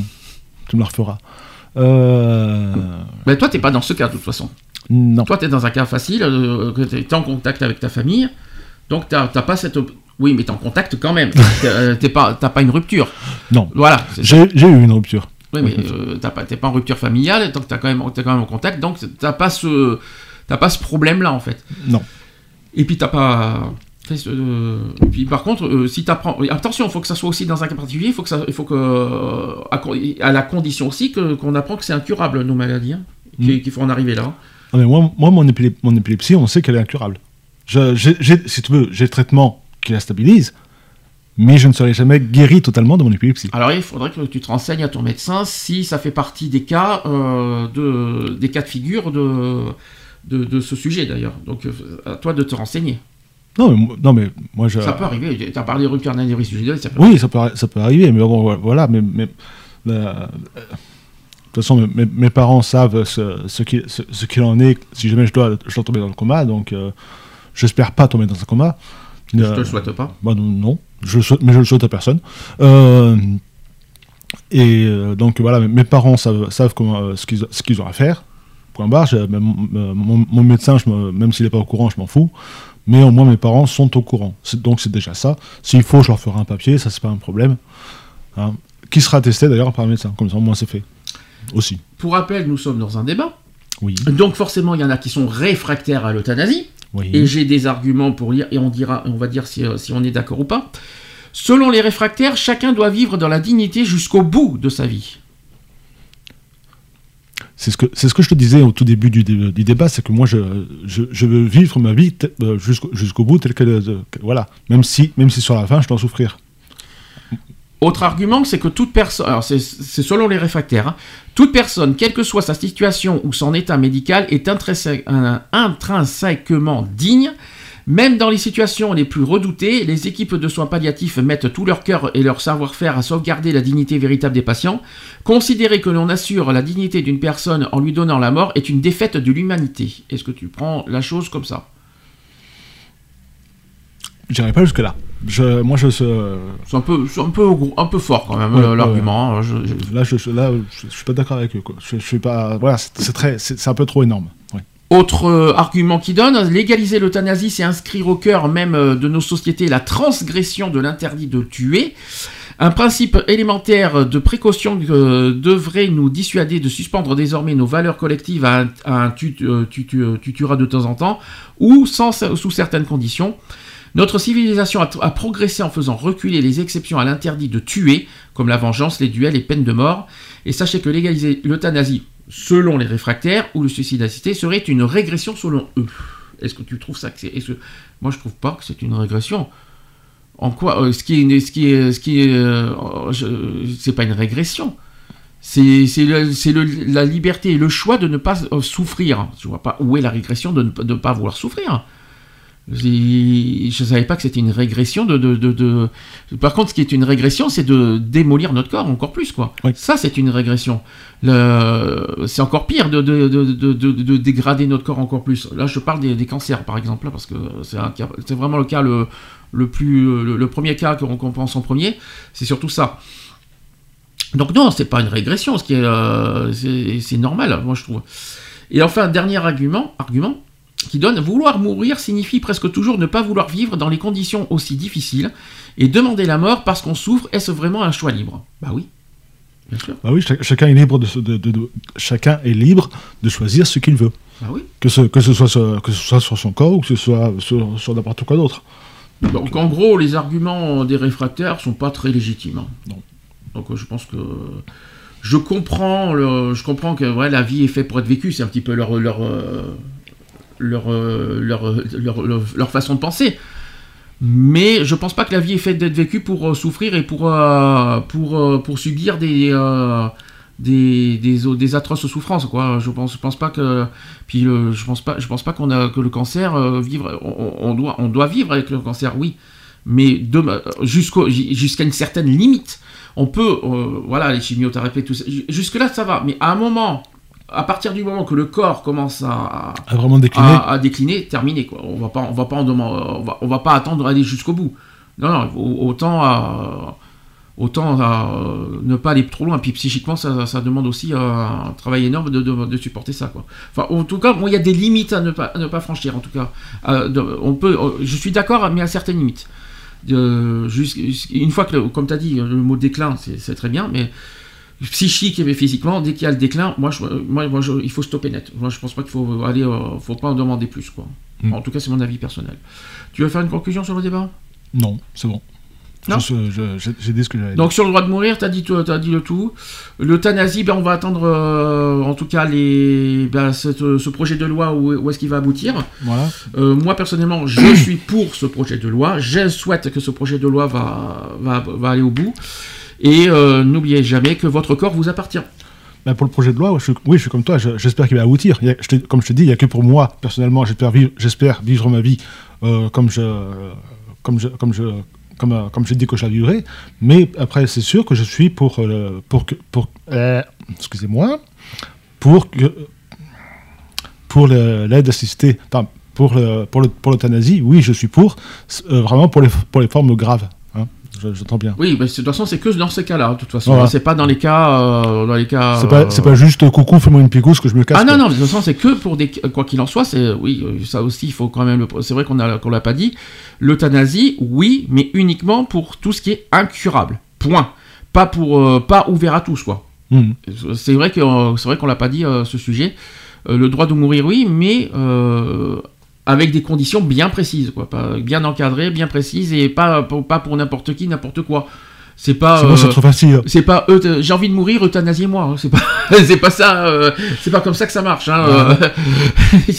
non, non, bien sûr que non. Euh, non, c'est vraiment pour des cas vraiment très particuliers ce, ce sujet. Ça, c'est bien de l'avoir ajouté, ça. En tout cas, n'oubliez jamais un, autre un dernier détail, c'est que notre corps nous appartient. C'est pas à- aux autres de décider, c'est nous-mêmes qui avons, le- et uniquement à nous de décider où, euh, où on veut en, où on veut en finir et comment, et le comment aussi on veut en finir. On va faire une dernière pause avant les actus.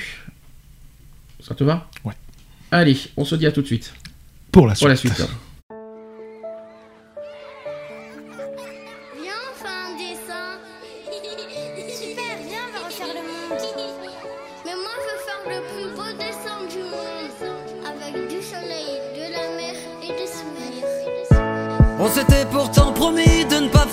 Devenir comme eux. On avait dit que la routine, c'était quelque chose pour les vieux. Mais le temps a fait son effet, l'important c'est d'être heureux.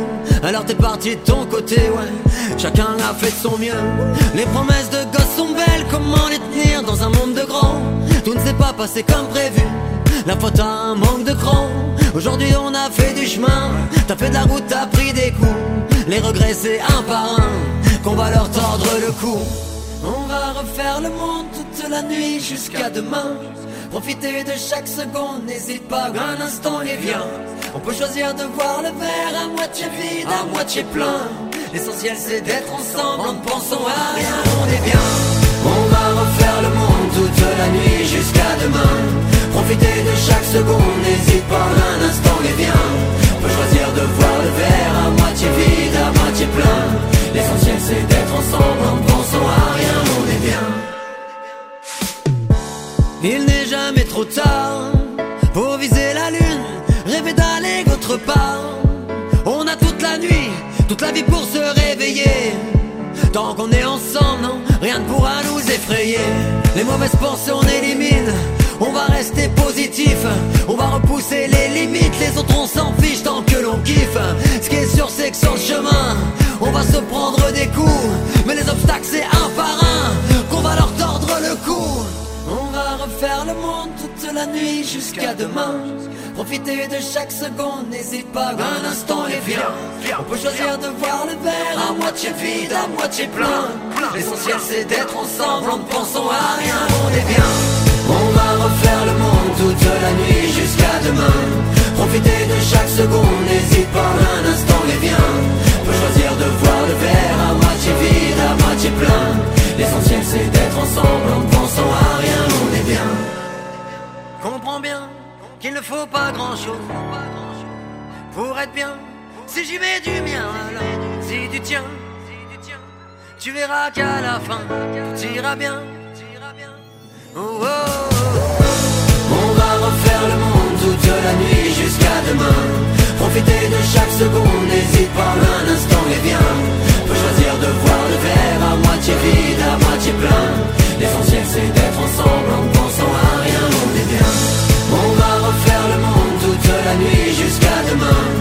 Profiter de chaque seconde, n'hésite pas un instant et viens. On peut choisir de voir le verre à moitié vide, à moitié plein. L'essentiel c'est d'être ensemble, en pensant à rien, on est bien. Retrouvez vos émissions préférées Equality. Tous les samedis à 15h avec des débats, des sujets de société, les chroniques, les actus politiques et les actus LGBT de la semaine. De retour dans l'émission Equality en direct 17h27. On est à l'heure, ça fait du bien. Ça change. Euh, autre dernière chose, n'oubliez pas toujours de nous, pour nous rejoindre, vous avez le téléphone à 04, euh, 04 86 15 44 45 et vous avez aussi sur notre téléphone portable euh, par WhatsApp euh, 06 27 39 28 71. N'est-ce pas Michel? Mhm. On continue? Mhm. On passe au- à la suite Mhm. Allez, les actuels LGBT, c'est parti. Equality, les actus LGBT.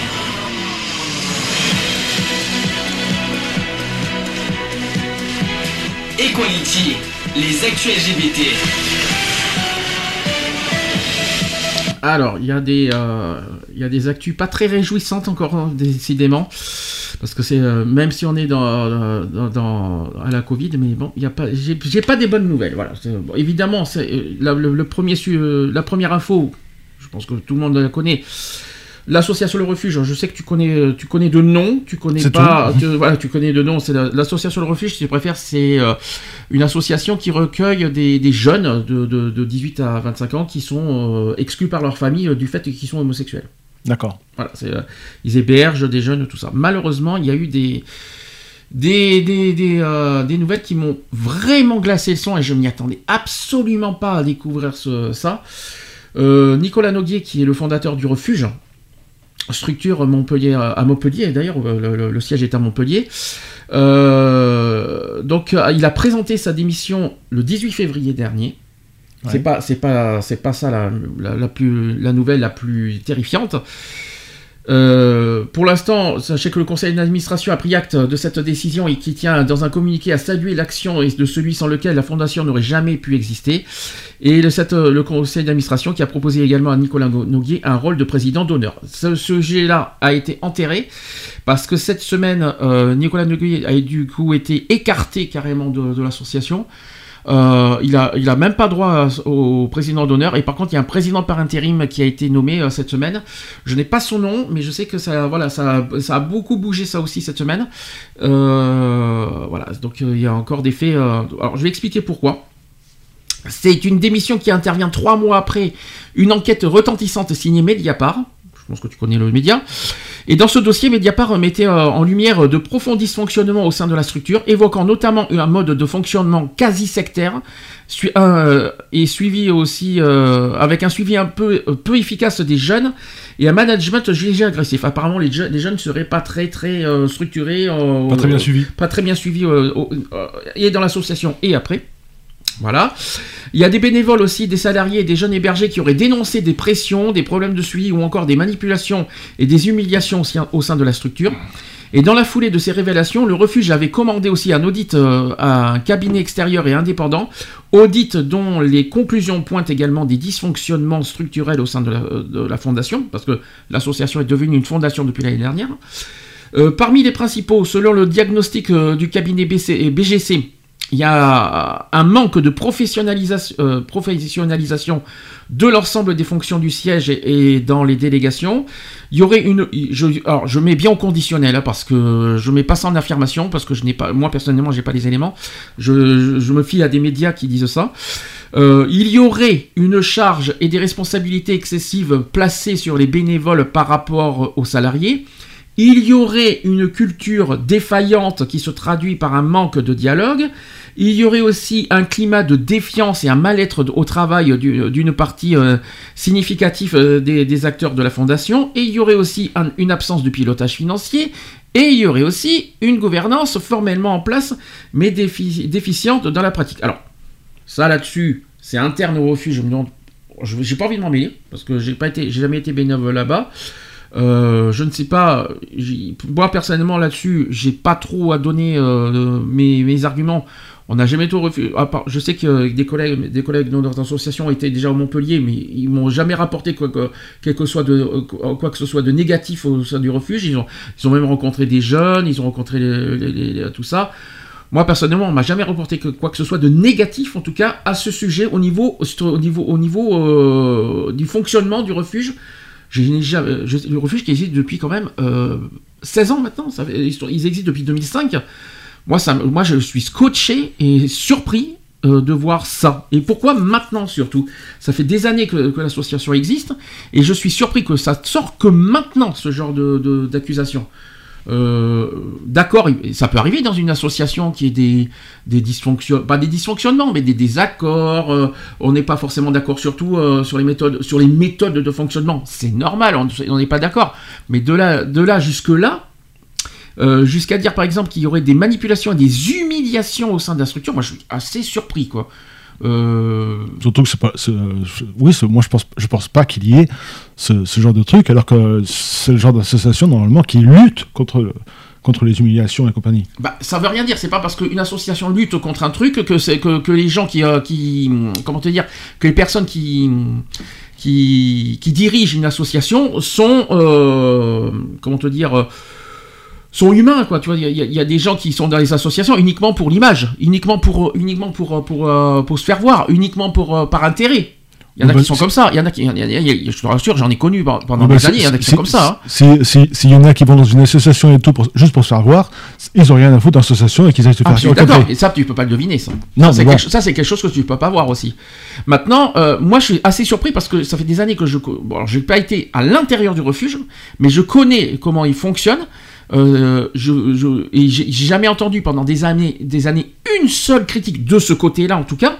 Euh, des bénévoles, il y en a eu des, il y en a eu beaucoup et pendant des années euh, qui n'ont et qui n'ont jamais dit un truc pareil. Et comme par hasard aujourd'hui, il y a un audit et qui sort tout, des horreurs aussi autant.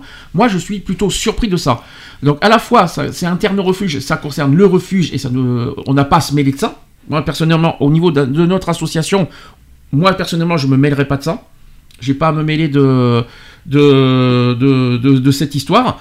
Euh, c'est plus au refuge, aux bénévoles et euh, à tous les, tous les membres de, de- cette association de, gérer ce problème interne.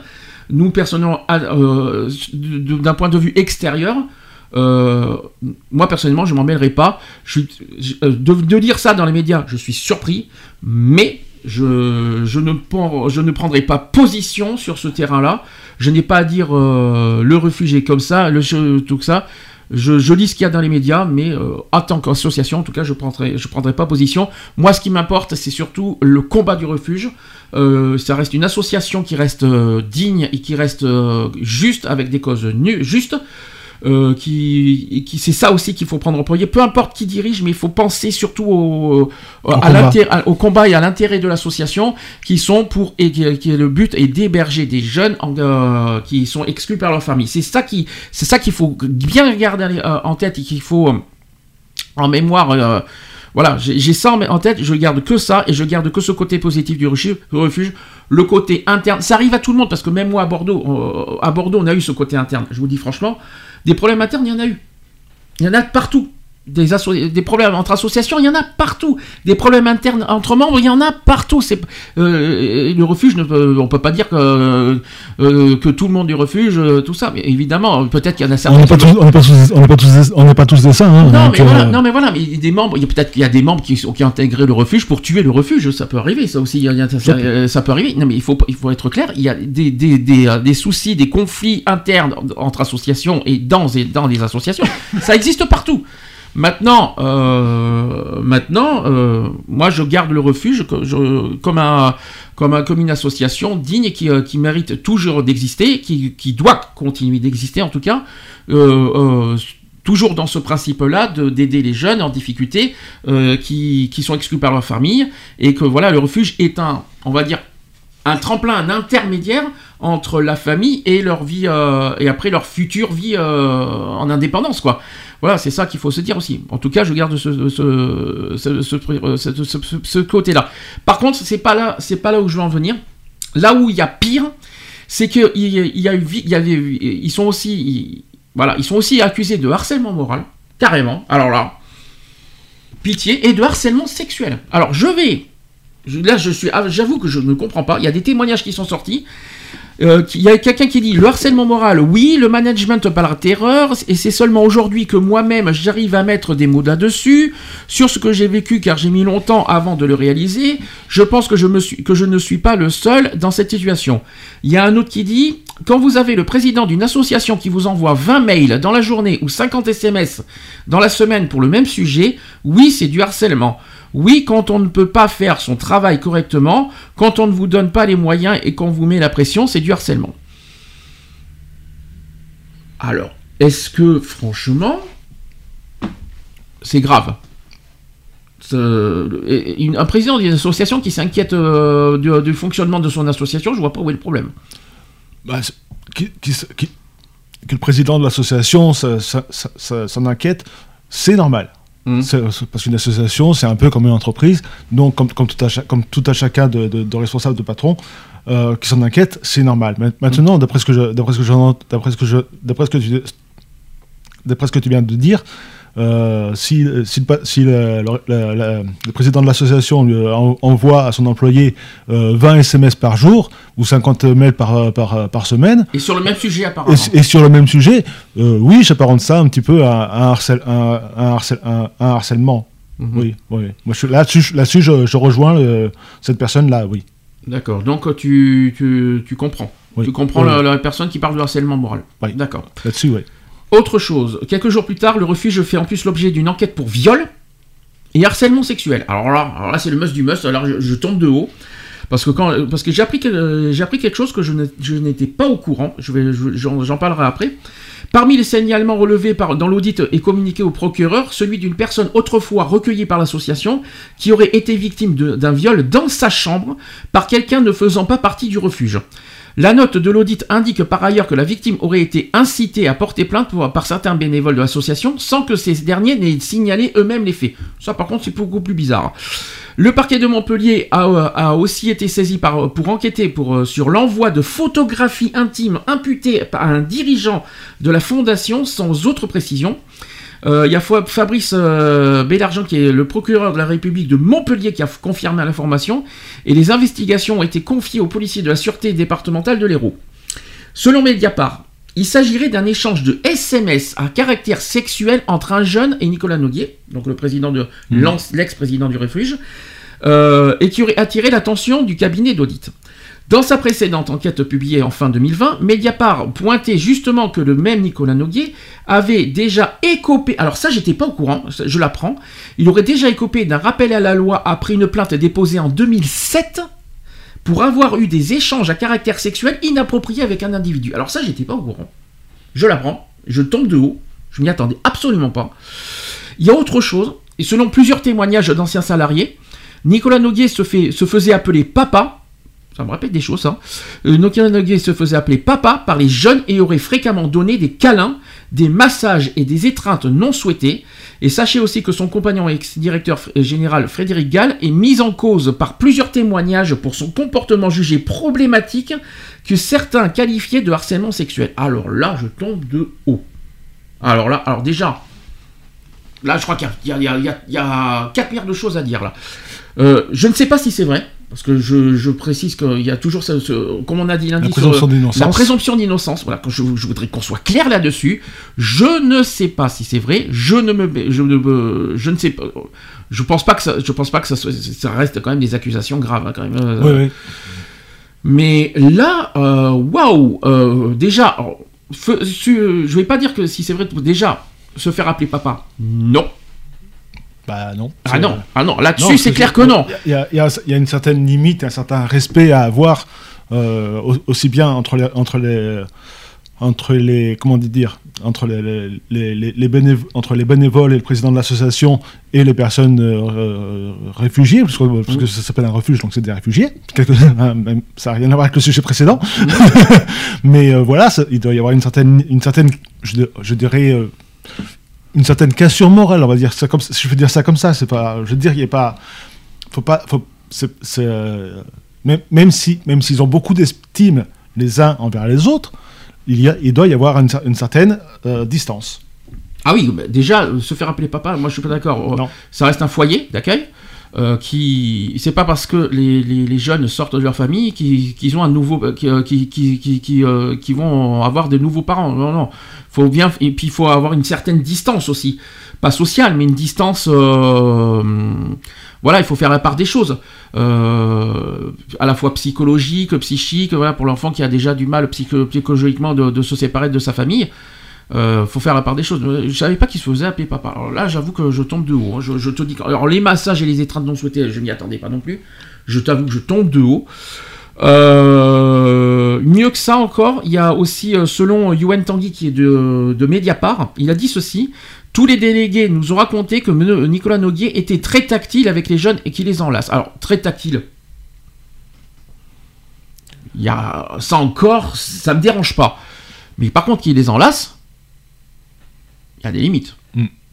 Euh, faut faire attention quoi, qu'ils les enlacent. euh, voilà. Et En plus, à ma connaissance, ils, euh, voilà, Nico- ils sont mariés, Nicolas Noguier et, et Frédéric Gall. Il faut aussi, voilà, bon, je, sais- je- je tombe de haut, je le dis franchement. Euh, pour rappel, Mediapart avait mis en évidence un suivi défaillant des jeunes hébergés par l'association et des équipes humiliées. Le média indiquait que, que de di- des dizaines de bénévoles et salariés ont quitté la fondation. Euh, de son côté, Nicolas Noguier, il a quand même réagi, heureusement quand même, il a, il a le droit de parole et, aussi, et de défense aussi. Il a, réa- il a réagi à l'enquête de Mediapart en estimant qu'il était facile de récolter le témoignage d'ex-bénévoles aigris, ex-salariés et, et con- en conflit. Ça, c'est fo- ça, c'est possible, ça. C'est vrai aussi. Ça, c'est largement possible. hein. Euh, et aussi des ex-jeunes euh, en conflit. Donc les dirigeants qui estiment que ce sont des propos faits pour nuire au travail et à la répétition du, du refuge. Chose que j'avais déjà mis, euh, que je me suis mis en tête hein, dès le début. hein. Donc Elis- Elisabeth Moreno, qui est ministre déléguée chargée de l'égalité entre les femmes et les hommes, de la diversité et de l'égalité des chances, a lui souligné que les dysfonctionnements observés au sein du fondation le refu- le refuge sont graves. La vocation de cette fondation impose une exemplarité qui a été entachée. Il y a Michael Dela- Delafosse, pardon, ça c'est euh, ça c'est pas grave. Michael Delafosse, qui est le maire de Montpellier, avait confié qu'il suspendait aussi les subventions versées à la fondation en attente d'une clarification. Alors, en conclusion de tout ça, on va être très clair. Ce n'est pas à nous de juger quoi. Enfin, moi personnellement, je suis surpris. hein, je ne vais pas vous mentir. Euh, Quand je lis ça, évidemment, je je vais pas, faire comme si rien n'était. Évidemment, je suis sous le choc. Je je vais pas vous mentir. Je suis sous le choc de lire ça. Maintenant, je vais être, euh, on va être clair et net et précis. C'est pas à nous de, juger. Ce n'est pas à nous de critiquer quoi que ce soit.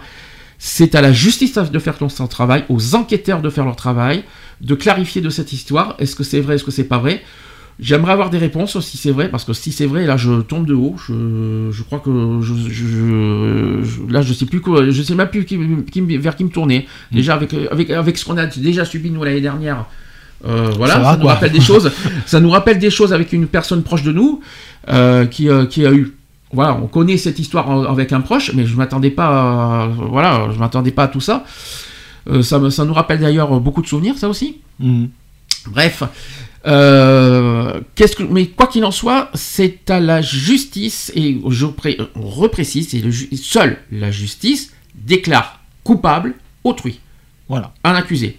Ce n'est pas à nous de dire, c'est pas à nous, et sachant qu'on connaît même pas les faits, on connaît pas l'histoire, on n'a pas été témoin de quoi que ce soit, on n'en sait rien. Ce ne sont que des faits, ce ne sont que des accusations, ce ne sont que des mots euh, divulgués par les médias, on n'en sait rien. Laissons faire la justice faire le travail, aux enquêtes de, clarifier tout ça et de nous dire, de nous dévoiler la vérité dans les jours à venir. À l'heure actuelle, malheureusement, le refuge est en est dans En suspens dans- euh, non, ça continue, mais avec un nouveau président, avec un- avec des nouveaux dirigeants, avec une nouvelle équipe. Par contre, euh, côté l'image, ça, ça me fait très peur. J'ai très très peur que l'image du refuge en prenne un coup. Euh, le ref- il faut, là-dessus, ne, ne mélangez pas tout.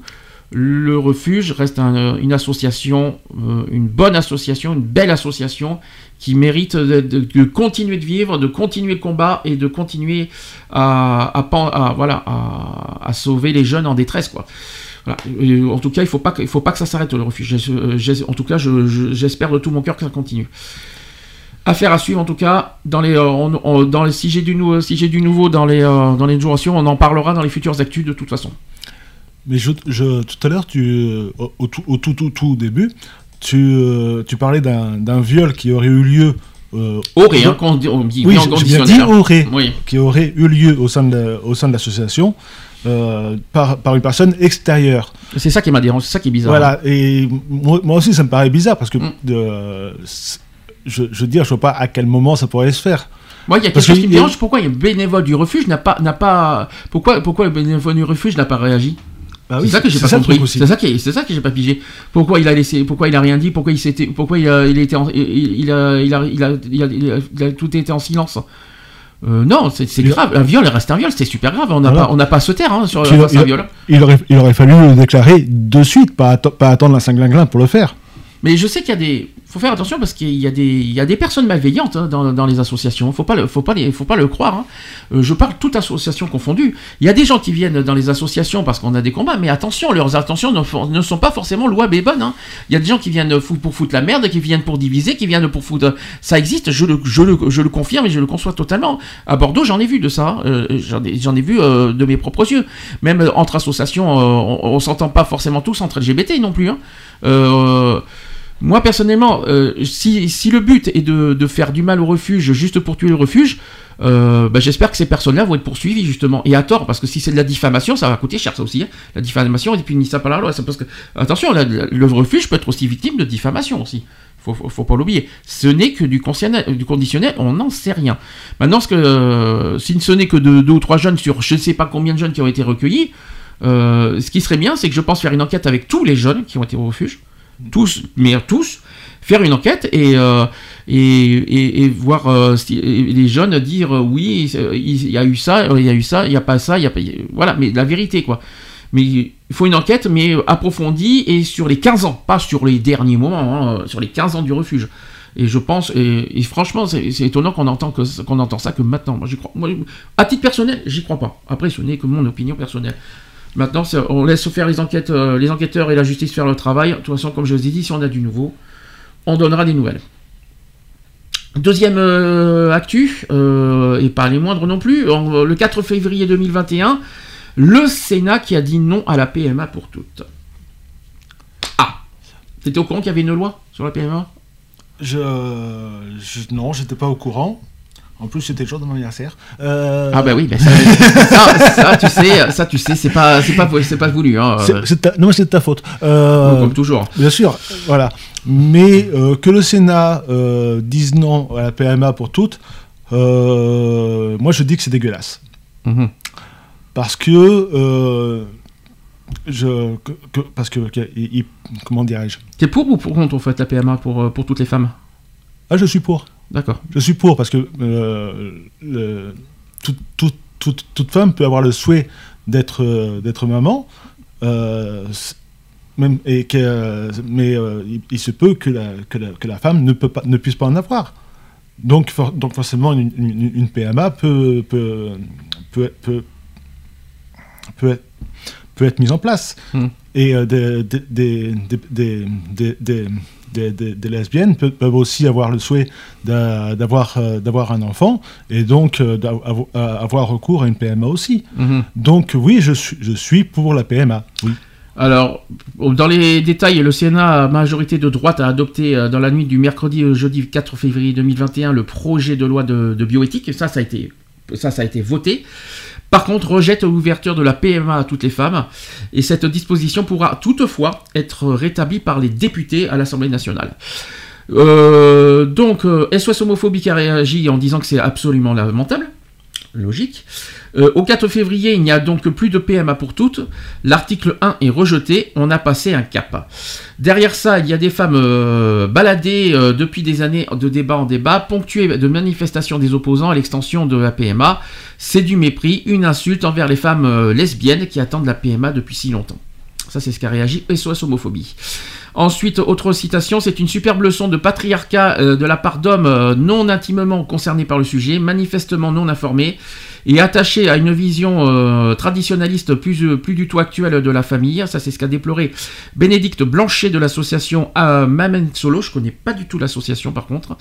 Ils ont, elle a dit ceci non seulement l'avancée fondamentale que, représente la PMA pour de nombreuses femmes a été supprimée, mais les sénateurs avaient préalablement honteusement écarté les femmes seules. Ça, c'est vrai qu'il faut y penser, il n'y a pas que les lesbiennes qui sont concernées.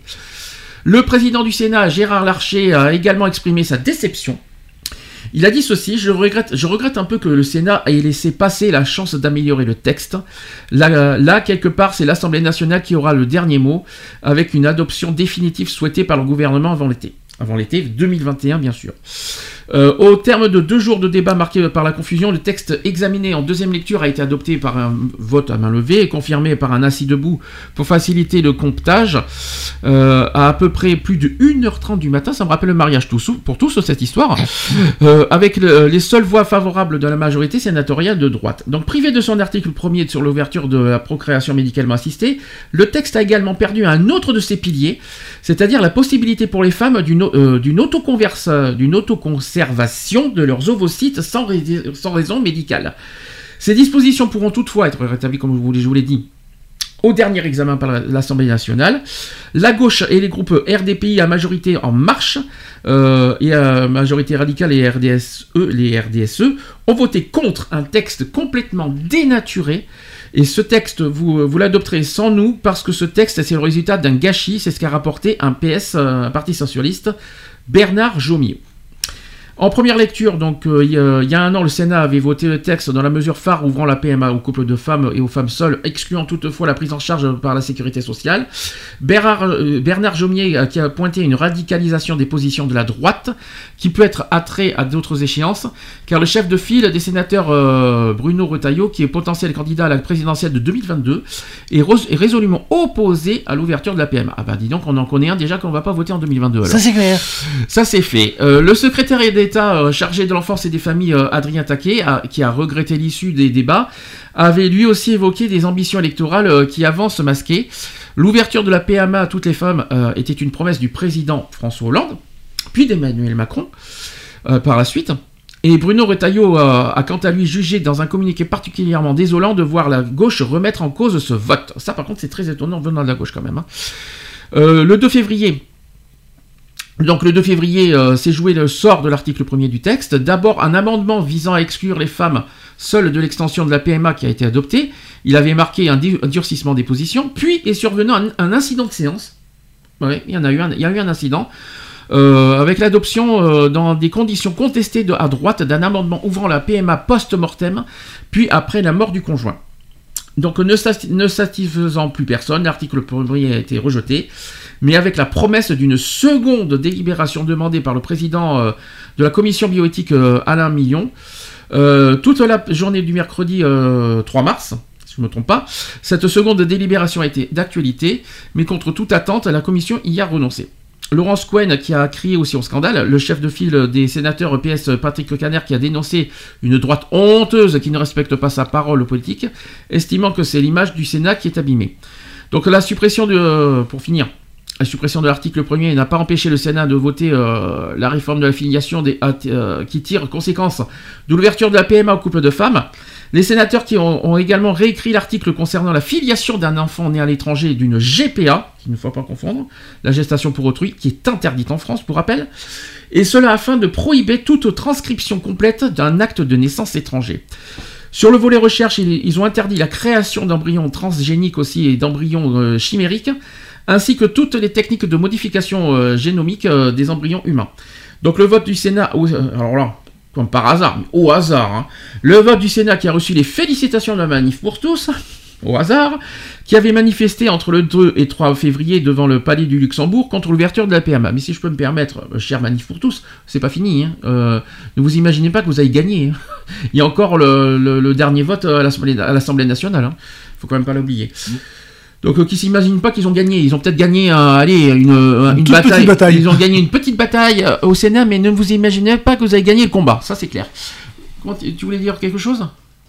Oui, j'allais, tu, par- tu, par- tu parlais de la GPA tout à l'heure. Je, je trou- je trouve, comment dirais-je, je trouve, dégue- je trouve dégueulasse que la GPA ne soit pas autorisée en France. Alors, pourquoi tu trouves ça dégueulasse? Bah, par- parce que euh, je- j'estime que euh, même en France, euh, on, de- on devrait pouvoir euh, en- y, a- avoir droit sans pour autant aller à- à- oies pour, euh, pour, pour, pour, pour, euh, pour demander une, GPA ou que ce soit. Ça, devrait pouvoir se faire sur notre territoire, euh, selon, selon le, principe des droits de l'homme d'ailleurs, que, que, que, tout le monde peut... euh, que, tout le monde peut, euh, peut, peut, peut- enfin, les droits de l'homme. Oui, parce je que dirais plutôt les droits de- la famille, excusez-moi. Oui, plutôt, parce que le droit de Euh, l'homme, voilà. euh, le droit de Que- l'homme, je, que- je te regarde bizarrement là. Oui, c'est pour, ça que je- c'est pour ça que je me suis repris. Mais euh, donc, c'est pour le droit, le- par rapport au droit à la famille que, euh, que, que cette famille puisse être, euh, euh, être, euh, être, fon- être fondée euh, par tous les moyens possibles. Voilà. Que ce- mais euh, et que, ce- et que ça puisse se faire en France.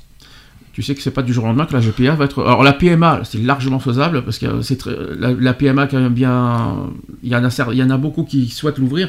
Par contre la GPA, Oui, ben je... c'est pas du jour au lendemain qu'on l'aura en France. Je, je vais pas te mentir. Ouais, mais moi, je- j'estime qu'on qu'on- j'estime qu'on devrait l'avoir. Ouais, mais Voilà. ça va être très très très très très long, un long long long très très long combat. Je, je vais pas te mentir. Oui, ben voilà. En Là, tout cas, la PMA pour toutes, c'est largement faisable. Et j'espère qu'à l'Assemblée nationale, ils vont, ils vont, ils vont, la- ils- Ne veut pas que la PMA est, autorisée, mais pas aux couples de lesbiennes et pas pour les femmes seules. Les- la PMA est autorisée pour les, euh, les personnes hétéros et mariées, il me semble. Donc, Ouais, mais ça- euh, ça et, ouvert, et pour ça des- devrait- et dans des conditions euh, de santé, voilà, par exemple, s'ils ont des problèmes de. voilà, oui, c'est madame, c'est pour- madame. Pour des raisons médicales aussi. voilà. Mais la, la PMA devrait être ouverte à toutes et à tous. Oui, parce que, comme j'ai dit, euh, la PMA Pourquoi la PMA pour certaines et pas la PMA pour toutes? C'est complètement con. La PMA, si, on, si on ouvre la PMA à certaines, on est capable d'ouvrir la PMA, la PMA à toutes les personnes. À toutes les femmes, Oui, à mais- toutes les femmes, parce que les, les hommes sont concernés euh, Oui, juste pour autre chose. comme, euh, comme, comme, comme tu l'as dit, c'est pas, c'est, c'est, euh, c'est- oui, c'est c'est au Sénat que tu m'as dit qu'il, avait refusé la, la PMA. Euh, sauf qu'au au Sénat, à 95%, c'est- des, hommes et, pour, pour, pour eux, euh, euh, c'est un homme et une femme doivent faire un enfant. Quoi. Ils- ils- ils- ils- pour, eux, le, le, le fait qu'un couple lesbien euh, pour, pour eux, le fait qu'un couple lesbien ait un enfant, c'est anormal. Ce qui est encore plus moche, c'est que ce sont des hommes qui décident le sort des femmes. Voilà. C'est vraiment lamentable. C'est plus aux femmes de, de- de juger qui sont les, meille- les, les- les plus aptes à juger de, ce que veut une femme.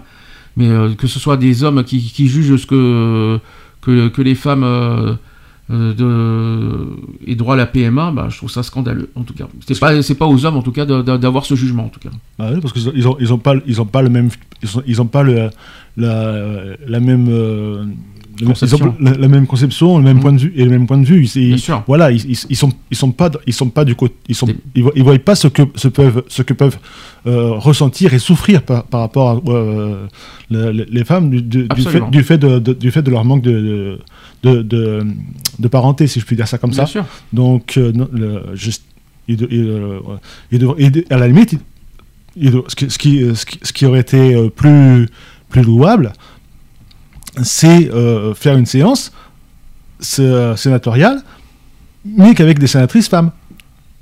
Oui, bah là, Là, là, là, là, au moins, ça aurait été. ça- ça- ou, Ouais, alors, ou alors faut avec une majorité. faut que ça soit mixte quand même. hein. Avec, alors, bon, bon, d'accord, disons 80% de femmes. Il faut que ça soit mixte. Eh ben 80% de 50%. femmes, 80, non 80% de femmes, c'est ça fait, ça fait, c'est mixte. Il y a, il y a 80% d'hommes. J'appelle j'appelle pas ça mixte. 80%. ah, à partir du moment où il y a des hommes, c'est mixte. hein, je suis désolé. hein. J'aurais dû dire 50-50, euh, voilà, euh, oui, plutôt la parité, c'est ça que- c'est Voilà. le mot que je cherchais. Mais, euh, mais euh, voilà, si- s'il y a eu 50-50, crois-moi que la PMA aurait pu passer. Autre actu, affaire à suivre aussi, sur, on attend le, le- le dernier, le dernier débat à l'Assemblée nationale, donc ça aussi c'est une affaire à suivre. Je n'ai pas la date par contre pour l'Assemblée nationale, donc ça aussi euh, à surveiller de près dès qu'on a les infos, mais évidemment on en parle. Euh, troisième actu, euh, alors ça c'est une affaire aussi difficile à, évoquer, donc c'est une, euh, une affaire qui concerne le hashtag MeTooGay. Le hashtag c'est sur Twitter. Donc c'est une, ce hashtag en fait, je vous, je vous raconte l'histoire, ça permet à de nombreux homosexuels de témoigner des viols dont ils ont été victimes de la part d'autres hommes. Et ces témoignages attirent l'attention sur les violences qui touchent les, LGBTQI+, euh, dont les enquêtes scientifiques et statistiques disent qu'ici peu de choses. Sans chiffres ni données, difficile de faire exister le problème, prévenir les violences et aider les victimes. Bon, en tout cas, c'est un hashtag qui sert, qui est utile et qui, qui ne faut pas hésiter à employer sur Twitter si vous en êtes victime, si vous êtes victime de viol. Mais par contre, ce hashtag cache derrière un destin tragique. Je vais pas vous mentir, c'est l'histoire de Guillaume euh, T. On n'a pas son nom de famille, qui est à l'origine de ce hashtag. C'est lui qui l'a créé, ce hashtag MeTooGay. Euh, il avait, sans, le vouloir, lancé un mouvement de libération de la parole chez les homosexuels. Donc euh, ça s'est passé le 21 janvier sur Twitter. Le jeune homme de 20 ans qui avait en fait publiquement accusé de viol un conseiller communiste à la mairie de Paris. Il s'appelle, euh, il s'appelait euh, d'ailleurs, euh, il s'appelle Maxime Cochard, le, le conseiller, et ainsi que et, aussi avec le, contre le compagnon de ce dernier aussi. Donc l'élu avait immédiatement contesté ces accusations, comme toujours bien sûr, Évidemment. qui ont suscité depuis des centaines d'autres messages sur les violences sexuelles dans les milieux gays. Et le lendemain, Guillaume T s'était confié longuement au journal Le Monde. Il, a dit ce- il avait dit ceci, Guillaume, c'était l'année de ma terminale, je n'avais que 18 ans, j'étais vulnérable, en raison de problèmes familiaux, je n'avais pas vraiment d'endroit où dormir. J'ai couché plusieurs fois chez eux, ils ont profité de ma jeunesse, de ma naïveté, pour avoir des relations sexuelles avec moi. J'ai mis plus de deux ans à prendre conscience que ce que j'avais vécu n'était pas consenti et à mettre le mot viol sur cela. Cela m'arrangeait de faire comme si rien n'était arrivé. Ensuite, par la suite sur Twitter, son message avait immédiatement provoqué un déferlement de réactions. Des centaines de messages avaient afflué racontant des, viol- des violences sexuelles parmi les homosexuels. Euh, D'ailleurs, Guillaume a dit ceci, je n'aurais jamais imaginé, c'est Guillaume qui a dit ceci, je n'aurais jamais imaginé qu'il y aurait tant de témoignages. Euh, il, a avoué, être dépassé par les témoignages. D'ailleurs, il était, euh, s'y attendait pas. Il a dit, avait dit que même Marlène Schiappa en a parlé. Qui est, est- est- étonné, étonné que la ministre ait assuré de son plein soutien tous ceux qui osent briser le silence en dévoilant leurs euh, histoires intimes euh, et douloureuses. Il n'avait pas non plus imaginé que, son message aurait un impact politique aussi immédiat. Dès le 21 janvier 2021, bien sûr, le Parti communiste avait demandé à Maxime Cochard et à son compagnon secrétaire euh, de section PCF de se mettre en retrait de leurs activités politiques. La maire du 14e arrondissement avait aussi retiré à Maxime Cochard sa délégation de l'égalité homme- homme-femme et à la lutte contre les discriminations. Donc voilà, ça c'était suite aux publications euh, de, twi- de Twitter. Malheureusement, le 9 février euh, dernier, Guillaume T avait, euh, a été retrouvé mort, pendu dans sa chambre du campus de Nanterre. Et sachez que le parquet local avait ouvert une enquête pour examiner les causes de son décès. Mais contre toute attente, l'avocate a choisi ici une qualification criminelle, celle dite des coups mortels, punissables de 15 ans de réclusion. Elle nécessite de démontrer une volonté de l'accusé de porter une atteinte physique à la victime et, euh, euh, que cette atteinte soit la cause directe de la mort.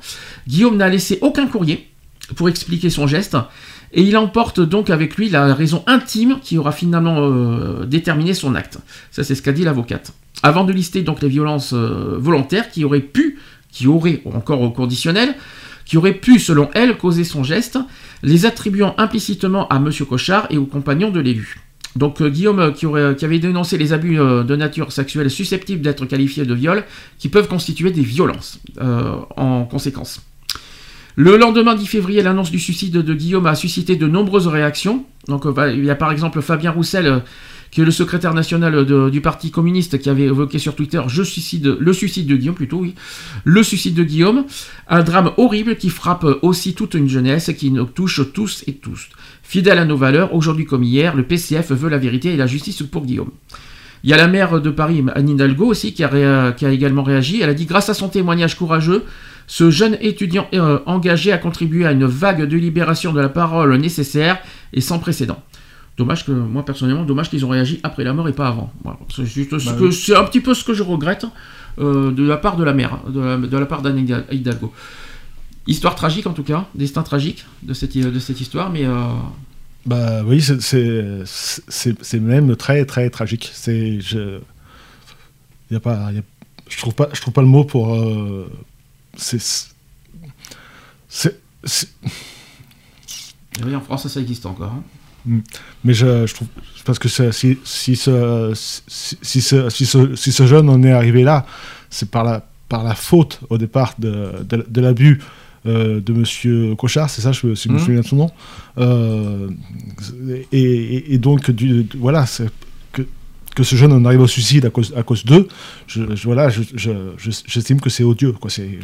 Alors, on ne sait pas si c'est suicide ou si c'est un meurtre. hein. Donc, euh, il y a mais- encore une enquête là-dessus parce que. euh, Oui, mais je, veux dire, euh, euh, parce qu'on dit qu'il a été pendu, bon, oui, c'est- Pendu, oui, c'est pas un suicide. hein. Enfin, c'est pas, pas un meurtre en tout cas. Moi, je crois pas. Hmm, tu sais, on peut, on, on peut faire passer un, euh, un meurtre meurtre pour un par, un- suicide, par pour un suicide avec une pendaison, hein, donc Mm. euh, ça s'est vu dans, beaucoup d'enquêtes criminelles. Euh, donc, euh, mais si- toutefois c'est un suicide, si, si un suicide et que c'est la conséquence des, actes de M. Cochard et de, son compagnon, euh, dans, ce, cas, je, vais, être méchant, mais j'éprouve une, une haine profonde contre ces personnes.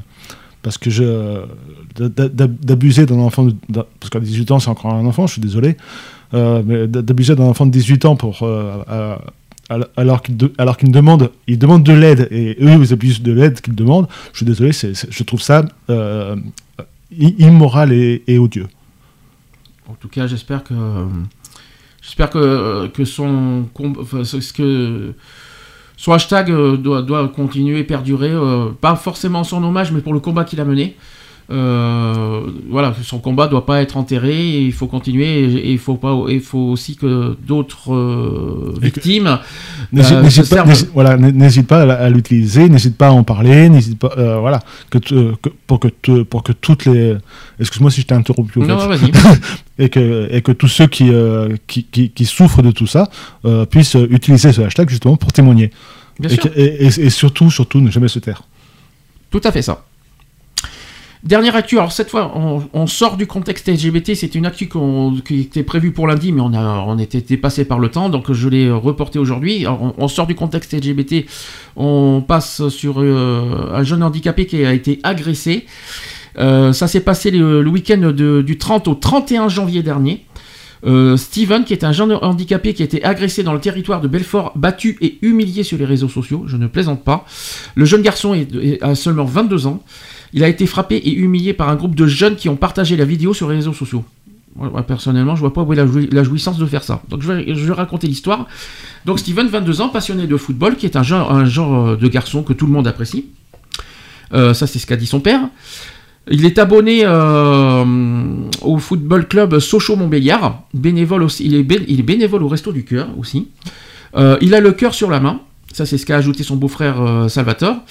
Et ce soir-là, il rejoint une amie à Dorance dans le territoire de Belfort. Il a ramené un gâteau et a pris des affaires pensant dormir sur place. Mais la soirée prévue pour seulement 4 personnes, avec des copains, prend rapidement une autre tournure.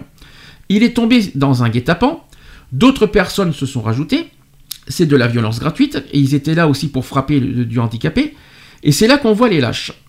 Les parents sont prévenus par leur jeune voisine, euh, la jeune voisine qui a montré des vidéos qui tournaient, ils ont pris la voiture et ils sont allés chercher. Donc sur place, ils ont trouvé trois autres personnes, et, mais les agresseurs étaient malheureusement partis à ce moment-là. Une fois rentré, Steven a tenté dans un premier temps de minimiser les faits. Celui qui venait tout juste de prendre son autonomie euh, en louant un appartement dit à ses parents que les agressions n'étaient pas grand-chose, quelques claques, parce qu'en fait, euh, sur la vidéo, on voit les, euh, les jeunes lui mettre des claques Sur à Steven. D'accord. Sur les vidéos, hein, carrément.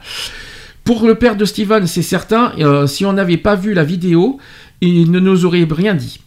Il nous a dit que c'était juste quelques claques. C'est pour cela qu'on se demande avec le psychiatre si c'était vraiment la première fois qu'on le frappe et qu'on le force à se taire. C'est pour ça qu'aujourd'hui on dit stop, il faut que justice soit faite. Ça c'est ce qu'a dit le père.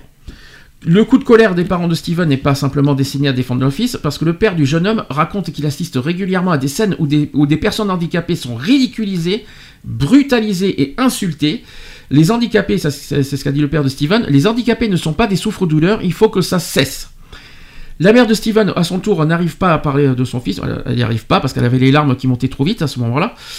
Et le père, euh, le père euh, qui s'appelle Michel, et qui est par- euh, j'y peux rien, il a partagé entre la rancœur et la colère. Et son fils, après être passé euh, par, un- par une période de déni, est aujourd'hui meurtri. Une citation qui dit au, début, donc ça je crois que c'est le père qui a dit ça, au début il me, disait, il me disait que c'était pas grave, puis mercredi matin devant la, psychiatre, il a eu un gros coup- contre-coup, il a pris un gros coup de massue, il dit qu'il a l'impression d'avoir vécu un attentat, qu'il allait, mal faire, qu'il a, quelques temps de marque sur la figure, qu'ils l'ont rasé apparemment, ah, aussi, il a quand même été euh, attaché aussi, et il, euh, il a dit franchement, il le vit très mal.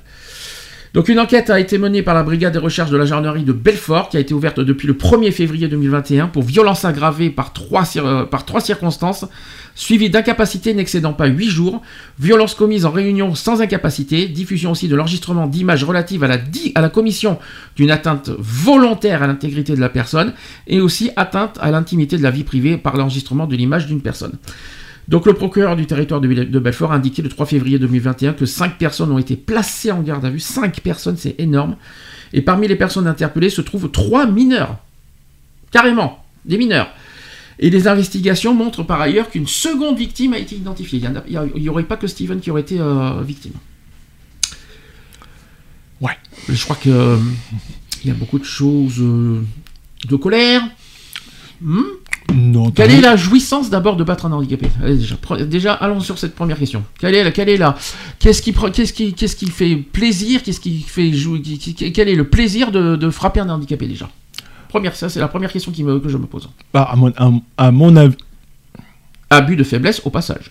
À, à mon, à, à mon avis, les, les, per- les personnes qui s'attaquent gratuitement euh, à, à une personne handicapée dans ce, dans ce, dans ce cas-là, c'est c'est pour, euh, pour, pour se donner eux-mêmes euh, une impression de toute puissance.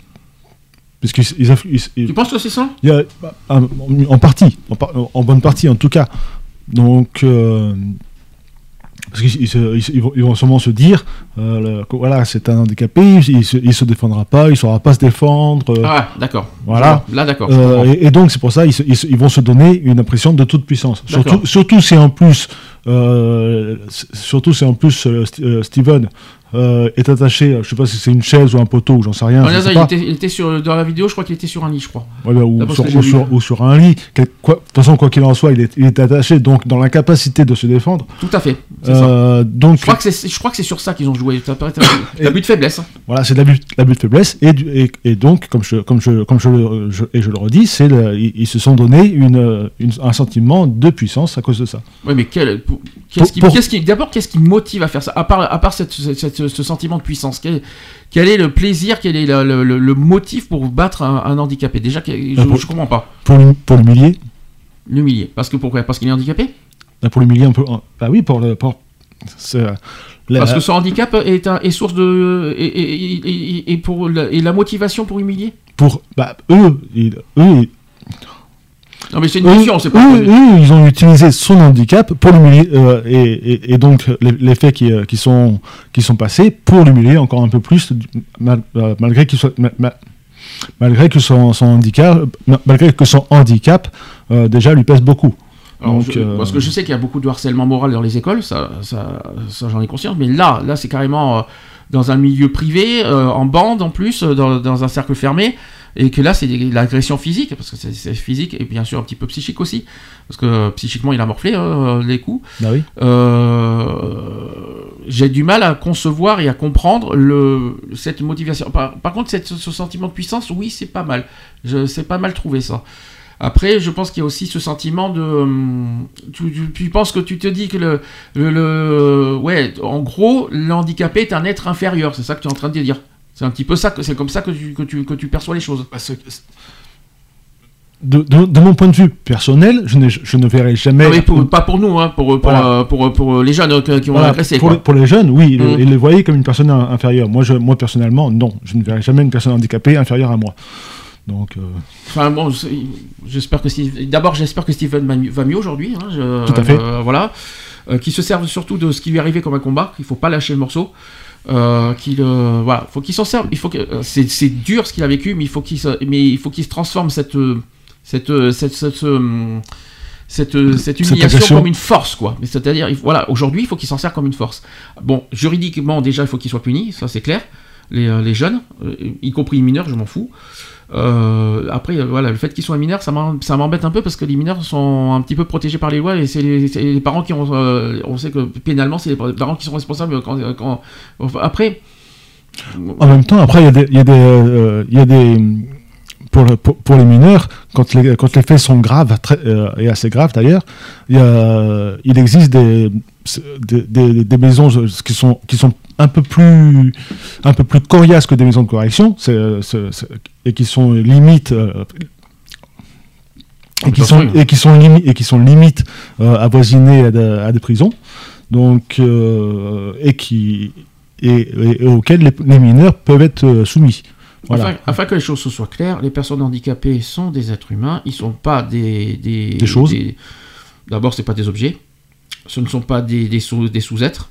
Ils ont des capacités que, que, que des gens ne- ne- sont à milieu d'imaginer. Ils ont des capacités, que ce soit intellectuelles, que ce soit physiques. On regarde quand on voit les Jeux, les jeux paralympiques, on regarde, on- Ah ils oui. ont des capacités incroyables. Ceux qui ont des, euh, des handicaps moteurs, bah, je suis désolé, euh, j'en ai, j'en ai, connu dans ma vie des, des, personnes, des personnes handicapées moteurs, mais vous ne pouvez pas vous imaginer comme ils ont, comme ils ont des facultés mais, euh, que, personne ne soupçonne. Euh, Les, les euh, les handicapés ne sont loin d'être des, des sous-êtres. hein. Après, c'est tellement lâche. C'est de la lâcheté d'abuser de, de, de, de, se- de, de, de, de- de s'en prendre à des handicapés. Je trouve ça lâche, lamentable, et tellement puéril, et tellement. Ouais, pour moi, c'était la lâcheté pure et simple, et euh, pour moi, c'est punissable de toute façon. Ce que je veux dire par là, c'est que euh, les, les, les, euh, les personnes handicapées sont un comme des autres comme tout le monde, deux ils ont des facultés beaucoup plus plus qu'on l'imagine, et trois si je peux me permettre Des fois, on a plus à apprendre d'eux que, que, que ce que, que ce que nous, on peut leur apprendre. Non, mais il n'y a pas forcément. Bah, a- oui, on peut ça. dire ça. On peut dire, oui, on peut dire ça aussi. C'est juste que ils- ils- en faisant ce qu'ils font, ils en sortent, ils en sortent pas gagnants. Euh, je suis désolé, euh, battre un handicapé, euh, euh, voilà, euh, ils, ils vont, ils vont mettre ça, ils vont mettre ça, ils vont prendre, euh, ils risquent de mettre ça euh, parce qu'ils vont être quoi qu'il en soit dans un tribunal, ils vont dire c'est une erreur de jeunesse, c'est une, euh, tu vois ce que je veux dire? C'était ah oui, ils, ils- limite, limite, ils, se serviraient de ça euh, comme un jeu. Mhm. Alors que c'est pas un jeu. Et puis, à à ma connaissance, les handicapés, les, per- les personnes handicapées, ce sont pas des jouets. Ce sont pas des, euh, jouets auxquels, euh, vas-y, on jouait, vas-y. Euh, Non, mais je suis en train d'imaginer leur, défense. Ils seraient capables de dire au tribunal devant un juge, oui, mais ce n'était qu'un jeu, monsieur le juge. Bah, attends, c'est pas un jeu, quoi. C'est pas. Non, mais attends, il faut arrêter, quoi. Hmm. Je- je- enfin, en tout cas, voilà, ce sont pas des objets, ce sont pas des sous-êtres, ce ne sont pas des, euh, des- ce sont des personnes comme des autres et qu'il faut traiter comme tout le monde à titre égal. Et, euh, et de, toute façon, personne en, sortira vainqueur d'abuser et de, de frapper euh, gratuitement et malsaine, de manière malsaine un- une personne handicapée, quel que soit l'âge, bien sûr. En tout cas, pensez, euh, j'ai une grosse pensée pour Steven. J'espère qu'il va mieux aujourd'hui. Et euh, s'il y, y a du nouveau sur l'affaire, parce que ça, ça va passer au tribunal, ça aussi. hein, on- évidemment, on, on suit, on suit l'histoire et on, en- on, on verra où, où ça, où ça aboutit au niveau juridique. D'ailleurs, on a fini. Il est 18h20. Toi qu'on est à l'heure. Pour une fois. Pour une fois, on a fait, a fait, n'a pas fait beaucoup d'émissions. Hein, T'exagères un peu. Même. Bon, quoi qu'il en soit, on se retrouve dans trois semaines. C'est ça, hein, je ne me trompe pas, entre le 23 et 24 mars. Euh, c'est ce qu'on s'est dit. Mm. Hein, on- on- les prochains sujets, euh, sur- au moins sur l'épilepsie déjà. Je t'avais dit l'épilepsie, puis on en a, on en a évoqué Euh, un l'autre jour aussi. Euh, C'est le, les, tout ce qui est paris euh, sur les jeux, les ah, machins voilà, comme ça, ça. ça sur le débat, ça. ça, Voilà. Est-ce qu'on est pour ou contre les, les, par- alors, les paris des jeux euh, en, en général non, Pas forcément sur. euh, sur- que ce soit même, même dans les PMU. Hein, Bah, que, ce soit, les jeux que ce soit les d'argent, PM euh, que ce soit les PMU ou les, ou ou ou casinos où tu, où tu de l'argent à, à gogo, pour, pour moi c'est du, du pari, ça reste. euh, voilà. donc euh, voilà, il faudra, faudra savoir ce qu'on pense des paris, ce qu'on pense de tout ça. Voilà. On fait, on fait pas le débat maintenant. Non, on, non, on fera non, le débat non, dans non, non, là- là, On va- là- c'était juste- tu- là, c'était juste tu, un- tu fais un teaser, tu fais un teaser, c'est ça? C'est ça. je- D'accord. tu fais le petit teaser du jour. Voilà. Et euh, il y, a, il y, a, y a- il y a un truc aussi qu'on- dont, dont on avait parlé. L'apnée du sommeil, Voilà. les problèmes de sommeil, euh, tout ça, on avait- on- mais ça, ça sera plus tard, euh, je pense, en mois d'avril. Voilà. Bon, quoi qu'il en soit, merci. Euh, pour les, euh, on a passé euh, deux, deux belles journées cette semaine. Euh, On a, on a enfin réussi à, à clôturer ces deux journées. Euh, Enfin, ouais. Je, te, je, te, je vais pas te mentir que je suis soulagé aussi. On se retrouve quoi qu'il en soit dans trois semaines. Les podcasts www.equality-podcast avec un s.fr et vous avez aussi les applications Deezer, TuneIn, iTunes, euh, Orange, euh, Radioline, euh, Radio.fr, etc. Enfin, vous allez sur Google, vous tapez émission Equality et vous aurez tous nos podcasts. Et sur YouTube, je précise, en vidéo sur les deux pages YouTube, à la fois de l'association et de l'émission. Voilà, n'hésitez pas à consulter. Et, et puis voilà. Merci en tout cas. Mais il y a On pas se dit rendez-vous bientôt. dans trois semaines. Bisous, bon appétit et à bientôt. Et prenez soin de vous et à très bientôt. Bisous. Retrouvez nos vidéos et nos podcasts sur www.equality-podcast.fr.